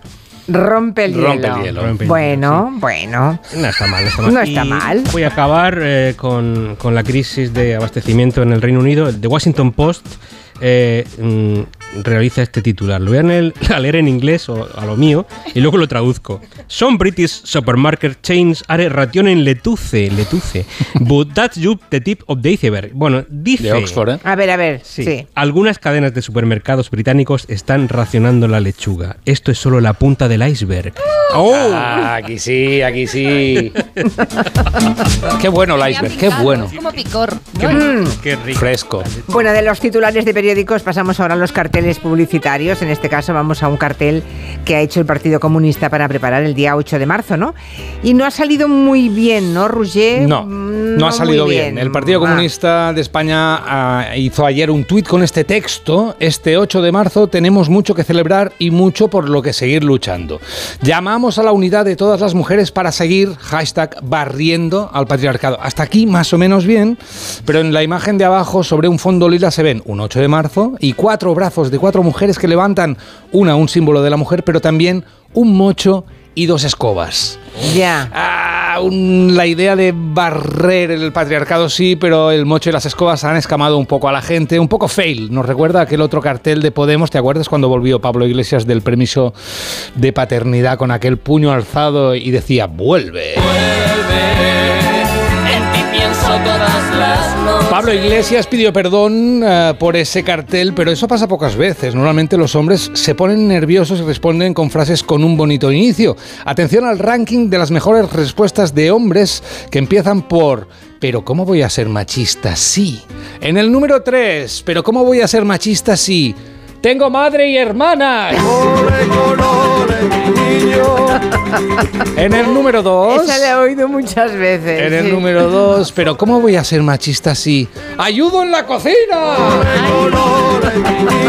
Y en el número 1, campeón del mundo mundial, el que dice, pero ¿cómo voy a ser machista si me parece estupendo que hay el Día de la Mujer? Pero ¿para cuándo? ¡El Día del Hombre! ¡Uh! ¡Qué dolor! Oye, muy bien, ¿eh? Has concentrado en tres momentos Qué las bonito, re- ¿eh? las respuestas de, de, de todos los machirulos. Qué bonito. De Está todas muy bien. maneras, no os esforcéis mucho porque el récord del machista del año ya lo tiene el entrenador personal de First Dates. No sé si lo has visto el vídeo. No, no. Llega él, que es entrenador personal, y lo, le montan una cita con una estudiante de medicina. Pero él es él el que hace la pregunta y el que pone la nota. ¿El cuerpo de cuánto está compuesto de agua? ¿A un 60 o un 70? Depende de la edad y de la persona y de la cantidad de masa muscular. Muy bien. ¿eh? Como que muy bien. Muy bien, dice él. El, Muy bien. el examinador. El examinador. Señores y señores, llega el 8 de marzo y como, como hombre lo mejor que podemos hacer es callar, o mejor, hacer callar como hizo Javier Bardem en 2018 en Cannes a un periodista intrépido. Javier, eh, ¿cómo se siente ser el único hombre del mundo que disfruta trabajando con su mujer? La pregunta es de una falta de gusto tremenda. Venga, hombre, se Bueno, acabó. otra pregunta. Está muy bien, otra- está muy bien, muy bien. Bueno, momento de la tradicional agenda de ocio y bares. Sí. Esta que nos prepara para el fin de semana Pedro Varo, Pedro Vera. Algo habrás encontrado, Vera, en los bares, ¿no? Sí, sí, sí, sí. Bueno, empiezo con un reto que nos llega de Sudamérica. Es para el mes de febrero, pero enseguida entenderéis por qué lo cuento hoy día 2 de marzo. ¿Vale? Y es Vale. este. Súmate al reto de no tomar por tres días, no al alcohol, el 29, el 30 y el 31 de febrero. Uf. Tres días sin alcohol. Tres. El 29, atentas, ¿eh? El 29. Ah, vale. El 30 y el 31 de febrero. Ah, Vale, vale, vale. Claro, viste esto, qué listo. Ay, qué cuñado. Bien. Solo habéis pensado tres días sin beber, ¿eh? Fíjate, ¿eh? Sí, sí, sí. lo he Por algo será, ¿eh? Por algo será. Sí, sí. Bueno, la siguiente propuesta es más seria y sostenible, pero a mí casi me explota la cabeza. Bueno, una marca de Barcelona, Roger, Sí. apuesta por un consejo ecológico para ir al bar. Vasos desechables de cartón. Vale. Se llama Vasovengo, con la geo final eh, resaltada en negrita como de Go. que Go. Vasovengo. Una, una redundancia ya, Sí. ¿no? ¿Vale? Sí. Bueno, un vaso de cartón que te llevas para que te echen la bebida en él. Bien, el vaso está lleno de texto rancio, que por eso lo traigo aquí, que merece un lugar. Sin duda en la, en sección. Vasovengo, un pequeño vaso para el hombre, un, gran- un gran vaso para la humanidad. No. Y, y remata, que le cabe todavía. Le cabe, dice, vamos a meter más. Vaso a vaso se hace el camino. El cambio, perdón. Pero qué bueno. Bueno, vaso a vaso. Pueden, pueden no parar nunca, ¿eh? Bien, eh, el local rancio de la semana lo trae el tuitero El Azote de Castilla, quien se pregunta cómo de rancia es Ciudad Real y lo ilustra con el cartel de la siguiente discoteca. Es de color rojo con la silueta en negro de sí, el toro de Osborne y el texto es Próxima apertura, discoteca torero, cada noche una corrida. No. Sí. ¡Qué fafio! Qué, qué- qué grosero y qué vulgar! La bueno, música que pondrán, supongo, pues será el. Toa Toa Jesulín, Torero del Pume Julio Iglesias y, por supuesto, por supuesto, la canción que sonará en todas las discotecas y pub del mundo, la enésima de Shakira. Bien. Han, eh, han, eh, realizado una escala de turras al hilo de esto. Circula un meme por internet que es escala de turras, ¿no? Y dice así: Valora usando esta sencilla escala del 1 al 10 cómo de cansino o cansina eres dando la turra con las infidelidades de tu ex. Siendo el 10 Shakira y el 0 la reina Sofía. ¡Ay, Dios! Es muy bueno, ¿eh? muy bueno realmente. Es muy bueno. Es jueves y a Raquel Martos los jueves le toca resumir la semana. Hoy desde Murcia, pero la resumen, Hoy desde ¿no? Murcia. Venga. ¿Dónde mejor? Resumen. Allá vamos, va. Porque cerramos una semana en la que ha sonado mucho el nombre de un tío, bueno, de un tito, el Tito Berni, uno de los protagonistas del caso Mediador. Mediador, mediador. Todos, ¿ya os la sabéis? Casi. Sí, sí, sí. Casi, ¿no? muy a ver, fácil. igual os parece fea la sintonía, pues más feo es el caso Mediador. Mediador, mediador. Es que, es, que, es que no falta detalle, es un poco el fontanero, su mujer, otras cosas de. Es, es el diputado el general, el mediador y un verdal. O sea, es que vamos a ver, ¿a quién le ha tocado durante toda la semana salir a dar explicaciones? A ¡Pachi! Pachi lleva comiendo sapos toda la semana. Yo no sé qué tal son los sapos para la salud, pero lleva el pobre hombre, venga a dar explicaciones, que cuántos diputados han ido, que cuántos han ido a las cenas. Pachi lleva una semana que, claro, se pone a hablar y ya se le va, se le va, se le va el argumento. Estaba hablando de lobbies y le salió otra cosa. Nosotros somos los que hemos presentado una propuesta para la regulación de los hobbies, hobbies de los hobbies, de los lobbies. De los De los hobbits. hobbits, Ya no sé ni lo que digo. Bueno, es que le crecen, le crecen los marrones. Le crecen los hobbits. Le crecen los mucho. Pero no es el único que lleva una semana complicada, Laura Borrás. Ya sabéis, juicio de Laura Borrás, lo de favorecer a un amigo con los contratos, no pasar por concurso. Lo de fraccionar para evitar el concurso es un truco que suele hacerse. Los trucos más sorprendentes, los más inesperados. Todos están en Magia Borrás, la auténtica magia. Magia Borrás. Lady Laura, y cuéntame un cuento, Lady Laura. Bueno, Borrás lo ha negado todo. Hay otro lío judicial que es el del caso Kitchen. Pide la fiscalía 15 años al exministro de Interior por lo de espiar a Bárcenas. A ver, es que no puede ser. O sea, es una cosa que, vamos a ver, un ministro del Interior espiando es algo asombroso. ¿En serio, Jorge? Es asombroso. Bueno, con tanto marrón se nos ha olvidado la alegría de la moción. ¡Alegría, qué emoción! Dale. Dale, Ramón Tamames, que nosotros descubrimos esto en esta canción, que estaba la alegría de la emoción, pero resulta que es que un tuitero maravilloso descubrió que Tamames, lo de Tamames, ese camino del, P- del, del PCE a, a Vox, pues que sí, lo habían descubierto en Cuéntame, lo descubrió Arminia. ¿Quién es? Un profesor y marxista de los pies a la cabeza. Mi abuela dice que al final todos cambian de chaqueta. Tamames seguro que no. No le conoces tú bien. ¡Qué puntería, Luciano, eh! O la cuadra. Bueno, eh, igual Tamames lleva como modernidad a un partido tan español. Sería un poco el Paloma Spain, ¿no? De, de la política Tamames. Em, la política está deslucida, pero hay cosas felices. Por ejemplo, una fiesta de cumpleaños. La de Aznar. Aznar cumplió los 70 y en el Teatro Real montó un fiestón. Faltaron algunos, como Casado. Si a mí alguna vez me tiene que renovar alguien, que me renueve Pablo Casado, que es un tío fantástico. No fue, no fue al cumpleaños, pero otros sí fueron y los que fueron, pues seguro que le desearon lo mejor. Te deseamos todos. No está tan mal, ¿eh? Cumpleaños feliz. Gracias a todos. Bueno, no hay nada más bonito que un cumpleaños con amigos y no hay nada más bonito que la inocencia de un niño. Por favor, atención. A ver. En el programa Aquí la Tierra de Televisión Española estaban preguntando a los niños por las mascotas. Atención a la respuesta de esta niña. ¿Tienes mascotas o no? No, solo mi abuela. No, vaya. Pero saca a pasear también. Bueno, yo la verdad es que estoy muy feliz porque he conocido a mi Vera, que lo tengo aquí a mi Vera. Estoy tocando ahora mismo el brazo. Estamos tocando. Y luego voy a la Biblioteca Regional de Murcia. Mañana una, una marinera que me voy a tomar a vuestra salud. Mm. Mira, yo estoy aquí en Murcia y necesito decirlo. Quiero gritar a los cuatro vientos. Necesito gritarlo. ¡Viva Murcia! Oye, ¿y qué, y qué vas a hacer a la Biblioteca Regional de Murcia, Raquel? Pues mira, voy, voy a mm, proponer una obra que yo creo que tiene que estar en el canon. Eh, la Biblioteca Regional de Murcia eh, hace una- unas movidas culturales muy interesantes Ah. y una de ellas es el canon de la, de la biblioteca y me han pedido que proponga una obra. Ah, muy bien. Y bueno, la voy a proponer. Eh, no es un descubrimiento, es un obrón del siglo XX, pero lo voy a comentar con uno de los eh, colaboradores del condensador de flujo, que es un profe aquí en la Universidad de Murcia, que es Ignacio Martín Lerma. Y bueno, y, y, pues es que creo que me voy a quedar a vivir en Murcia. porque Ah, bueno. Es que, mola tanto Vera. Es que no sabéis lo que mola ya hemos Vera visto, natural. ya hemos visto el vídeo, ¿eh? Hemos visto el vídeo. las imágenes del primer encuentro. Estás muy guapos. Físicos, es muy guapo, se os ve muy limpios. ¿La rubia eres Sí. tú, Pedro? Eh, sí, sí, sí, sí, sí, sí. Soy el, el moranco de medio. David Bisbal, de Murcia. Seguro que Oye, ha los sido oyentes, maravilloso, ¿eh? De los verdad, oyentes están maravilloso. viendo, seguramente. bueno. Bueno, que tengáis una buena jornada murciana. Ale, adiós. gracias. Adiós. Muchas gracias, Adiós, adiós. adiós. En Onda Cero. Julia en la Onda.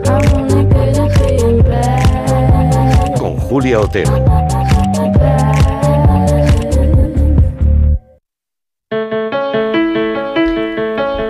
Las 5 y 32 minutos, una menos en Canarias. Aquí no le gustan las historias contadas al oído, ¿verdad? Sean de crímenes, documentales, series. Que sepan que con Sonora podemos disfrutar de esas mejores historias, en cualquier momento además. Descárgate la app y aprovecha todos tus desplazamientos, ese rato en el gimnasio o cuando estés en casa. Hoy se estrena Jimena Soy Yo, el primer musical en español solo en audio. Una comedia musical de Lucas Vidal, ganador de un Emmy y dos Goyas, con un elenco de excepción. Cecilia Suárez, Mariola Fuentes, Francis Lorenzo, Edu Soto, Jorge López, Alex González o escucha documentales como Tarrés, El asesino de la baraja o el caso Arnie. Todas estas historias y muchas más ficciones, true crime y documentales originales solo en Sonora. Dos cositas. La primera, una motera conoce la ciudad como la palma de su mano. La segunda, una mutuera siempre paga menos. Vente a la mutua con tu seguro de moto y te bajamos su precio sea cual sea. Llama al 91 555 5555. 91 555 5555. Por esta y muchas cosas más, vente a la mutua. Condiciones en mutua.es.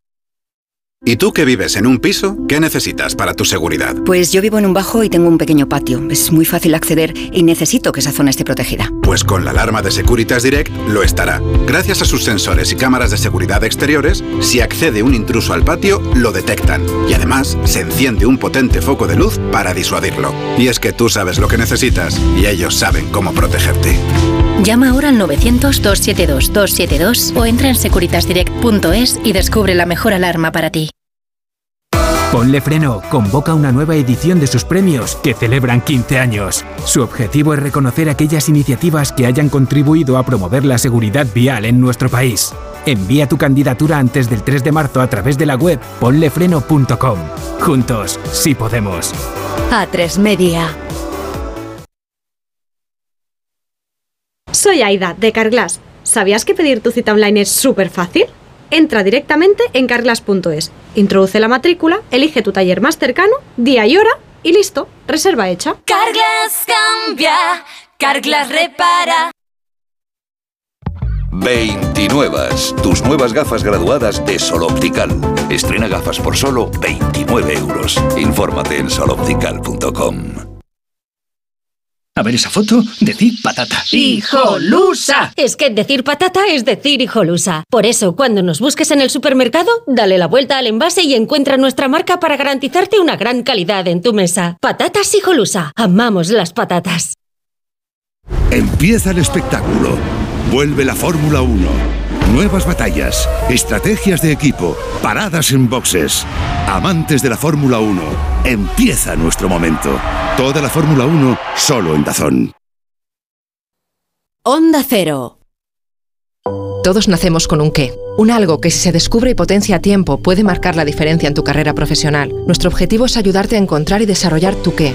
Por eso ofrecemos una experiencia que combina nuestros MBAs, másters y grados con un plan de desarrollo profesional. Infórmate en eaemadrid.com. EAE Business School Madrid, where true potential comes true. ¿Tienes miedo al dentista? ¿Sufres con tu boca?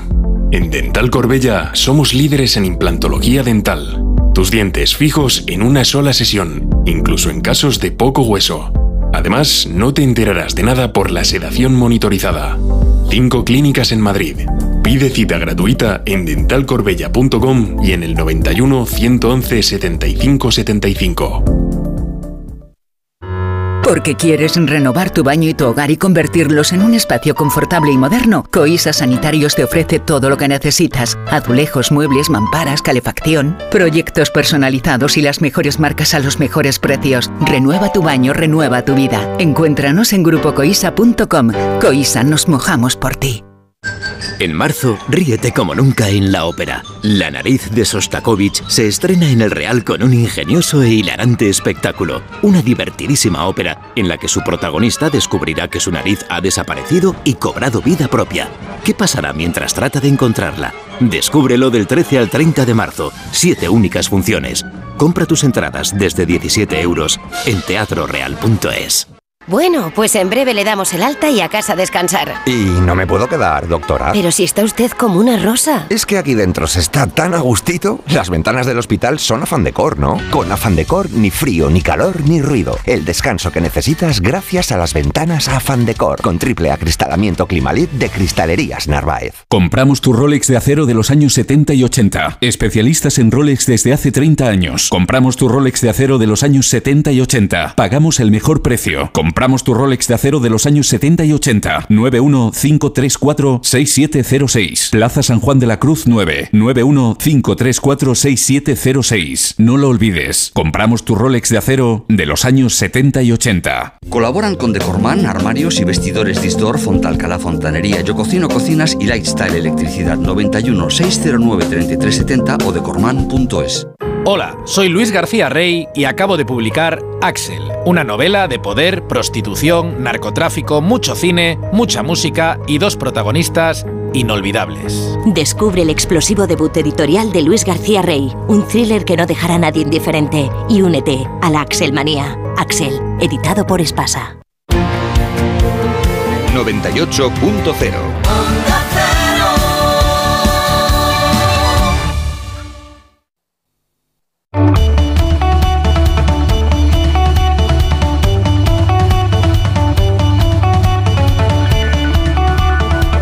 En Onda Cero, Julia en la Onda, con Julia Otero. Cuando hablamos o pensamos en el autismo, ¿qué nos viene a la cabeza? Es posible que algunos, de cierta generación, ¿no? recuerden una famosa escena de una película llamada Rayman. ¿Cómo se llama? Sí, ¿quién juega primero? Sí, el que juega en la primera base. ¿Quién? El que juega en la primera base del San Luis.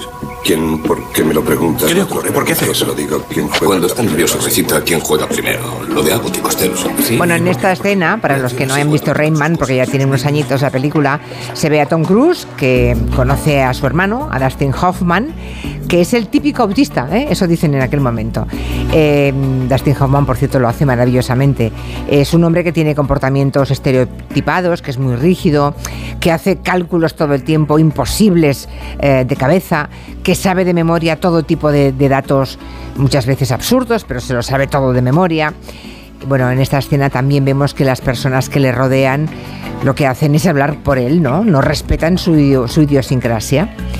Han pasado 35 años desde que se estrenó esa película y ahora sabemos más cosas, por suerte muchas más cosas.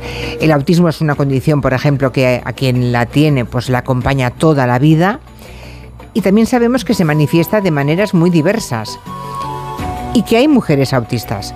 Cada vez em, menos autistas, hombres o mujeres, dejan que otros hablen por ellos. Por eso nuestra invitada, que es Sara Codina, ¿qué tal Sara? Buenas tardes. Hola, buenas tardes. Ha relatado toda su historia en un libro muy interesante, seguro que cualquier persona mm, eh, que sea autista tendrá muchísimo interés en, leer este libro. Los que no tengan alguna duda también, o los padres de, o los hijos de, ¿no? Hay mucha gente implicada. Eh, ha escrito un, un libro que se llama Neurodivina y punto y ahora viene lo interesante, 40 años siendo autista y yo sin saberlo.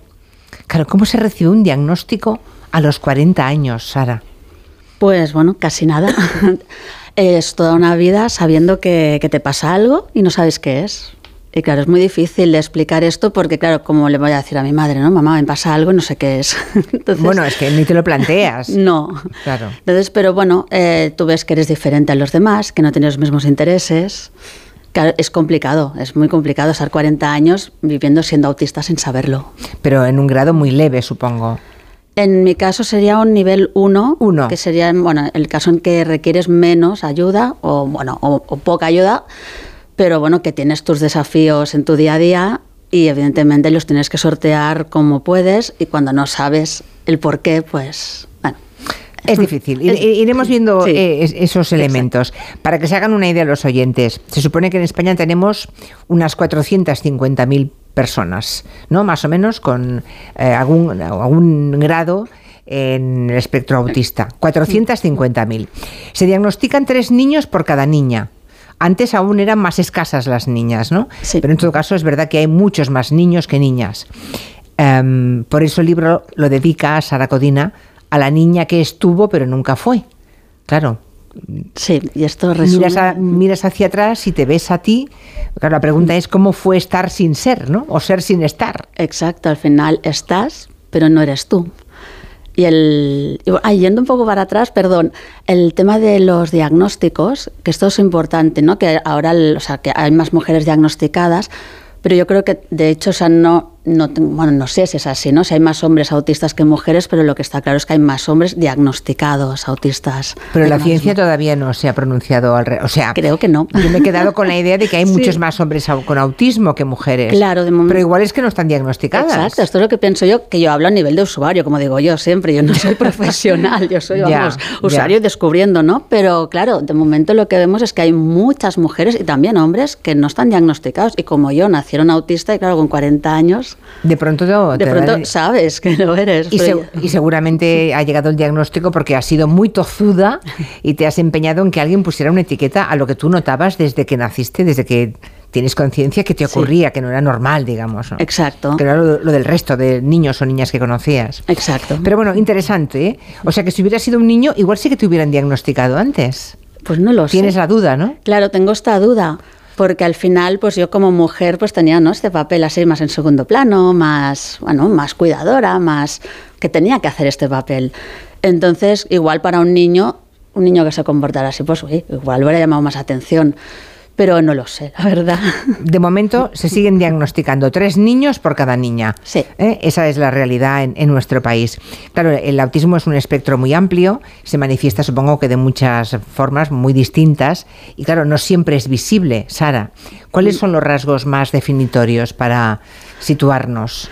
Claro, en mi caso, yo puedo hablar en, mi caso porque es verdad que los rasgos se pueden presentar, o sea, hay muchos rasgos, se pueden presentar de maneras diferentes, incluso la misma persona, yo misma puedo presentarlos de manera distinta a lo largo de mi vida, o sea, es como realmente difícil. O sea, no hay nada común a todos. Al, hombre, yo creo que sí que hay un tema en la, igual en las interacciones sociales, la comunicación, la, también hay todo el tema del desorden de, de integración sensorial, que esto va o sea, no sé si el 100% de las personas autistas lo tienen, pero te diría con 90 y algo muy alto lo tienen. No las hiper hiposensibilidades, que esto pues hiper o muy exageradas o muy poco. Sí, hiper es que percibo los estímulos antes de que los demás y hipo que tardo más. Y además puedes tener dos cosas, y además puedes variar cada día. Claro, o sea, no es que unos sean hiper y otros hipo. No, no. Sino que la misma persona a algunas percepciones llega a ellas antes que cualquier otro sí. y en otras el último. exacto, yo misma. Entonces, pues otras cosas, yo soy muy rígida, soy una persona muy rígida realmente en, cuanto a pensamiento y en... Luego, pues soy muy literal yo pienso en imágenes. Yo pensaba que todo el mundo pensaba en imágenes y no, resulta que no. O sea, yo todo lo que me dicen, cada palabra, yo voy viendo las imágenes en mi cabeza. Entonces está el tema de las emociones. Claro, esto para mí es muy bestia. Yo no tenía, o sea, yo no, no sabía que yo no entendía muchas de las emociones que yo siento. Yo cuando decía, me decían, Sara, ¿cómo estás? Y decía, no lo sé. O sea, realmente es porque no lo sabía, no porque no, no me apeteciera, que a veces también, ¿no? Pero Ya. que realmente yo no lo sabía, ni las de los demás, los dobles sentidos, las ironías, todo esto. Yo lo he ido aprendiendo a base de, ¿no? De, De entrenamiento. ¿no? Sí, de castañas y de dártela una vez Claro. y otra. Pero claro, te pones a pensar y dices, ostras, que yo, claro, realmente hay muchas cosas que los demás parece que tengan un manual que yo no, que he ido aprendiendo como he ido pudiendo, bueno, pudiendo y... Eh, ahora recuerdo que no le he dicho a los oyentes que si quieren, si hay algún oyente que quiera preguntarle o, o, al contrario, contar, no, no preguntar nada, pero compartir y contar en voz alta alguna experiencia parecida o, o- o muy distinta a la que nos está contando eh, Sara Codina o alguien que ha leído el libro, porque el libro está en el mercado ¿desde cuándo, Sara? Desde el día 15 Desde el día de 15. febrero. Ah, no sé si les habrá dado mucho tiempo Bueno. leerlo a mucha gente, pero bueno, alguno igual, a- a- personas muy interesadas seguramente, por ejemplo, cuando a ti te interesa algo, eres capaz de leerlo en una noche. Sí, y en menos. Vale. O sea, los superintereses. Tocar el piano, por ejemplo, es el que llevo ahora desde hace dos años. Pues si no me pongo una alarma a las 3 de la mañana, digo, uy, no he cenado. No he cenado, no. O sea, no. Y no te das cuenta que no has cenado. No, Estás concentrada porque en el estoy- piano y Sí, nada sí, más que piano. Con el, hiper- el hiperfoco, ¿no? Es lo que llaman los intereses, creo, restringidos. Yo les llamo superintereses y apuestos. Más bonito, ¿no? Porque además es algo positivo.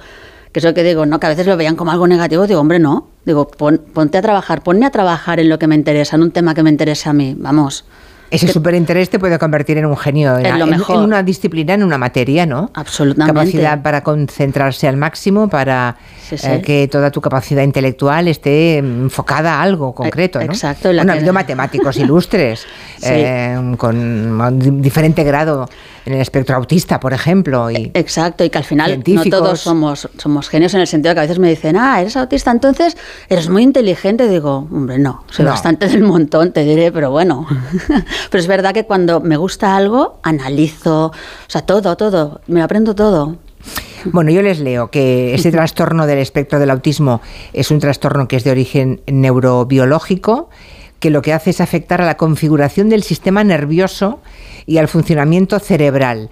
Y como decía Sara, básicamente influye en dos áreas. Una es la comunicación, eh, la interacción social, ¿no? el cómo te relacionas con el resto del mundo. Y luego también está la, la flexibilidad del pensamiento. Son las dos cosas fundamentales ¿no? del espectro autista, más o menos. Vale. Creo que sí. ¿Cuántos niveles hay? Decías que tú tienes nivel 1. Uno. Ahora mismo en, lo- en lo- en los criterios de diagnóstico, en los manuales actuales, hay tres. Hay tres. Sí. Vale. ¿Tres Hay- es, es el más elevado? Exacto. El o sea, no va al re- revés esto. No, vale. tres el que requiere- Uno es leve, mm, el más grave, digamos. Sí, y entonces tres, el que requiere de más ayuda en su día a día, ¿no? Que al final, evidentemente, todos tenemos desafíos, porque a veces pasa, ¿no? De, ah, nivel uno, bueno, nada. Digo, no, bueno, nada, no. Que tengo mis desafíos, pero bueno, a nivel de requerir ayuda, pues igual, claro, requiero menos que una persona que, que requiere para todo en su día a día, claro. O sea, hay personas dentro del espectro que realmente necesitan mucha ayuda y que, bueno, que dependen de, de un- de un- de otro adulto, ¿no? Y, el- y luego también están las comorbilidades, que el autismo casi nunca viene solo. Comorbilidades. ¿Qué son las Sí. comorbilidades? Esto podrían, son, el, espera, eh, yo ya he dicho, y digo, yo ya aviso al- el nivel usuario, que luego no quiero quejas. Son otras enfermedades, otros trastornos, condiciones, incluso dolencias a veces, que van asociadas. En mi caso, pues sería TEA, el trastorno del espectro de autismo, y TDAH. Eso suelen ir muy de la mano. O sea, yo soy muy hiperactivamente despistada. Eres despistada, Yo soy muy vale. despistada, pero bueno, cuando no pongo el hiperfoco, si lo pongo ya sabemos que no. Luego, pues también hay gente con discapacidad intelectual, igual que la hay con altas capacidades, pero no todos. Y es hay, interesante pues, eso, ¿eh? sí, Tanto no, puede no, ser es- discapacidad intelectual como alta capacidad, ¿eh? Exacto, es para que veamos realmente... Independientemente del grado. O Bueno, sea, hay- pu- puede haber gente de, de grado 1 con cierta discapacidad intelectual. Pues no, no es sé fácil. responder a esta pregunta, pero, Vale. pero realmente yo creo que, bueno, no lo sé. Realmente, Aparentemente parece que Claro. no, que la gravedad implique lo contrario, ¿no? Pero no. claro. Al- bueno, a veces yo creo que sí, con un nivel 3 o un grado 3 puede ir asociado muchas veces a, a la discapacidad intelectual, pero y a epilepsia, bueno, es que ahí realmente infinidad de cosas. Y luego cosas que aparecen por no tener un diagnóstico a tiempo. Que esto también es. Mm, ¿Te refieres a la ansiedad, a la depresión? Ansiedad, depresión, fibromialgias, O sea, hay fibromialgias que pueden... Ahora yo me estoy yendo, ¿eh? Pero esto Sí, seguro. Se está, No, no, se pero- está empezando a investigar. Realmente. científicamente no hay nada claro, pero, pero... está empezando a investigar porque realmente somos muchas mujeres, pues temas de endometriosis, fibromialgia, que claro, esto al final que es ansiedad, ansiedad, ansiedad, vas acumulando y salen cosas, claro. Y al final se somatiza de alguna forma, ¿no? Vamos, la reina de la somatización, yo. Sí, te ha pasado. Yo ¿Has toda tenido episodios de, de ansiedad o de depresión? Sí. Desde, no desde siempre, pero sí. Claro, yo ahora estoy pensando que igual es lo que me preocupa, ¿no? Que habrá personas oyéndonos ahora que pues tienen una depresión crónica o de esa recurrente que viene cada otoño o que viene muy a menudo, o tienen episodios de ansiedad o no sé, o, o de agorafobia o no, otro tipo de fobia, que igual oyendo la charla puede llegar a la conclusión, a ver si soy autista. Claro, eh, no puede- eh, hay que decir que no todas las personas que tienen depresión o ansiedad son autistas, ni muchísimo menos. No, Pero que casi todas las que son autistas, si no están bien diagnosticadas, acaban teniendo depresión, sí, ¿no? Y ansiedad, claro, es que al final vivir, o sea, vivir no entendiendo lo que te pasa, no sabiendo, viendo que no encajas, que no encuentras un sentido de pertenencia, que, que todo es como más complicado, te frustras y al final, pues claro, empiezas ansiedad, ansiedad, acumular ansiedad, depresión, y el problema es que no es la causa, es la consecuencia, esa ansiedad, depresión. Entonces, claro, Que llevar a un psicólogo o a un psiquiatra ya le hemos liado, ¿no? entonces, medicación y apa. Ay, y bueno, nada, y, y tómate la vida con más calma. Y dices, bueno, no, no es. Hasta que encuentras a alguien que te da la respuesta. Pero claro, alguien que te dice que voy a ser autista porque tengo depresión. Hombre, no. No. O sea, como somos personas, ¿no? Digo yo, al final podemos coincidir en muchas cosas, pero tienen que haber muchas más cosas. Hay una serie de rasgos y tiene que ser un profesional quien te evalúe. Claro, eh, obviamente, ¿eh? que nadie llegue a una conclusión equivocada, pero en todo caso, igual sí que abrimos alguna puerta a que alguien decida ir a ver un especialista y a partir de aquí, ¿no? Que le puedan diagnosticar lo que sea, Sí. que no tiene por qué ser autismo. Un autista tiene mm, problemas con los cambios, ¿no? Cualquier cosa que sea una alteración en su vida eh, le produce mm, malestar, ¿no? Sí. La adolescencia debe ser terrible para un niño o niña autista, ¿no? Terrible. Porque es la edad de los cambios. Es tremenda la adolescencia y además es cuando yo creo que los niños al final hay esa inocencia, de alguna manera, en que lo diferente no es malo, ¿no? Entre comillas, porque luego parece que lo diferente, lo, todo lo desconocido es malo por ese miedo, ¿no? A lo desconocido. Entonces la adolescencia, bueno, no hace falta ir muy lejos, ¿no? Lo que está pasando con adolescentes que se intentan suicidar. Alguno de ellos con, um, con grado en el espectro autista. Exacto, Cuando entonces- lees eso, imagino que te debe que doler todo, ¿eh? Eh, cuando leo esto pienso, eh, normal. es que es normal. Es que quien, al, o sea, incluso si, estando no diagnosticado, ¿quién no ha tenido pensamientos? eh, ¿Suicidas alguna vez? Intentos, eh, diría al 100%. ¿Tú también? 90. ¿Sara? Todas hemos tenido... sí, todas hemos tenido este- estos pensamientos. Yo, de hecho, me insisto y lo digo, no es normal llegar a, a un diagnóstico, en mi caso, que es cuando me di cuenta de todo lo que había ocurrido, y ver que el suicidio lo tengo normalizado como una opción más. Lo tengo absolutamente normalizado desde niña. Ya hicimos una encuesta en una red social hace, hace ya un tiempo preguntando a qué edad, personas ya diagnosticadas ahora de adultas, a qué edad habían tenido las primeras ideaciones suicidas. Y estamos hablando de los 10, 11, 12 años. Qué tremendo. Mm. Claro, yo veo esto en, en la tele y digo, normal, es Mm. que no, no. Nos envía un mensaje una oyente que dice que a su hermano, ahora con 47 años, le acaban de diagnosticar el síndrome de Asperger y que está siendo un alivio para él y para todos. Ha supuesto reescribir y entender ahora toda su vida. Ojalá lo hubiéramos sabido antes. lo mismo que tú, ¿eh? Es un poco la tesis del Tal libro de, de- de Sara Codina, ¿eh? Ent- reescribir y entender toda la vida. No nos hacemos una idea, ¿eh? De lo que significa, porque alguien dirá, bueno, has vivido hasta ahora, además has tenido una vida sentimental normal, a lo que sí que te has casado, has tenido hijos, ¿no? Me he divorciado, Te vamos, has lo divorciado, normal. lo normal, ¿no? Eso es todo cam- Que por cierto, ¿cómo se liga? Hoy. Las relaciones sentimentales tampoco deben ser fáciles, ¿no? terrible, terrible. Ah, o sea, claro. esto es un apartado que da para, para rato. Para ¿eh? otro libro, para, otro libro. Para unos cuantos. Sí, pero aún así, eh, como no vamos a entrar ahí, lo curioso es el oyente medio dirá, bueno, pues una vida normal, que más da con diagnóstico o sin diagnóstico. Y no, debe suponer muchas cosas, ¿no? Entender reacciones que has tenido en momentos determinados, que no es que te arrepientas, es que las entiendes ahora, ¿no? Y entender que no estaba rota.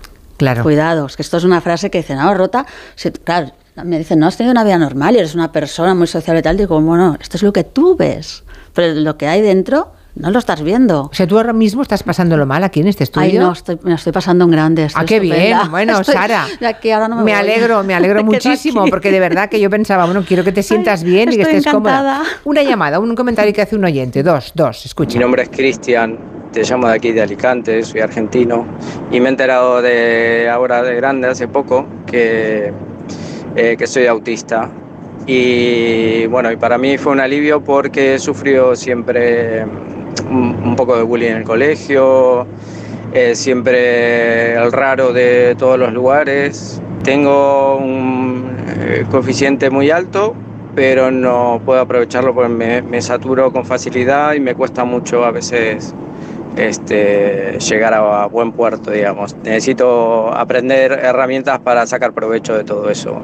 Hola, yo quería preguntarle qué opina sobre, he visto yo un par de series, una es de un médico que es autista y luego otro que es una serie coreana que se llama Wu, una abogada extraordinaria y que en este caso la, chica, la abogada, es autista. Entonces que si las ha visto y que si realmente reflejan una realidad de, de autismo o tiene mucho de fantasía. Gracias. Bueno, lo del médico debe ser Good Doctor, ¿no? Seguramente, que, es, que tiene un síndrome de Asperger. Sí, ese- que mm. confieso que no la he visto. No lo has visto nunca. Y la de Ni un la. capítulo. Un No la he capítulo. visto todavía. Entonces no puedo preguntarte qué te No, parece. Y perdón. la otra es la abogada. Sí, la vi del tirón. Esas cosas que hago yo, de veo el primer capítulo y de repente digo, ay, fíjate, la he visto entera. ¿Qué ha pasado? ¿El fin de semana entero? Me gustó, la verdad. A ver, claro, al final, pues bueno, sí, Mm. en- enseña pues una parte, sí, pero me gustó. El primer oyente, fíjate lo que decía, Sí. que son candidatos al bullying, ¿no? Am, que él tiene alta capacidad, pero no. Eh, Sí. o sea, puede darse el caso de alta capacidad, pero que sea inútil, de muy alta capacidad, pero que si no la lo puedes enfocar. Y- claro. Y, me puse a llorar y me enfadé cuando me dieron el diagnóstico porque no tengo altas capacidades, pero si alguna cosa salía muy alta y decía, ¿y de qué me ha servido? Se me ha Mm. servido de nada y qué rabia. Digo, porque claro, no lo... Y el tema del bullying, esto es un tema que sobre todo en mujeres a mí me preocupa mucho, que ya lo intento resumir muy rápido porque si no aquí entro y no salgo, que es todo el tema de, de, bueno, de violencias que puede recibir, ah, por ejemplo, una mujer que no sabe que es autista, tú intentas encajar, intentas ser como los demás, Mm. no entiendes las intenciones de los demás, no lees los entre líneas, no quieres gustar, no sabes poner límites, porque yo lo he aprendido con 41, 42 años, no sabes, entonces todo esto que pasa, que estás, o sea, estás, a- a- bueno, te puede ocurrir todo. A merced de todo. Bullying, malos tratos, abusos, todo. Todo te puede. Luego, claro, sigues siendo autista cuando lo sabes, pero por lo menos tienes, ¿no? Sabes que hay una cosa que se llama poner límites, autoestima. O sea, se aprenden, se aprenden herramientas, Cosas ¿no? sí. Mm. Cosas básicas. O como mínimo detectas eh, el momento en que, que puede ser peligroso para ti, ¿no? O que estás Exacto. haciendo cosas que no son las, las que te convienen, ¿no? Sí, luego pues el sentirte el rarito. sí. El raro en todas partes, decía ese oyente argentino. Sí, yo me sentía sobre todo fuera de lugar. Ya. Pero yo disimulaba muy bien, porque hacía el enmascaramiento, que eso es muy, muy típico en mujeres, ¿no? Y entonces yo enmascaraba y parecía que estuviera todo bien, y yo la procesión va por dentro, vamos, la podrían haber inventado conmigo. entonces, claro. Sara Codina, estoy segura que muchísimos oyentes que mm, se sientan interpelados por, por esta afección, ¿se le llama enfermedad? ¿Es una enfermedad? No, no es una enfermedad súper importante. Vale. ¿no? No, es una no, condición. Es una condición, Sí. perfecto. Ah, En el, en el tiempo de descuento lo hemos dejado claro. Eh, cualquier persona que, que tenga esta situación, ¿no? Seguro que le puede interesar enormemente este libro de Sara Codina. Neurodivina y punto, 40 años siendo autista y yo sin saberlo. Me alegro mucho que te hayas sentido cómoda. Y yo, comodísima, vamos. Me alegro. Gracias, ha sido un placer. Muy Gracias, Sara. agradecida. Hasta pronto. Gracias. Tiempo de noticias, son las 6, 5 en Canarias.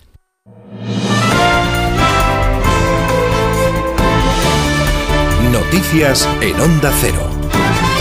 Buenas tardes. Empezamos en Grecia, donde siguen los trabajos de los servicios de emergencia. Están buscando a las víctimas del accidente ferroviario registrado ayer. Según la última actualización oficial, al menos 57 cadáveres han sido recuperados hasta el momento. 57 personas siguen hospitalizadas, además, seis de ellas en cuidados intensivos. La mayoría de las víctimas eran jóvenes universitarios que regresaban a Salónica tras un puente festivo. El primer ministro griego ha declarado un duelo nacional de tres días y ha señalado que se van a depurar responsabilidades. Por el momento, la Fiscalía de Larisa ha imputado al jefe de la estación de trenes de esta ciudad por homicidio negligente y otros delitos que pueden conllevar que, si es considerado culpable, le podrían acarrear una pena de entre 10 años y cadena perpetua. Y el secretario de Estado de norteamericano, Anthony Blinken, y el ministro de Exteriores ruso, Sergei Lavrov, han mantenido hoy una breve conversación en los márgenes de la reunión del G20 en Nueva Delhi. Se trata del primer cara a cara entre ellos desde que comenzó la guerra de Ucrania. Según Moscú, fue Blinken quien solicitó contactar con Lavrov y en ningún caso se trata, dice, de una negociación o una reunión. Blinken ha explicado en rueda de prensa que durante el cara a cara ha instado a Rusia a levantar la suspensión del nuevo Tratado de Reducción de Armas Estratégicas, una decisión que considera irresponsable. Además, ha reclamado al ministro ruso el fin de la ofensiva y el inicio de conversaciones de paz. Le he comentado al ministro de Exteriores lo que ya dije la pasada semana en la ONU y también lo que han expresado otros miembros del G20 hoy. Pongan fin a esta guerra de agresión. En los mercados, los datos de inflación que hoy se han conocido han frenado el entusiasmo de días anteriores y han moderado las ganancias apenas 5 centésimas.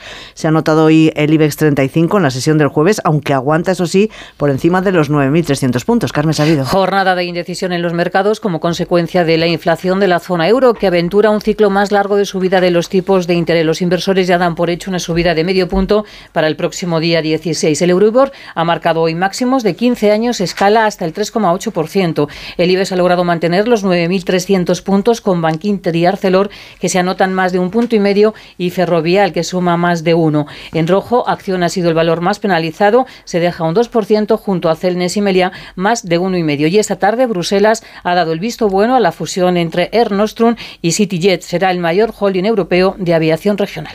La plataforma contra la morosidad denuncia que las administraciones públicas tardaron 67 días en pagar a sus proveedores el año pasado, es decir, que duplican el plazo máximo legal permitido de 30 días. Así se desprende de un informe elaborado por esta plataforma que hoy se ha hecho público. Pedro Pablo González. Y por ello reclaman la puesta en marcha de un observatorio de la morosidad imparcial y de un régimen sancionador que multe a las administraciones y a las empresas morosas de manera real.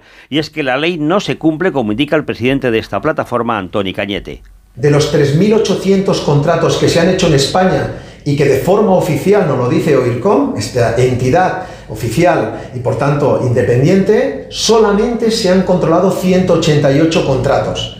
Por tanto, la ley obliga, sería bueno para que se cumplieran los plazos de pago, pero nos encontramos que luego no se implementa. La plataforma recuerda que el Ministerio de Hacienda ha anunciado para este 2023 un plan de pago de proveedores para las entidades locales, ayuntamiento, por un importe de 1.076 millones de euros. Esperan que este dinero llegue a las pymes para evitar su desaparición o la pérdida de puestos de trabajo que está pasando al no poder cobrar los trabajos realizados con la Administración. Y a todo esto sumamos la pregunta que hoy les hacemos en nuestra página web ondacero.es.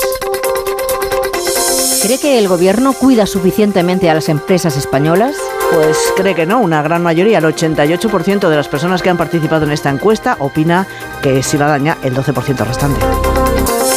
Y la información del deporte con David Camps. El secretario general de la Federación Española de Fútbol, Andreu Camps, reconoce que la UEFA solicitó información sobre el caso Enrique Negreira y que esta ha sido facilitada por la Federación a la espera de avances en la investigación. La FIFA y la UEFA tienen capacidad sancionadora, no así en España, ya que según la ley del deporte, las infracciones muy graves prescriben a los tres años y el Barça extinguió el contrato con Enrique Negreira hace cinco. En una comparecencia conjunta junto al presidente del Comité Técnico de Árbitros, Luis Medina Cantalejo, ambos han defendido la labor de los árbitros, se ponen a disposición de la Fiscalía y Medina Cantalejo defiende la honorabilidad de los colegiados. Y vosotros no sois corruptos. Y esto que ha pasado es una vergüenza, que hay que limpiarla. Así que si hay alguien que ha cometido algún acto, que lo pague. No hay ni una evidencia, ni una prueba que pueda decir que un árbitro de fútbol español es deshonesto. Es imputable a personas que en su momento pertenecieron a esta casa,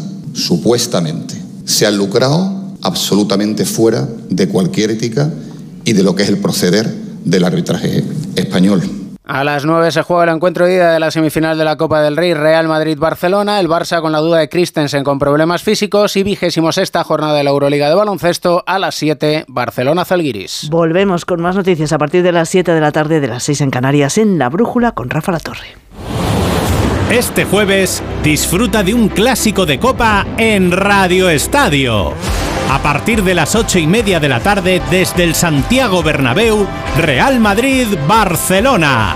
Una nueva oportunidad para eliminar al eterno rival de la lucha por un título, en un mes cargado de enfrentamientos directos entre madridistas y azulgranas. Este jueves, la ida de las semifinales de la Copa del Rey se juega en Radio Estadio, con Edu García. Te mereces esta radio. Onda Cero, tu radio. Julia en la Onda. Dos cositas. La primera, ahora que necesito ahorrar más que nunca me has vuelto a subir el precio del seguro. La segunda, yo me voy a la mutua. Vente a la mutua con cualquiera de tus seguros y te bajamos su precio, sea cual sea. Llama al 91 555 5555. 91 555 5555. Por esta y muchas cosas más, vente a la mutua. Condiciones en mutua.es. En Hipercor y Supermercado El Corte Inglés tienes siempre ofertas increíbles. Y muchísimos productos con un 70% de descuento en su segunda unidad. Además, ahora por compras superiores a 20 euros en cervezas tienes un 25% de regalo. Todo un 25% para llevarte más cervezas en próximas compras. Consulta condiciones. En Hipercor y Supermercado El Corte Inglés.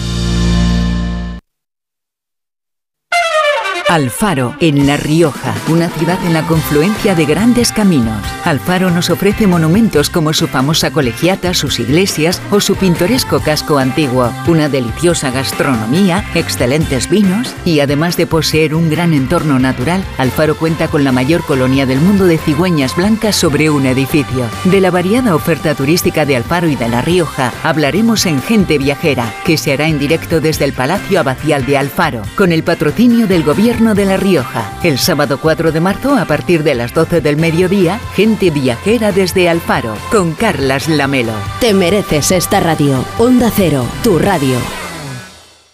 Ponle Freno convoca una nueva edición de sus premios que celebran 15 años. Su objetivo es reconocer aquellas iniciativas que hayan contribuido a promover la seguridad vial en nuestro país. Envía tu candidatura antes del 3 de marzo a través de la web ponlefreno.com. Juntos, sí podemos. A3 Media. Los mejores True Crime ahora se escuchan. Denise hacía el camino en solitario. La peregrina. Nada se sabe de ella desde el momento de su desaparición.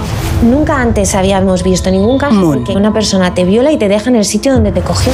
Una misma marca sobre las víctimas. El asesino de la baraja. Dos cartas de la baraja situadas a su lado. Solo en Sonora. ¿Tú sabes cómo reclamar una factura de la luz? Yo tampoco. Por eso soy de Legalitas. Porque cuento con expertos que me ayudan a solucionar los temas que yo no controlo. Por solo 25 euros al mes puedo contactar con ellos todas las veces que quiera. Hazte ya de legalitas. Y por ser oyente de Onda Cero, y solo si contratas en el 900 100 661, ahórrate un mes el primer año. Legalitas. Y sigue con tu vida. Onda Cero Madrid 98.0 Un día descubres que tienes humedades en techos, paredes, están por todas partes. ¿Qué puedes hacer? Llama a Murprotec. Llama al 930 1130 o entra en murprotec.es. Si con las humedades te las tienes que ver, ¿qué puedes hacer? Llama a Murprotec. 930 1130. Murprotec. Cuidando tu hogar, cuidamos de ti.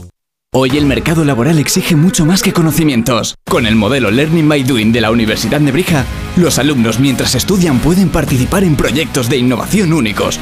La mejor forma de terminar la carrera con experiencia. Infórmate en nebrija.com. Universidad Nebrija, haz algo único. Empresa patrocinadora del quinto centenario Antonio de Nebrija.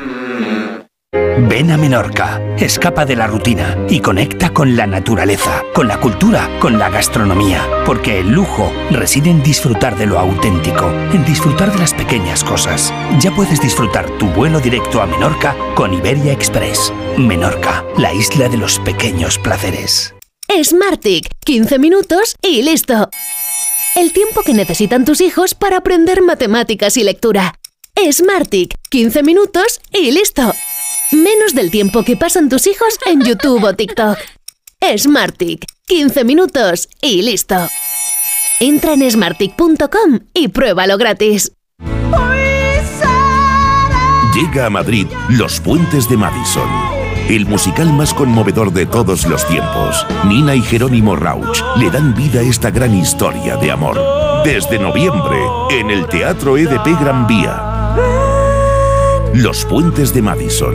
Entradas a la venta en gruposmedia.com. Si tiene joyas de firma o artículos de oro y plata, llame al 91 534 6706 o vaya a la Plaza San Juan de la Cruz 9. Si tiene joyas de firma o artículos de oro y plata, llame al 91 534 6706 o vaya a la Plaza San Juan de la Cruz 9. Le pagarán el mejor precio al momento. Y también bolsos de Vuitton, Chanel y Hermès. Las vacas Angus y Wagyu de la ganadería Organic comen pastos naturales reforzados con una mezcla de higos secos y pasta de aceite de oliva virgen extra. Es una carne increíble. Y como queremos que la pruebes, te llevamos del campo a tu casa dos solomillacos de 300 gramos, un chuletón de un kilo y cuatro hamburguesas de 150 gramos por solo 69 euros. Todo Angus Eco de Organic. Haz tu pedido 910 2010 910 2010 o en carneorganic.com. Organic, la mejor carne del mundo. 98.0 Madrid.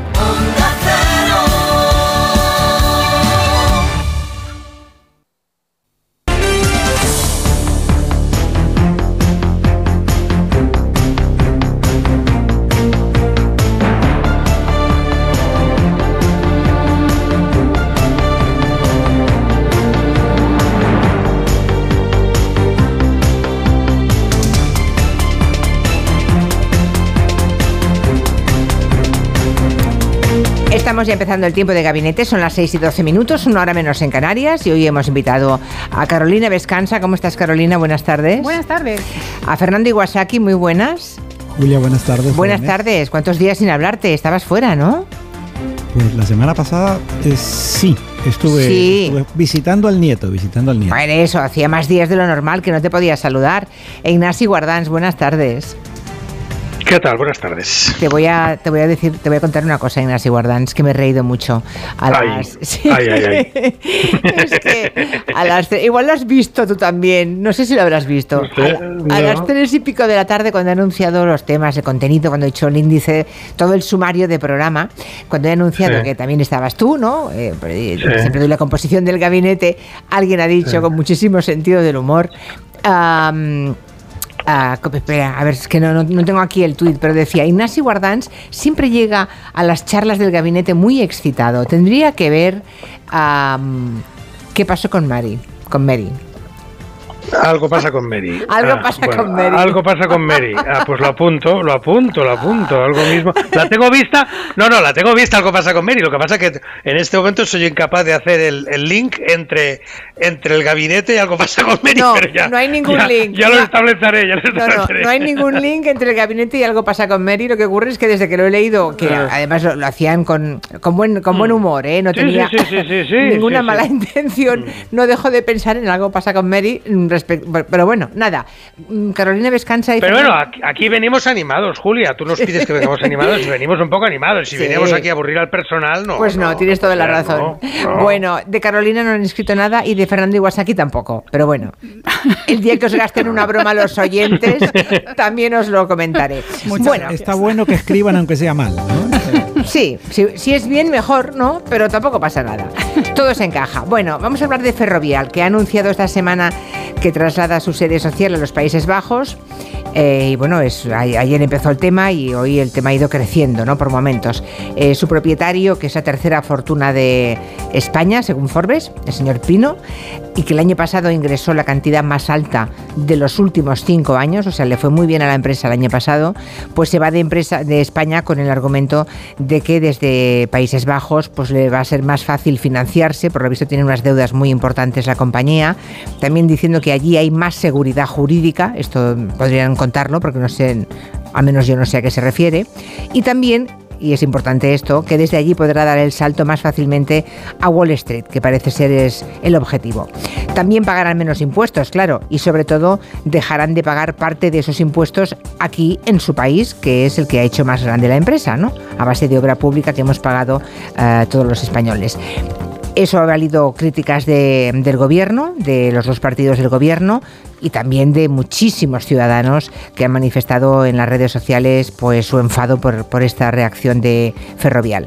Asun Salvador, cuéntanos. Hola Julia, buenas tardes. El grupo, por, recordar un poco la historia del grupo, decías, hablabas tú de la obra de la obra pública, de los contratos de la obra pública, que ha sido la base de su negocio. El grupo se fundó en 1952, empezó suministrando las traviesas de las vías del tren, pero pronto vieron que eso no daba mucho margen y fueron diversificando el negocio. En 1968 se hicieron ya con el contrato para construir y explotar una autopista en el País Vasco y es, ha sido parte de, de su, de su clave, de la clave de su negocio. Después se lanzaron también a la gestión de aeropuertos en el Reino Unido, también en Estados Unidos.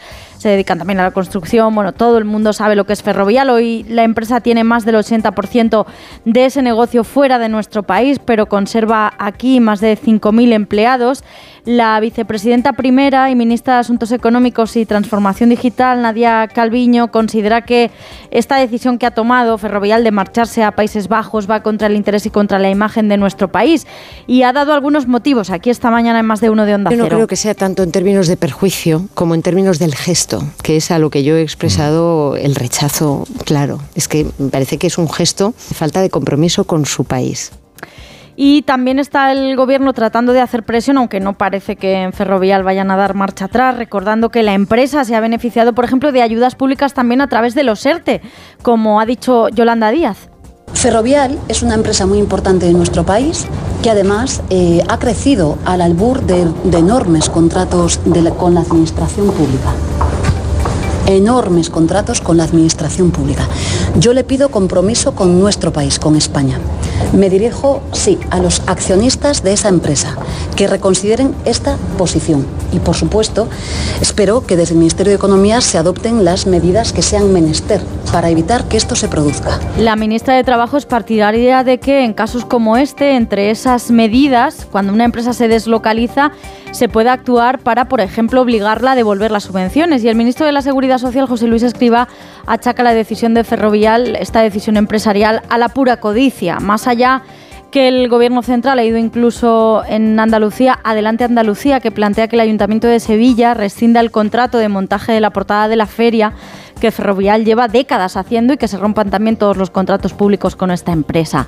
En el Partido Popular, entre tanto, culpan de la marcha mm, al Gobierno por algunos impuestos a las grandes compañías y Garamendi de la COE ha dicho lo siguiente. prácticamente el 85% de, o el 90% de su negocio está fuera de España. Eh, va dentro de la Unión Europea a un país europeo, quiero que se aclare. Es decir, eh, Holanda, que yo sepa, es un país europeo, no es un paraíso fiscal. No es un paraíso fiscal, pero sí tiene una fiscalidad más favorable. Sobre Ferrovial le han preguntado también esta mañana en espejo público de Antena 3 a la presidenta del Banco Central Europeo a Christine Lagarde, que no ha entrado a valorar este caso concreto, pero sí ha subrayado la importancia de ir hacia un mercado único de capitales en Europa. Pues eso sería lo interesante, seguramente, sí, lo que insinuaba Christine Lagarde. Gracias, Asun. Hasta la semana que viene. Hoy sí, ¿eh? Hoy sí que es jueves. Adiós. Bueno, eh, Ignacio Guardans, ¿cómo, cómo, ¿cómo estás viviendo este proceso, esta escalada y, bueno, cómo está creciendo el suflé de Ferrovial en las últimas cuarenta y tantas horas?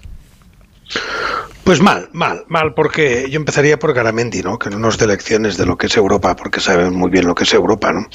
Eh, pero si las empresas francesas pues las trasladan todas a Malta, pues verá qué caras les ponen a los franceses. Por tanto, que Garamendi salga ahora diciendo, el gasto está en la Unión Europea. Claro, sí, sí. gracias, gracias, señor Garamendi, por recordarnos que los Países Bajos, que además no se llama Holanda, estaría bien que lo supiera, en los Países Bajos están en la Unión Europea, ¿no? Pero hay empresas que efectivamente están muy unidas a la historia económica de un país. Y están unidas por muchas razones, empezando en el caso de España por razones históricas del franquismo, porque Ferrovial sin el franquismo no existiría. No es la única, ¿eh? no es la única, pero Ferrovial nace, como las grandes constructoras, en realidad todas las grandes constructoras españolas nacen de beneficios directos del franquismo.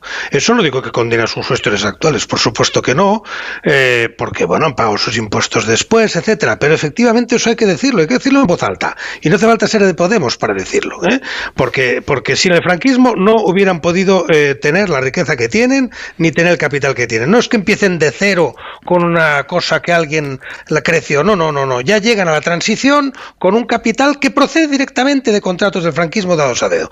Por tanto, ese ya es un punto de partida que les debería plantearse con mucho cuidado y con muchas puntillas cualquier maniobra de este estilo que vaya contra la imagen del país que les ha dado de mamar. ¿eh? Y a partir de ahí, pues efectivamente ha habido muchos contratos públicos. Las ayudas públicas es distinto, porque las ayudas públicas, pues mientras hayan cumplido aquello para la cual se los dio ayuda pública, no creo que devolverlo, pero sí contratos públicos. Y además hay un tema de lealtad con tu país. Y hay un tema de lealtad y andar ahora dando la imagen de que hay un problema de seguridad jurídica en España es absolutamente falso.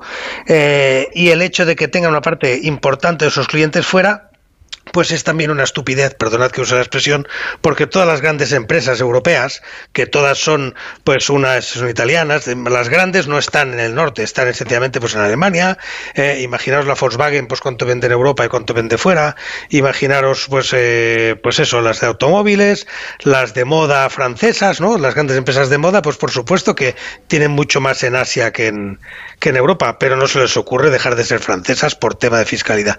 Entonces, eh, me parece feo, me parece que es difícil de impedir y me parece que el tema está, se mueve más en el plano ético, en el plano de la responsabilidad y en el plano de algo que a mí me gusta mucho que se llama name and shame. Así que voy a hacer un name and shame.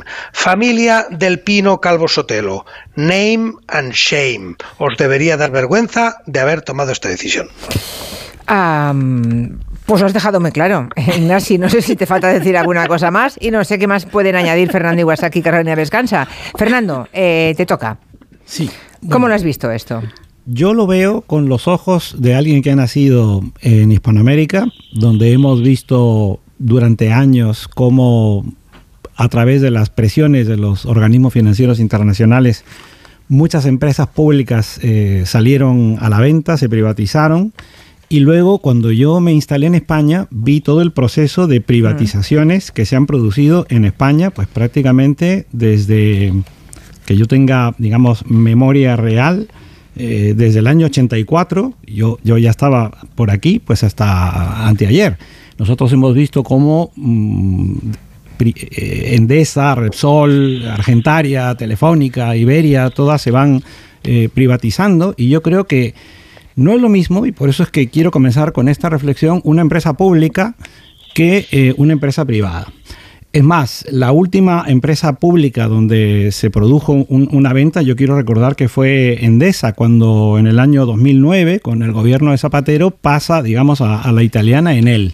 Entonces, yo creo que no hay que perder de vista qué pasa con esas empresas públicas que es así, son de todos, y luego con estas empresas eh, privadas. Em, decía Ignacio sobre el, volumen de negocio, es verdad, pero por ejemplo, en el año 2020, que fue el año de la pandemia, em, Ferrovial perdió 498 millones. Eh, gracias a un acuerdo que hubo en ese momento con Renfe y con el gobierno, se salvaron 2.000 empleos. Y en el año 21 su beneficio subió a 1.197 millones, de los cuales 550 millones provinieron de las autopistas de peaje que Ferrovial tiene en Canadá y Estados Unidos. Es decir, y, no entro en otros lugares del mundo porque ya se ha comentado al, comienzo del programa. Es decir, estamos en un contexto de una economía globalizada con unas reglas de juego, Europa lo permite. Y, quiero terminar eh, citando un, un estudio que publicó el diario.es el 12 de octubre del año 21, lo firman Diego Larruy y Raúl Sánchez, donde se preguntaban qué pasaría si una multinacional española que tiene un importante volumen de negocio en el extranjero decide por organización centralizar su filial y su actividad fuera de España. Es un caso hipotético, así lo dicen los compañeros, pero podría ocurrir porque se están creando las condiciones. Es decir, Estoy citando un artículo, un, estudio de los compañeros del diario.es del año 21, estamos en el año 23. Yo creo que esto se veía venir, por lo tanto, la reacción del gobierno y la reacción de, de, gran sector de la sociedad, y lo ha expresado muy bien Ignasi, yo, yo creo que tiene que ver con, no tanto con los mecanismos internos que pueden permitir que esto se produzca como, eh, digamos, lo, la mala impresión que deja el que se produzca esto, y a lo mejor en un año electoral también influye, pero que me parece que desde el punto de vista procesal, legal, en fin, de, mm, digamos, de las reglas del juego... Duda, Fernando, que sepas, que sepas que eso, pero lo ético y lo jurídico van, hace por, muchos años que tú y yo hemos ya, vamos hablando aquí, por, lo ético y lo quiero, jurídico no están en el mismo sitio. Por ¿eh? eso quiero diferenciar sí. entre, digamos, estas condiciones y lo que ha señalado Ignacio, que me parece que hay que cargar la suerte por allí. Lo ético, lo ser jurídico desleal, y lo económico, no, vale. No, y ser desleal, la lealtad no es una obligación jurídica. Hmm. Se puede ser desleal y nadie va a la cárcel por desleal. Hmm. Lo que pasa es que luego le dejas de dirigir la palabra, pero nadie va a la prisión por ser desleal. Y Ferrovial es desleal, cosa que es perfectamente legítimo. ¿eh?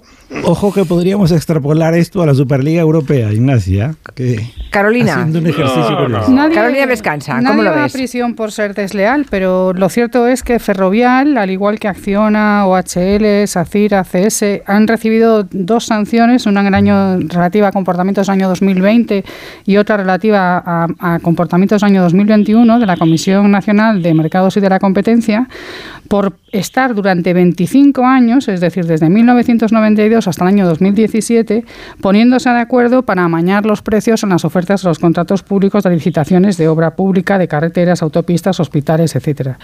Han recibido en el año 2020 otra sanción a 12 empresas, entre las cuales también está Ferrovial, por formar parte de un, un cártel para alterar los resultados de las licitaciones de, conservación y explotación de la red de carreteras públicas del Estado español. Por tanto, eh, no es solamente que, como bien ha dicho Ignasi, que son empresas que nacen en el curso del franquismo y que se han enriquecido y generado capitales gigantescos a, costa de las arcas públicas eh, españolas, sino que es que son empresas que se han comportado con una deslealtad sistemática eh, al funcionamiento de, la, de la obra pública, de la adjudicación y de los recursos de todos los españoles. Así que a, esta, a, esta, a este origen turbio o a esta deuda originaria con, el conjunto de España hay que sumar una serie de prácticas que han venido siendo sancionadas. Esas sanciones de la Comisión Nacional de Mercados y de la Competencia incluían la prohibición de seguir licitando con la administración, con la administración del Estado. Y el 10 de diciembre del año pasado, la Audiencia Nacional suspende la sanción de la Comisión Nacional de Mercados y de la Competencia y esa suspensión todavía está eh, vigente, que es decir, sin resolver. ¿No? Por tanto, eh, son empresas que si se han caracterizado por algo es por su deslealtad. En los sumarios de investigación de la Gürtel, de la primera fase de la Gürtel, hay investigaciones que revelan que en el proceso de la elaboración del programa electoral del Partido Popular en el 2008 se reunieron representantes de las siete empresas de costumbre, incluida Ferrovial, en la sede, en la sede de Génova con Bárcenas, para decidir cuáles iban a ser las obras públicas que se iban a, a proponer en el programa electoral del PP de 2008. Es decir, son, son empresas tan poderosas que hasta le dicen a los partidos de gobierno cuáles son las obras que hay que poner en el programa electoral. Es decir, no estamos hablando de empresas eh, pequeñas o cualquiera, estamos hablando de empresas que funcionan normalmente en situaciones de oligopolio y de cártel. Y precisamente por esa posición oligopólica o de cártel es por la que están haciendo esto que, esto que están planteando. Lo que ya llega al colmo ya del insulto y del, pro, del puro cinismo es la argumentación con la que comparece Ferrovial para explicar este movimiento. Porque no dicen que se van para pagar menos impuestos. Dicen que se van porque la calificación de la deuda pública en Holanda es mejor que la española. ¿Y a ellos qué más les da? ¿O es que acaso se van a financiar en los mercados de deuda pública de los estados? El segundo argumento es que para entrar en la bolsa en Nueva York están mejor posicionados en Holanda, pero si hay empresas españolas que ya están en la bolsa de Nueva York y no han cambiado su sede social a ningún otro país. Y por último, que ya es como, como, como la coletilla ya para acabar de tener más cara que, que, que el cemento, es afirmar que es que se van porque hay inseguridad jurídica en España. Ustedes lo que tienen es un morro que se lo pisan. Ustedes han elegido Holanda porque Holanda es un país desde el cual se puede triangular con los paraísos fiscales del, del, de las Bahamas y de, de, las Antillas holandesas con total facilidad. Y lo demás, pues, es, eh, es pura cara dura y puro cinismo. Bueno, Holanda es Países Bajos. Vamos a hacer todos un esfuerzo. Que vale, de acuerdo. Vamos a hacer el esfuerzo de eh, decir Países Bajos. Nos cuesta mucho a todos, pero es lo que hay. Eh, no parece que haya marcha bueno, no. atrás, ¿no? Supongo que esto ya está bastante decidido. No, digamos que Ferrovial no se sometería a esta crisis, a esta crisis reputacional, porque durante dos días, imagino que, eh, pues no, no está no siendo. está tan claro, ¿no? Julia. No está ¿Tú tan crees claro que se puede dar marcha atrás? Porque, bueno, porque justamente lo que está es el problema reputacional. O sea, Ferrovial, por mucho que tenga su negocio fuera, va a tener, puede tener problemas eh, en España de reputación. ¿eh? De- Reputación será en las redes o en algunos espacios eh, de comunicación, porque yo he estado leyendo No, El Mundo no, esta y- mañana y he estado leyendo El Español y se me han caído de, la- de las manos los periódicos, de la vergüenza que me da ver las cosas que tengo que leer, eh, dándole cuartelillo y pábulo a la argumentación vergonzante que Ferrovial ha puesto sobre la mesa. No, yo creo que hay una indignación en la opinión pública en general, Sí, pero no en la opinión iba- publicada. Eh, la a opinión ver, sí. publicada eh, Bueno, se te cae de las sí, manos en la general. Yo hablo, de, yo hablo de dos tipos de opinión. Primero, la opinión inversora y segundo, la opinión eh, que decide los contratos, que es donde que sí, tiene que ver, porque efectivamente el elemento reputacional es un elemento y por tanto nadie está obligado a dar más puentes a Ferrovial por, porque, porque el precio no es el único elemento. ¿eh? Y por tanto, eh, pues eso lo puede notar. Y es así, porque efectivamente los contratos públicos no se dan por un sistema estrictamente matemático o de un algoritmo, tampoco se dan a dedo, no estoy diciendo que es así, no es verdad. ¿eh? Eh, vamos, hace años que no es verdad, salvo casos de corrupción, pero de ahí a que puede estar dando a alguien que tiene reputación cuestionada, no. Y luego un tercer elemento que también, bueno, lo digo así informalmente, libre de, todo cargo público. Si tuviera cargo público, lo voy a decir ahora que lo diría con más cuidado, pero como lo tengo, pues lo digo. Eh, hay determinadas actuaciones de la administración que pueden tener, como diría yo, como distintos volúmenes de sonido, ¿no? O sea, tú puedes subir el volumen, los decibelios, o lo puedes bajar. Por ejemplo, lo que comentaba Carolina sobre cómo se han tratado las actuaciones del cártel. ¿eh? Eh, entonces, hay determinadas cosas que, bueno, que efectivamente, superado un cierto nivel de legalidad, pues puedes mirarlo con más cariño o con menos o con menos ¿eh? Eh, y eso vale para inspecciones vale para vale para muchos ámbitos no y entonces efectivamente hay toda una zona gris en la que eh, que es muy complicada porque de ahí a la arbitrariedad que desde el Estado persiga a alguien eso sería prevaricación pero bueno eh, hay cosas que ya digo se pueden mirar de una manera o de otra sin ir más lejos estamos mirando de otra manera a las empresas chinas que a las empresas de Toledo no bueno pues esto cuidado con Ferrovial cuidado con Ferrovial porque efectivamente pues puede encontrarse con alguna inspección que no tenía prevista. Entonces, Julia, respuesta a tu pregunta, lo- el accionariado va a tener que sopesar esto, eh, va a tener que si Pero quiere lo ser un controla la familia del España- Pino, ¿no? Es el accionariado. mm, lo. No, no, la, controla, controla, pero no controla. O sea, sí controla, tiene una mayoría de capital clarísimamente. Pero bueno, la familia del Pino también tiene que seguir viviendo en España y sus herederos también, y el resto se mueven por algunos intangibles. Entonces yo no sé, el elemento reputacional lo van a tener que calibrar. En parte también pesa lo que vaya a hacer el PP con el elemento reputacional. Si el PP les aplaude del todo, pues a lo mejor ellos hacen una apuesta, ¿no? Esto al final es una apuesta al sentido literal, de decir, oye, pues es igual, nos aplaude la salida. Si el propio PP hiciera un gesto de, porque al fin y al cabo es la alternativa, no, si no es el año que viene serán cuatro, pero algún día es la alternativa, esto digo yo que en democracia no, no, no es, es asumible que el PP algún día gane al gobierno con cualquier candidato, ¿no? Bueno, pues si el PP hiciera el gesto de decir, de asumir que esto efectivamente está mal y que Ferrovial se esté enfrentando no con un partido ni con una coalición, sino realmente pues con, con, con todos, Con la opinión pública. pues con, con la opinión pública, pero también con los gobernantes de España, los actuales, los futuros, de alguna manera, aunque sea con matices, pues efectivamente Pero esto eso no va a pasar, sí, ya lo sabes. Ya No que no ha pasado todo lo contrario. es que ha salido hoy el PP a, cerrar filas con el argumentario de. O sea, es que ha En pasado un lo primer momento, en un primer momento, pero las decisiones de salida son irreversibles. O sea, la decisión no es irreversible ahora, pero lo que es bastante irreversible si tú trasladas tu cuartel general fuera, mira lo que pasó con el Prusés. En Cataluña, en efecto. otras no, en Sí. Cataluña, ¿eh? algunas se trasladaron y ahora, Se bueno, pues Valencia. aunque las cosas estén más tranquilas, a Valencia y a Madrid. Y efectivamente eso era un gesto político, era un gesto que mandaba un mensaje muy claro de cotización, ¿no? Dicen que la salida de Ferrovial no tiene consecuencias fiscales para lo que va a pagar en España, habría que verlo, pero bueno, me lo que, o sea, que tiene que va a ahorrar en general sobre sus finanzas fuera de España, ¿eh? Pero cuidado, yo quiero ser tampoco en como decía, confundir la opinión pública sobre lo que gana en España, pagará en España, aunque esté en Holanda, ¿eh? Lo que probablemente va a tributar menos es lo que gana fuera. Cuidado con este matiz, ¿eh? Ya. O sea que no, Sí. est- esto no, no, no liemos al personal. A, a mí me parece muy importante esto que estaba comentando Ignasi, es, es un mensaje político, porque imaginemos que esto le ocurre a- al PP en el poder. O O sea, yo estoy seguro que reaccionaría exactamente igual que como ha hecho la ministra Calviño y como han, mm, digamos, como se han expresado otros representantes del gobierno. Porque es un mensaje que no es estrictamente ni, ni, ni fiscal ni financiero, es, es, más un mensaje político, simbólico. Y, y creo que en un año electoral, eh, Carolina saca siempre petróleo el, el, que se encuentra en la otra orilla. Y, y eso para mí es lo que está en el contexto de esta situación. Un oyente dice, precisamente Países Bajos, uh, con lo que ha supuesto Países Bajos a lo largo de toda la historia de España. Son a, a, día de hoy todavía los que peor nos tratan, es verdad, ¿eh? los que peor nos tratan a los españoles en Bruselas.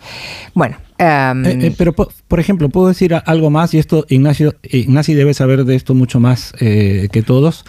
Hay muchas empresas, hay muchas multinacionales que sí tienen su domicilio social, por ejemplo, en Luxemburgo o Malta, que él lo mencionaba hace un momento, y que también eh, participan, sobre todo energéticas, en, en, muchas obras dentro de España, reciben subvenciones, están metidos en el, en el mundo de las energías renovables y por estar domiciliados en esos lugares, eso sí se beneficia muchísimo de una situación privilegiada.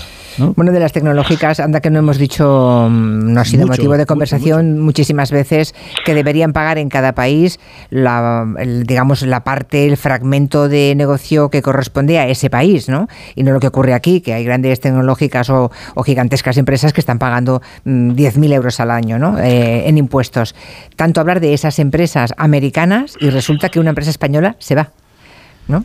Es que sí, es, pero por eso, es tremendo. Por eso, yo, por eso yo citaba el estudio de estos compañeros del diario.es, porque era el año 21, muy lejos de esta coyuntura electoral, anunciaban sí. este paisaje y al final se ha cumplido en el año electoral.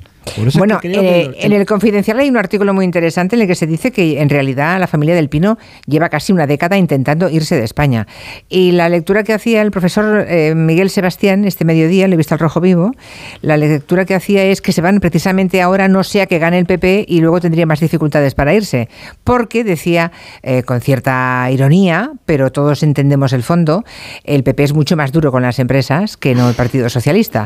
De modo que a Del Pino le costaría mucho más un embate de la derecha eh, afeándole la conducta y por eso, verdad, eso y sí. dice y por eso lo hacen ahora deprisa y corriendo antes de que, no sea que gane el PP y luego tenga más dificultades, con lo cual aprovechan precisamente ahora la ventana de oportunidad que está gobernando la izquierda en España. El fantasma de Montoro. Pero que lo haría igualmente, eso es.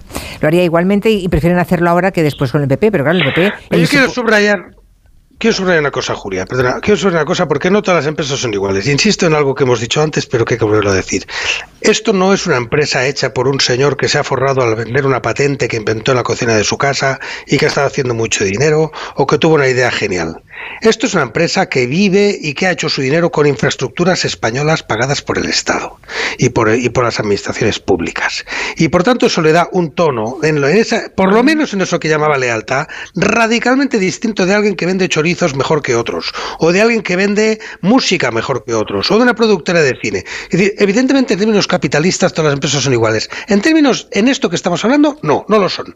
Y por tanto, efectivamente, cuando estamos hablando de que determinadas empresas están ligadas a la, a a, ¿cómo diría? al ecosistema económico uh -huh. de un país, eh, a la columna vertebral de un país, pues ahí encajan efectivamente las que tienen esas empresas que ya son empresas de infraestructuras, no son solo constructoras, porque son gestoras de infraestructuras públicas, eh, y, y, por tanto no las metería en el mismo saco que una teleco o que una empresa, bueno, de alguien que, oye, que, que de, de, una empresa de moda inventada un buen día por alguien que tuvo una idea genial y que, y que decide trasladarse y irse con, el, con su maleta a otra parte, ¿no? No es lo mismo, no es lo mismo.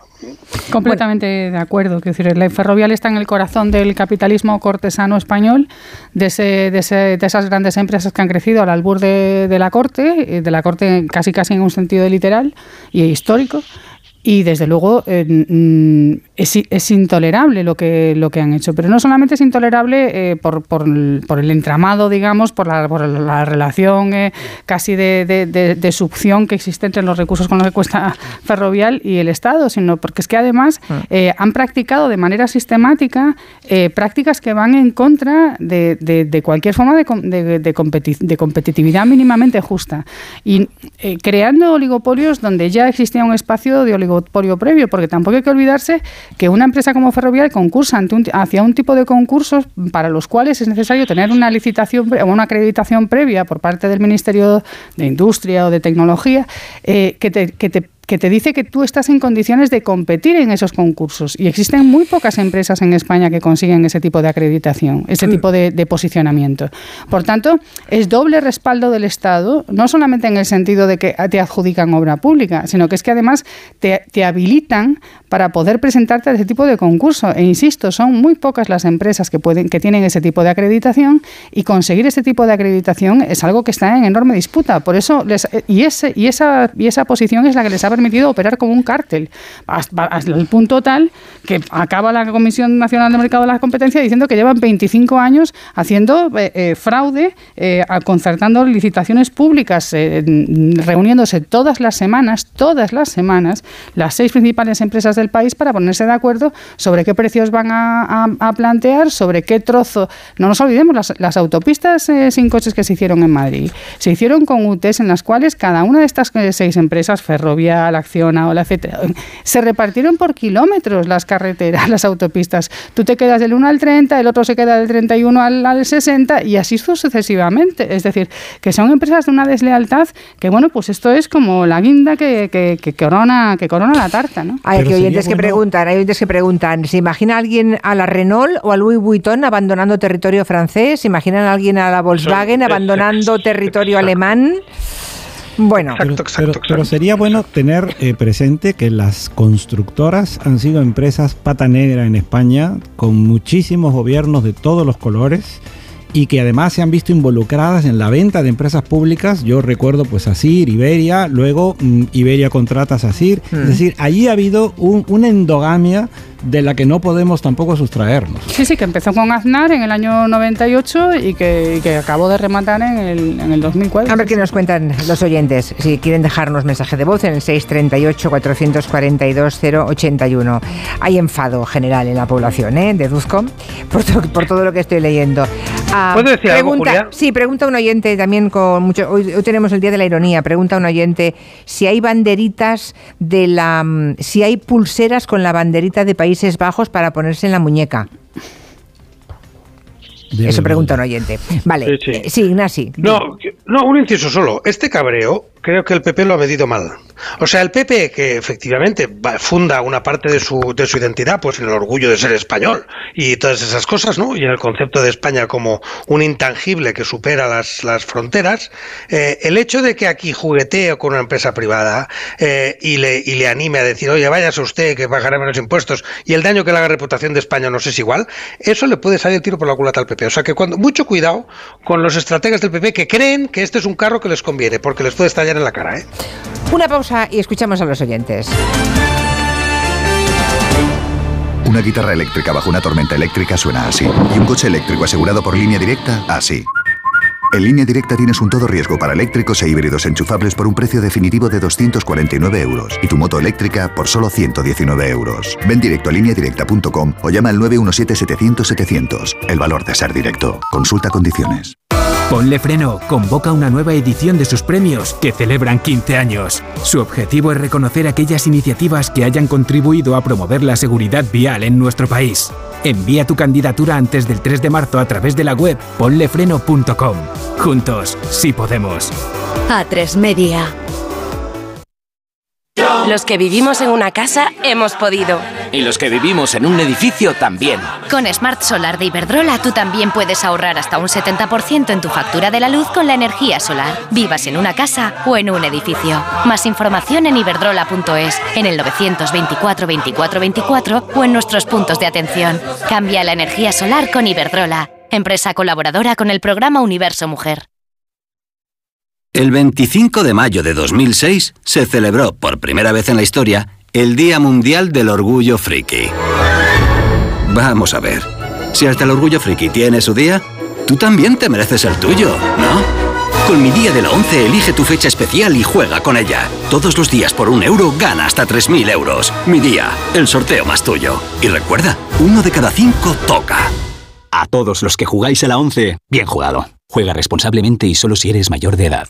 Soy Aida de Carglass. Si tu parabrisas tiene un impacto, repararlo es súper fácil. Solo necesitas tu móvil, tablet u ordenador y entrar directamente en carglass.es. Pides cita y nosotros lo reparamos, donde y cuando quieras. Carglass cambia, Carglass repara. ¿Tú sabes cómo reclamar una factura de la luz?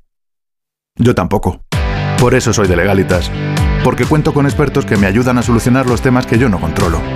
Por solo 25 euros al mes puedo contactar con ellos todas las veces que quiera.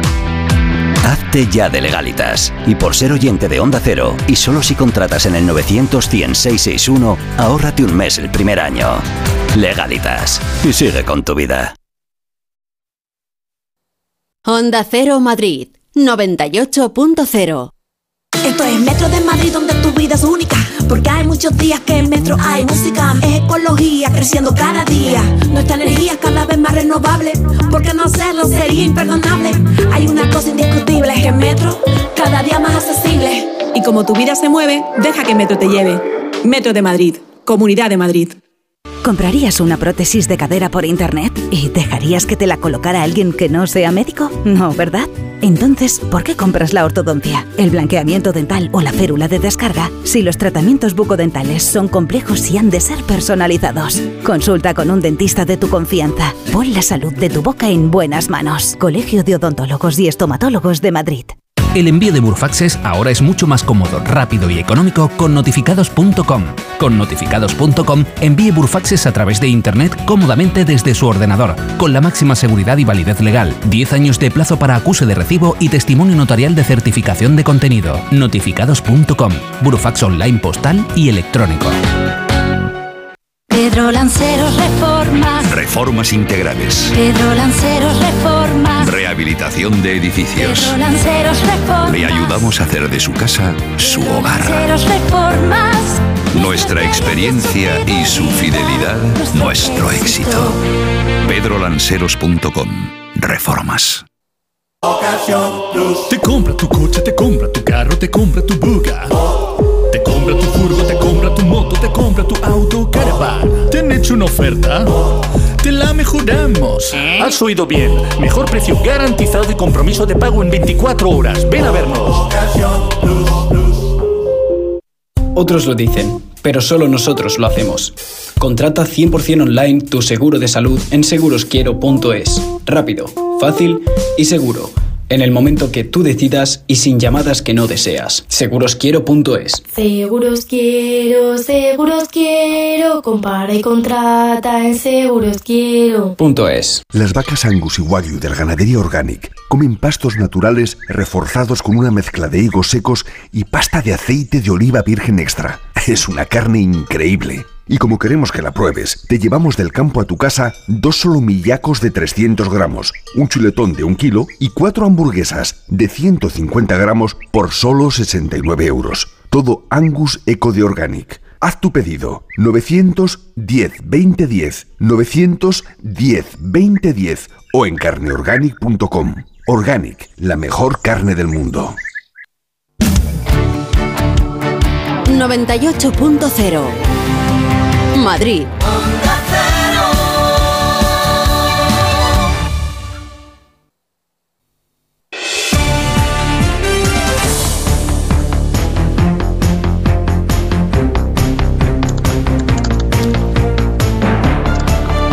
Aquí estamos en tiempo de, gabinete con Carolina Vescanza, Fernando Iwasaki, Ignacio Guardans, hablando de- del tema ferrovial. Lo que no hemos abordado en ningún momento es, y eso lo ha subrayado la presidenta del Banco Central Europeo esta mañana, Christine Lagarde, en la entrevista en Espejo Público, es que habría que ir a un mercado único de capitales en Europa. Claro, es que si esto ocurre es porque puede ocurrir, porque legalmente es posible que ocurra, ¿no? No hay nada que lo impida. Eh, entonces, A ver. ¿Alguna vez Países Bajos dejará de ser un... O eh, Irlanda. bueno, o Irlanda, efectivamente. O sea que ¿Me hay un mercado único. Sí, sí, precisión? adelante, sí, sí. No, no, una precisión muy técnica. El mercado único de capitales lo tenemos. Eh, y justamente porque lo tenemos y porque se pueden mover libres los capitales de un lado al otro, Sí. pues es porque se puede ir sin pedir permiso a nadie. Lo que no tenemos es mercado único fiscal. Fiscal. Fiscal, no sí. tenemos una fiscalidad única. No tenemos Yo creo que se refería a eso, ¿eh? porque en mercado único 27 efectivamente ya pueden moverse las personas y los capitales se la, la mueven libremente. fiscalidad del capital. La fiscalidad del capital es la que es distinta dentro de la Unión Europea y eso, eso es verdad. Lo que pasa que también cuidado con los. Siempre que uno pide la unificación, no digo por ti, digo porque a veces hay una parte de la izquierda muchas veces que propone la unificación de la fiscalidad del capital y claro, a veces se puede. eh, be careful what you wish for, dicen en inglés, ¿no? O sea, ten cuidado con lo que deseas porque, porque la unificación del capital quizá no será por la parte más alta, será por la parte media, el día que la haya. Ya, o sea ya. que efectivamente no será Luxemburgo, pero a lo mejor tampoco será España, por donde, por ejemplo, hay un impuesto sobre el patrimonio que no hay prácticamente en ningún sitio de Europa. Por poner un ejemplo, ¿no? O sea que el día que haya eso, pues a lo mejor saltan algunos impuestos que son muy queridos, aparte de nuestros gobernantes. Así que yo estoy, estoy porque haya, eh, bueno, porque haya unos mínimos. Yo no estoy del todo porque haya una fiscalidad totalmente unificada, eh, pero sí que estoy porque se suban los mínimos de fiscalidad corporativa. Eso sí.